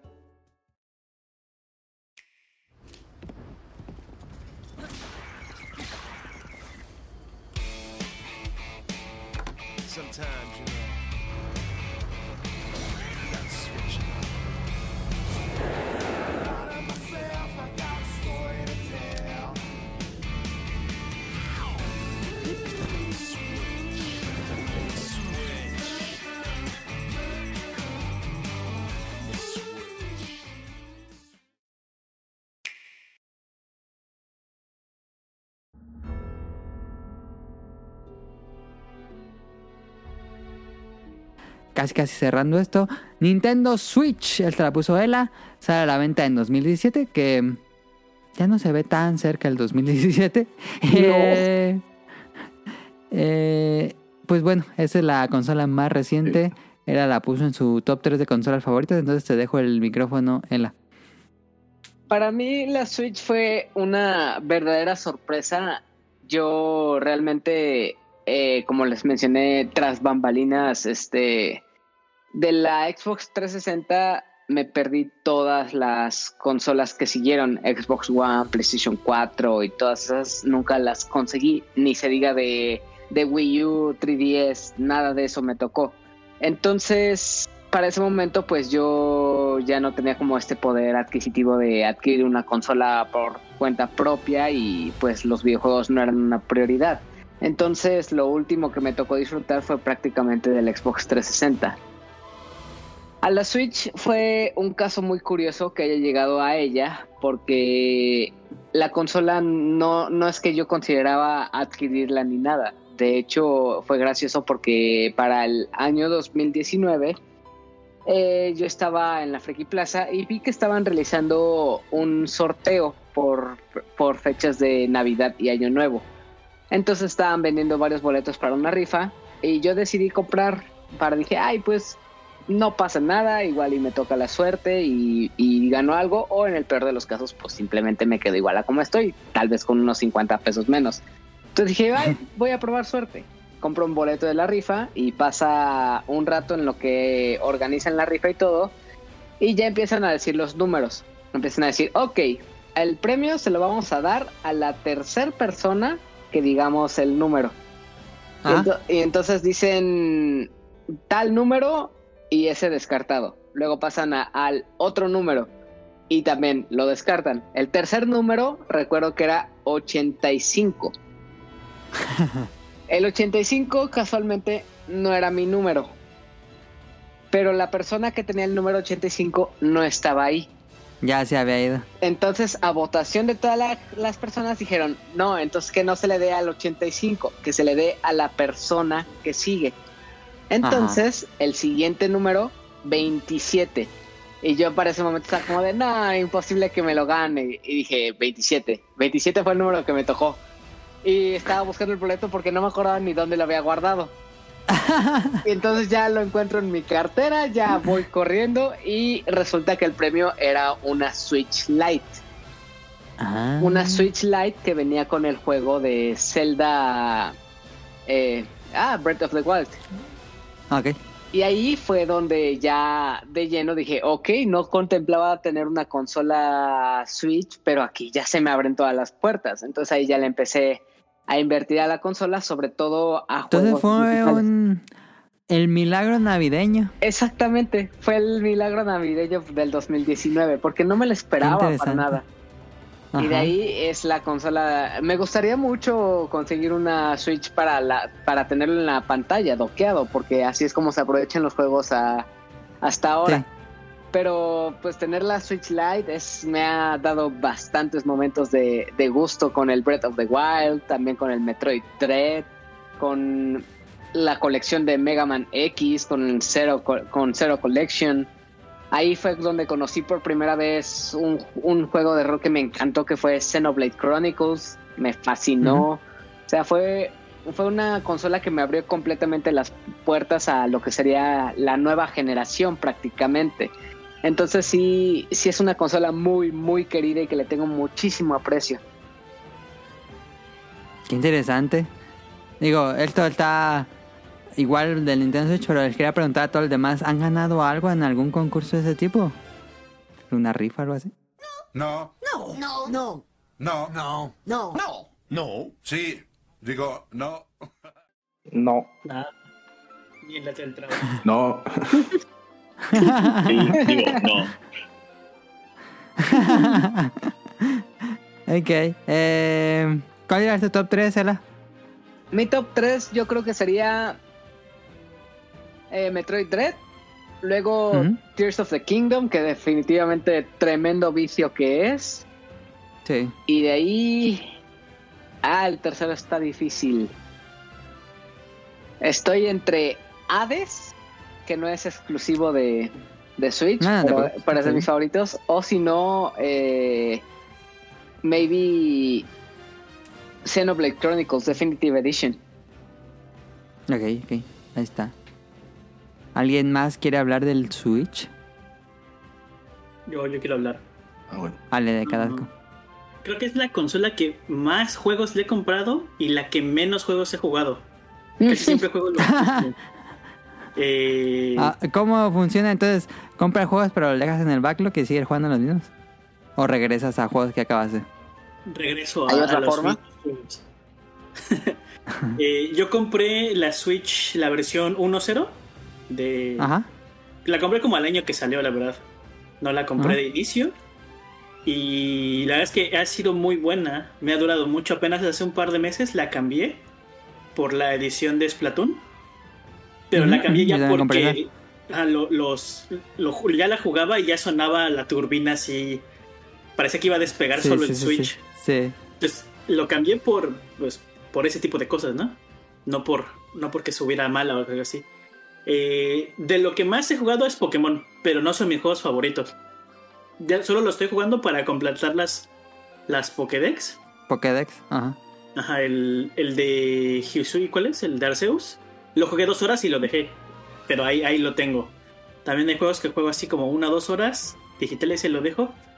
Y ahorita que estoy revisando, el juego que más horas le he dado es el de Crypto de Necrodancer, que como amo ese juego, que ni siquiera es de esta consola, es Sport. pero tengo 280 horas jugadas. Ah, sí es bastante. Hombre de cultura. Y de ahí el, el que sigue últimamente es Wild Frost, que de hecho... Ah, ¿sí te gustó? que- Nada más llevo 65 horas y es un juego... Ah, Son partidas como de 5 minutos o algo así. No, no te tomo todo el tiempo. La- Es que lo ocupo mucho cuando estoy moviéndome en el transporte. La verdad es que aquí, aquí sí se puede hacer eso. de llevarte tu Switch y jugar. Eh, y ahí, ahí es donde saco todo el provecho. Ya casi no. Pues no tengo televisión aquí, entonces no la juego. No podía tenerme una consola que pudiera conectar aquí. El Switch fue la mejor opción. Y- Pura portátil, sí. Pura portátil, ajá. Y ya es que estoy súper encantado. Me quería comprar la edición de Pokémon, la de eh, Scarlet Violet, pero está agotadísima. Entonces, la que pude conseguir esta fue esta de segunda mano de Splatoon y la verdad es que está muy bonita. Sí, es, Sí. sí hay mucha diferencia entre esta versión, que creo que es OLED o no sé cómo sea, Sí, es OLED.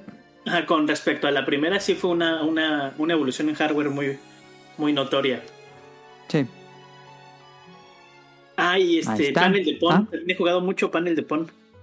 En el, sí, en la el emulador aplicación del Super, sí. Ajá. Qué bueno que pusieron panel de pon. Aunque sea japonés, no importa. ¿Tú ibas a decir algo, Omar? Y de hecho, la mayoría de los juegos que, que he jugado del, del Switch ni siquiera son exclusivos de la consola. Yo creo que por eso me la, me la voy a brincar. Y quería hablar antes de que te brincaras a esta consola porque de hecho te pregunté en- desde que mandaste la escaleta en Twitter que se me hizo raro que, que nadie pusiera nada de GameCube. Y no la puse yo porque tenía como prioridad por otras consolas o por otros juegos, pues, pero nada más antes de que se lo brinquen, eh, yo le dediqué, mu- no sé, en horas, porque no las medía en horas esa madre, pero Mario Kart Double Dash lo jugué muchísimo y me rehuso que no lo mencionen en el top porque neta, ¿cómo le dedicamos horas a esa madre? Para mí, el mejor Mario Kart y el mejor juego de GameCube. Hombre de cultura. Hombre Pásense la consola que quieran. Mira, voy, voy a, voy a suscribir el comentario, voy a, voy a construir sobre el comentario de Omar, porque ese es mi Mario Sí, Kart sí. favorito. De hecho, mis dos pistas favoritas, o mis, bueno, si tengo que poner un top de, top 3 de pistas favoritas de Mario Kart, eh, una de ellas es el Bowser Castle de Mario Kart Double Dash. Y me gusta tanto que los, eh, los shortcuts los agarro sin, eh, y sin ítems. Puedo hacerlo, o sea, me la sé tan de memoria que puedo usar los, los shortcuts sin, sin tener ítems de velocidad.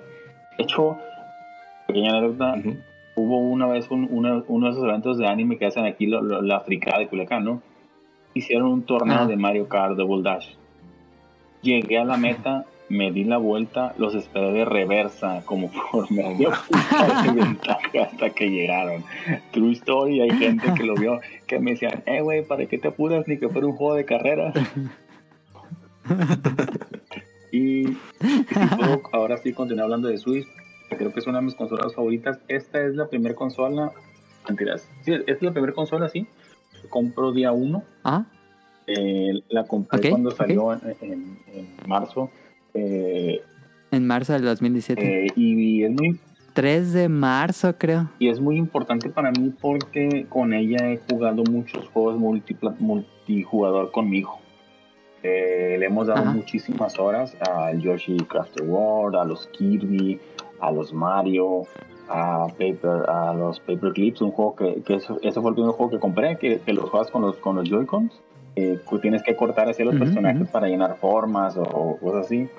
Muy, muy un juego, este, Box Boy and Box Gear, eh, el Mario Kart, el, el Smash. eh, eh, Alan le dio, yo creo que las más de 300 horas que hay ahí de Mario Odyssey se las dio él. Este, le- fue un juego que le gustó mucho, le sirvió mucho para aprender a hacer el plataformeo en 3D. Eh, y si tengo que seleccionar juegos y, y me iría por, por, por exclusivos de, de la plataforma tal para, para pues verlo de esa manera. No sé en qué orden los tengo, pero los voy a mencionar así ya como me estoy acordando. Uno de ellos es Breath of the Wild.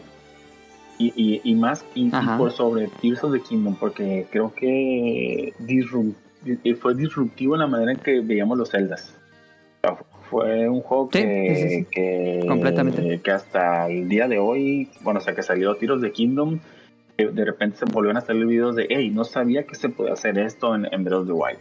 Un juego así que me voló la cabeza, me fascinó. Eh, vo- volví a mis tiempos de la escuela donde te juntabas con amigos para ver dónde iban y ver qué habían hecho y cómo lo habían hecho. Porque la historia era, era personal. ujú. Eh, otro juego que, que me, que me gustó bastante eh, fue el primer Mario Rabbids.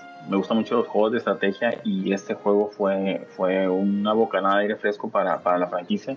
Me gustó, me gustó bastante. Y otro juego que me gustó mucho y que jugué con Alan fue este de, de el, el Mario, el Mario Furro, digo, el Mario Furious Day, este, donde te peleas contra, contra Bowser gigante y que te haces gato. Es un muy buen juego de Mario. Aunque sea un, aunque sea un juego corto, pero Es un grandioso. grandioso juego de Mario y la música de la isla, ¡oh, qué gran El jazz. Es un gran tema. De este, es una consola que la uso tanto que la batería ya se está hinchando. Tengo que cambiársela. Ya te pasó igual que a mí. Eh, y sí. creo que sí, aunque mucha gente lo utiliza en modo portátil, yo lo mío es que siempre esté en dock. Pero entiendo que mucha gente sí lo utiliza en modo portátil y esa es la ventaja de la consola, pues se adapta a tus necesidades. Es una gran consola. Si no fuera porque al. DS yo le metí más horas todavía y me salvó de reuniones y de, y de pláticas innecesarias con gente que no quería estar, el Switch se posiciona ahí como una de mis consolas favoritas. Es una gran, gran consola y espero que sí llegue a su objetivo de ser la consola más vendida. Ahí va, ahí va, poco a poquito ya casi. Eh, pues nada más queda Jesús, no sé si queda ah, decir Sí. algo del Switch. ¿Ah? Sí, pero antes de, este, se les olvidó en el 10 que este, esa consola tiene los tres Dragon Quest que, en- bueno, muchos no salieron de Japón, Ah, el 4, sí, 5 cierto, y 6. sí.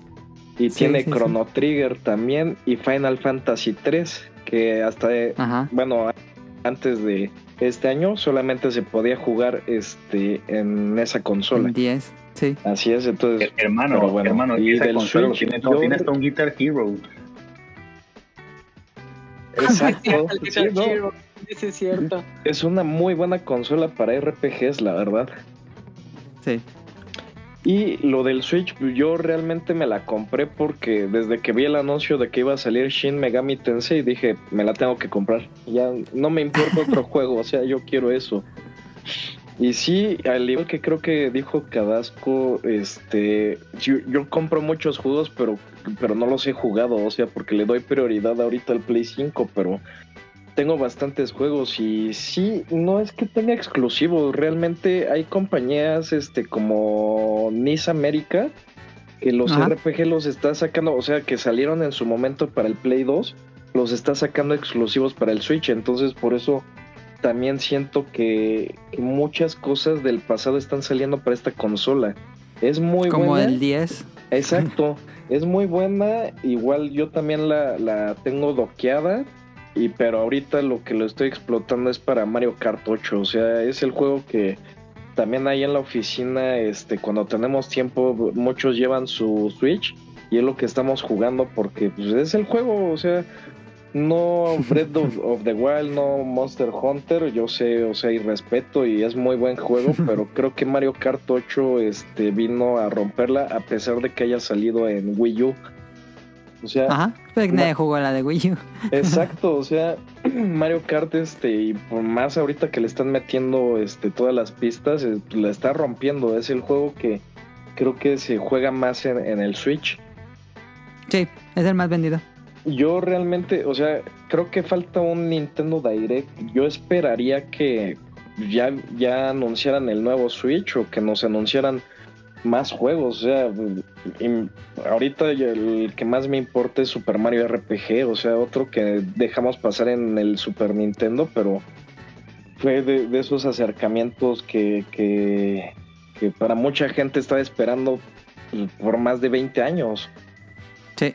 Entonces sí, o sea, ahorita la consola está con el boom, o sea, yo no he jugado Tears of the Kingdom, pero mucha gente lo sigue jugando, o sea, salió Pikmin Yo 4. lo sigo jugando. Está- Exacto. O sea, viene el nuevo Wario, eh, ¿qué es? Wario, WarioWare, el que ya se van a usar los Joy-Cons, o sea, Ajá. vienen muchas cosas, no, no veo que, que vayan a dejar de darle este apoyo a la consola, o sea, en algún momento podría este superar al Play 2, no sé si ya superó en ventas al Play 2. Creo que ya. Sí, Según ¿verdad? Entonces, Play 2. mm, no sé, creo que le faltaban Andaba por ahí. Es, e- exacto. Entonces, para. eh, por ejemplo, en la oficina eh, hay una chica que pues, es de ventas, este, pues nunca había comprado una consola y vio la, la película de Mario Bros. Y se compró un Switch ¿Y le nada compró? más por eso. Entonces, o sea, es- está impresionante, o sea, lo que está haciendo Nintendo ahorita.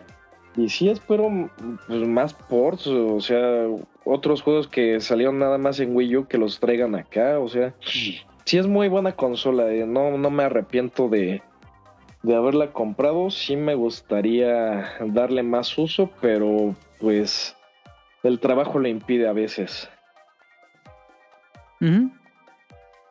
Pues con esto casi casi vamos cerrando el episodio. Ya acabamos todas las consolas que estaban en la lista. Nada más queda la preguntas del público, que son poquitas. What would you do if I sang out of tune? Would you stand up and walk out on me?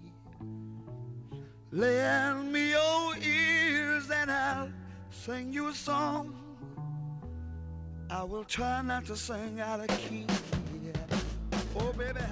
Ok, eh, vamos a la pregunta del público.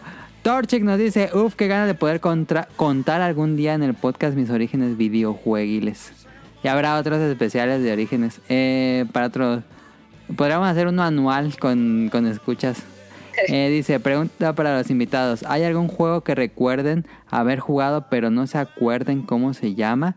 Yo recuerdo un juego de peleas donde escogía a una chica de rosa que traía un tipo kimono y atacaba con un brazo hacia arriba, otro estirado y giraba en su propio eje. Pero ni idea de cuál era y lo he buscado pero no lo encuentro. Mis recuerdos son pocos. Saludos a todos. Spin Girl, Spin, dijo Tito. Pin gear on your own axe. Ah, no, no sé A mí cuál me sea pasó el eso con el, en el Xbox. De hecho, Ajá. Leí esa, peli- esa pregunta y me acordé. Había un RPG que era ambientado en, en- en el mundo, en muchas culturas asiáticas. Entonces, Ajá. depende de tus secciones, iba llenando tu barra de como de chi bueno y chi malo. Y si juntabas chi, Ah. chi bueno, podías desbloquear nuevos, nuevos estilos de batalla. Ya vi que se llama Jade Empire. Jade Empire de Bioware. Ujú. Sí, es, ese. Me acuerdo haberlo jugado y no me acordaba del nombre hasta. No me acordaba de nada hasta que leí la pregunta y dije, ah, con razón. Ya, de, lo, este, memoria desbloqueada. No sé si ustedes tengan algún, algo que les haya pasado así que no, no lo recuerdan o no lo recordaban y luego se acordaron. Yo, Pues- yo- Ah, perdón. Va. No, no, no, tú, tú, vas. Va, va.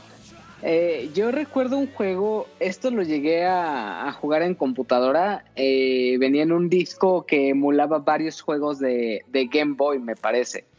Era un juego que solo venía en, en idioma japonés y era de un juego de quemados. Pero era un juego de quemados Ah. muy al estilo anime, en el que los personajes se enojaban y lanzaban como bolas especiales con fuego. y es que- el... Debe ser de River City Ransom, un spin-off de, de quemados. Seguro que Omar sabe, porque él es, creo que ha jugado más de los de River City Ransom. Ah, perdón, tenía apagado el micrófono. Eh, sí, es el de Dodgeball, yo creo. El, el- uno que- Dodgeball, Dodgeball. El que dice él, creo yo que es ese. Debe ser ese. Porque por, lo- por lo que describe de los que los personajes son muy expresivos, debe ser de Sí, estos juegos de River City sí. Ransom. Sí, sí van a ser esos. Sí, ese me gustaba mucho y nunca supe qué juego era, nunca. Y como todo venía en japonés, nunca pude identificar el juego cuál era. Sí, solo se queda en Japón. ¿Alguien más? ¿O pasa a la siguiente pregunta? Sí, de hecho, este, yo no he podido encontrar un juego, este, pero es de computadora, es una aventura gráfica y era de terror.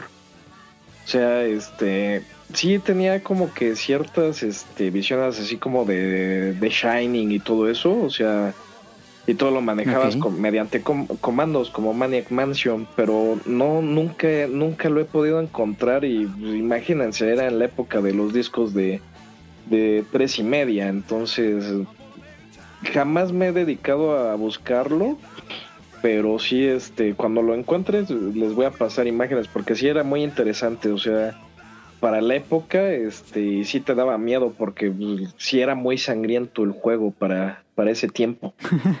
No sé si no sé cuál puede ser. Eh, Helter, el Helter nos escribe. Ah, ah, no, ibas a decir, ¿alguien me decía algo? Creo que no. eso. Helter del Helter nos escribe: Hola amigos del podcast Beta Invitados. Se pregunta para los invitados: ¿Tienen alguna revista de videojuego que recuerden con cariño? Primera pregunta. ¿Tienen alguna revista que recuerden con mucho cariño? Pues Club Nintendo prácticamente. Y, y si tenemos que decir específicamente un tomo, yo la, la que yo aún sigo buscando, que es la Sí. año, creo que es año 1, según, según yo, eh, es lo que tiene portada Mega Man 4. Te voy a decir exactamente qué, qué número es, para no equivocarme. La tiene el no, kit. la venden. sí, pues el kit ha de traer, pero Eh, no la venden en el Cali. mucho.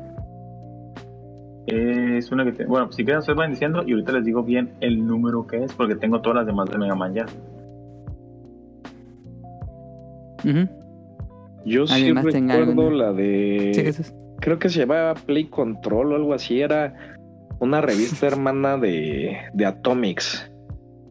Y hablaban específicamente de PlayStation. O sea, cuando estaba este, el auge Ah, del Play 1. sí. ¿Cómo se llamaba esa?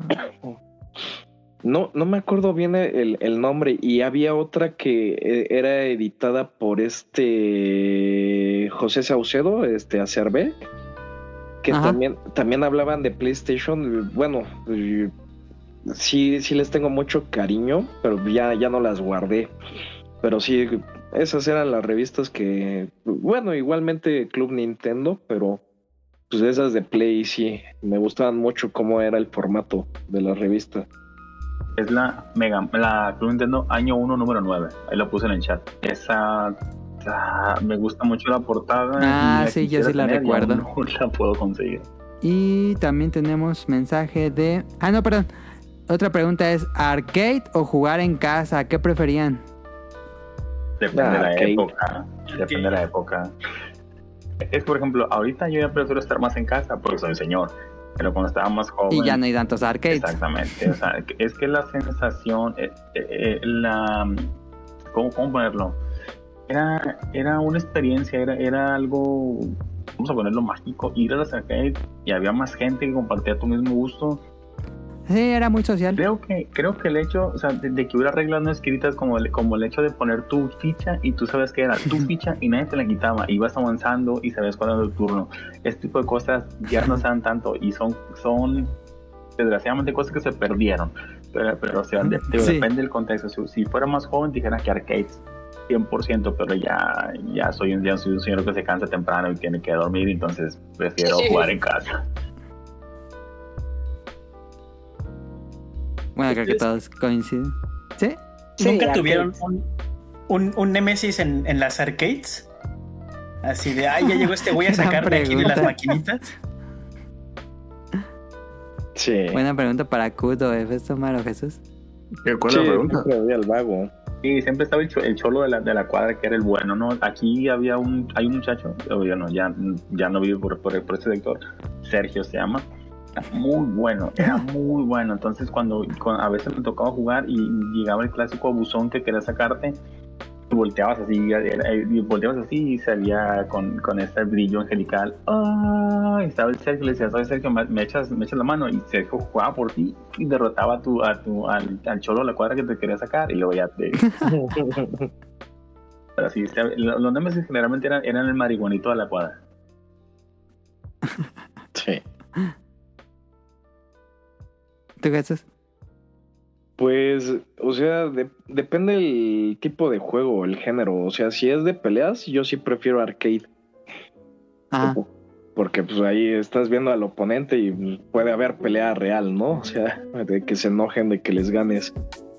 Pero ya por la edad, así como dijo el Cut, sí, yo prefiero ya estar este sentado y estando jugando, o sea, en una consola sin problemas. Mm, mm, yo también prefería. Y me mandó mensaje por Instagram. Ah, bueno, pero no leí todo. Y para los del staff, disculpen que ya sé que no escribo seguido, pero los escucho semana a semana. No te preocupes, Helter Helter. Te agradecemos mucho que te tomes el tiempo de escuchar el programa y de escribirnos. Eh, JC nos me mandó un mensaje por Instagram. Saludos a los integrantes del podcast a los invitados. Si es que hay, esta semana fue la San Diego Comic Con y de entre tantos anuncios unas figuras que llamaron mi atención, que fueron el Cyberpunk Edge Runners de Yada, Toys y aparte de las figuras de Tortugas Ninja hubo Pregunta, ¿hubo algo que les llamara la atención o no les parecieron tantas noticias debido a la falta de actores por la huelga? Eh, pues yo no he visto... eh, no sé, ocuparía ver como un video recorrido, pero... Vi lo que anunciaron de Jurassic Park y no, ya, ya tengo mucho que no compro cosas de Jurassic Park. No sé si a ustedes les haya gustado algún anuncio de la San Sí, pues de hecho, Yo sí vi- que quieren dejarme pobre con tanta figura de Mega Man que van a sacar. Tengo que comer. Ah, sí hubo muchas de Tengo que comer tres veces al día. Por favor, dejan de sacar cosas. Yo lo que vi, este, que me interesó fue las nuevas cartas de Magic, este, pero nada más sacaron como el arte que es- viene de la nueva expansión. Y, y creo que sí vi las, eh, vi figuras de Nendoro y de las tortugas que sí se ven muy, muy padres, pero pues van a estar bien caras. Pero fue lo único que vi hasta el momento.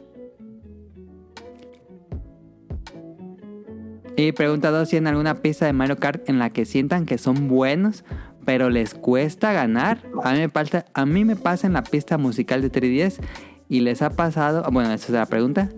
Una pista que les gusta, que se sientan que son buenos, pero les cuesta ganar. Popular opinion. A mí me encantaba la Rainbow Road de, de Mario Kart de Wii y era buenísimo en ella. Me gustaba mucho esa pista. Ok. A ver, cu- la- la- ¿cuál, cuál fue la pregunta? Perdón. En una pista en la que se sientan buenos, pero les cuesta ganar. No aplica para mí en Mario Kart yo creo. Ni para el No, no, ha, no ha nacido la persona que pueda derrotarme todavía. No, no. No, por lo menos, por lo menos en Double Dash y en, y en el DDS, sí me considero un- alguien muy competente. No, hay, no, no siento que haya ninguna pista que diga yo, oh, esto me dificulta. No El encuentro del siglo sería el Cut versus el Festoman, entonces. pudiera ser. Dice, ¿les ha pasado que en una pista que no les gusta nada, pero siempre les va bien? Creo que Jesús iba a querer hablar en, en la pregunta anterior, ¿eh? Ah, perdón, Jesús. En la, la pista, la nueva pista de Yoshi de Mario Kart 8, sí soy bueno, pero pues, a veces cuando es la, la última vuelta o como es la última pista, ya Ajá. en 150 cc, pues la computadora se pone muy loca y me deja en segundo o tercer lugar. Entonces, sí, creo que, que esa es la pista en la que soy bueno, pero me cuesta mucho trabajo ganar. Mm. Hay una pista de hielo, pero no la de noche, sino la de día. Que esa, se me- esa siempre me cuesta trabajo. Pero me va bien generalmente en esa pista. Pero siempre me cuesta trabajo. Dice, a mí no me gustaba el centro cocotero, pero seguido la gano en primer lugar. ¿Les gusta esa pista del centro cocotero? A mí no me gusta. Nah, Estaba. No. no, a mí no me gusta. Sí, la- tiene Está medio flojona. Pero esta es una pista de ciudad. Ok, ok. Pues aquí están las preguntas del programa. Nada más digo los, saludos y nos vamos. Saludos esta semana a Camuy MX y a Mika. Camuy lo pueden escuchar en Dream Match junto conmigo, ahí con César. Y a Mika en tipos móviles. Esta semana toca el de Harry Potter. Saludos a Nao, a Radcliffe y a Manu del Bolo Bancas. A Rion Jun desde Japón, saludos hasta, hasta por allá. A Axel, a Heladito que nos está acompañando esta semana y le agradezco mucho. A la. Sirenita, a la Sirenita, a Ari Mermaid en Twitch, a Rob Sainz que tiene Showtime Podcast, a Jacobox, el compadre de El Cut y al Cut, por supuesto. A Jesús Sánchez que también nos está acompañando esta noche. Allá los desvelé. A Lynn, saludos a Lynn que fue su cumpleaños, le mandamos un abrazo. Hoy fue su Felicidades. cumpleaños. Felicidades. Un abrazo. Feliz cumpleaños. Saludos a Efestomar que nos está acompañando también esta semana. A Protoshoot hasta Canadá, a Eric Muñetón, a Carlos Bodoque y a Dan, a Andy, al señor Suki, a Gerardo Olvera, a Oscar Guerrero, a Josué Sigala, a Mauricio Garduño, Gamer Forever, a Gustavo Mendoza, Andrew Lessing, Marco, no ya me, ya dije doble, ya me confundí. Bueno, Andrew Lessing, Marco Bolaños, Vente Madreo, a Gustavo Álvarez, al Kike Moncada, Doctor Carlos Adrián, Cat Cerker, a Carlos McFly, Cadasco, Helter Skelter y Daggett. Y pues a Bueno, esto siempre lo dice Caro primero antes, pero muchísimas gracias por acompañarnos esta noche en el podcast beta especial de Orígenes. Un placer, un honor tenerlos de vuelta en el programa y pues agradezco muchísimo su tiempo y sus anécdotas. No, gracias a ti por No, invitarme. hombre. Muchas gracias por la invitación, estuvo genial. Gracias por invitarme de nuevo. Eh, gracias por invitarme. Espero que la gente no, se, a todos, no se haya enfadado escuchándome. escuchándome. A ver, vamos por partes. Al, el CUT lo pueden encontrar en Twitter o en YouTube como... Y si tienen cosas de Mega Man que no quieran, me las pueden dar. Al ladito tiene la opinión de Ela todos los lunes y viernes y a veces a media semana tenemos Hablemos en Corto. Así es. ¿Y cómo te encuentran en tus redes sociales, Ela? A mí me encuentran en todos lados como heladito, E S E L A H D I T O o en el formato podcast lo pueden encontrar en todas las plataformas de audio y en redes sociales como la opinión de helado. Ajá. A Efes Tomar dicen que tiene un podcast No, hombre, que es... Ese ya ni yo tomaba ese. No, pero tiene compas con ketchup que ese, es- ese eh, se actualiza más seguido. Um, Cada que puede, Tito. pero si quieres decir, decir, tu- decir tus, tus redes sociales y promocionar tu, tu podcast, Omar. Eh, pues arroba Festomar con Nacha, ahí me pueden encontrar. Y pues ahí, ahí retuiteo el podcast beta, para eso nomás lo uso. y los podcasts de que es que el compas con Katsup y dispositivos móviles que sabes si irá a salir otra vez. A Cadasco lo pueden encontrar así con... Bueno, que él nos, que él nos diga en Twitter. Ah, me pueden encontrar como Cadasco, es K-A-D-A-Z-K-O. Eh, pero soy bien aburrido, casi solo doy retweets de cosas que me gustan. Ok, no te preocupes. Y el- pueden eh, verlo en esta semana en el Bolobancas más reciente, pero no me acuerdo qué número era. Ahí estuvo de Desde invitado. la cárcel de Japón. Y por último, a Jesús. No sé si quieras que te... ¿Cómo te encuentran en, en Twitter, Jesús? En Twitter es conde-sadek. Este, igual no, no posteo muchas cosas, hago puro retweet, pero pues principalmente de juegos y este monas chinas. Ahí está. Y bueno, nosotros nos pueden seguir en arroba podcastbeta en Twitter, nos tenemos Twitter y en nuestros canales habituales que estamos en Apple, iPod, Spotify y todos los domingos por la tarde noche eh, publicamos nuevo episodio y episodios viejitos y noticias de videojuegos en langaria.net. Y eso es todo de nuevo. Muchísimas gracias si llegaron hasta este punto. Quedó un programa largo, perdón, pero eh, les agradezco muchísimo. Pasen una bonita semana y pues nos vemos. Bye. Bye. Bye. Próxima. Adiós. Bye bye. Bye.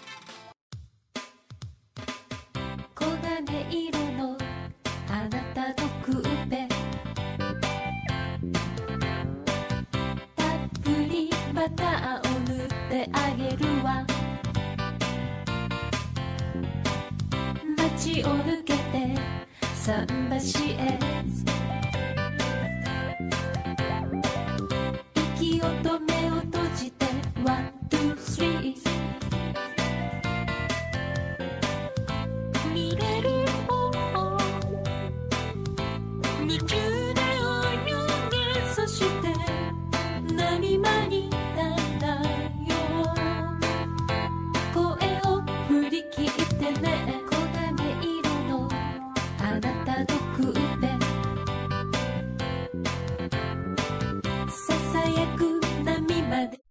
休み。黄金色の。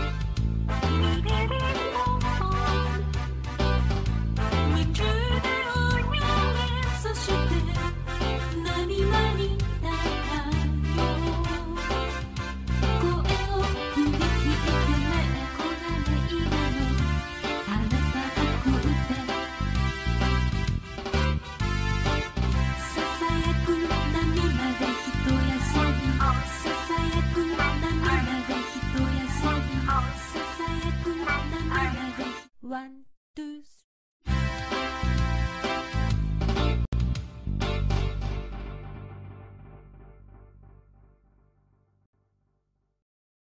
Good luck.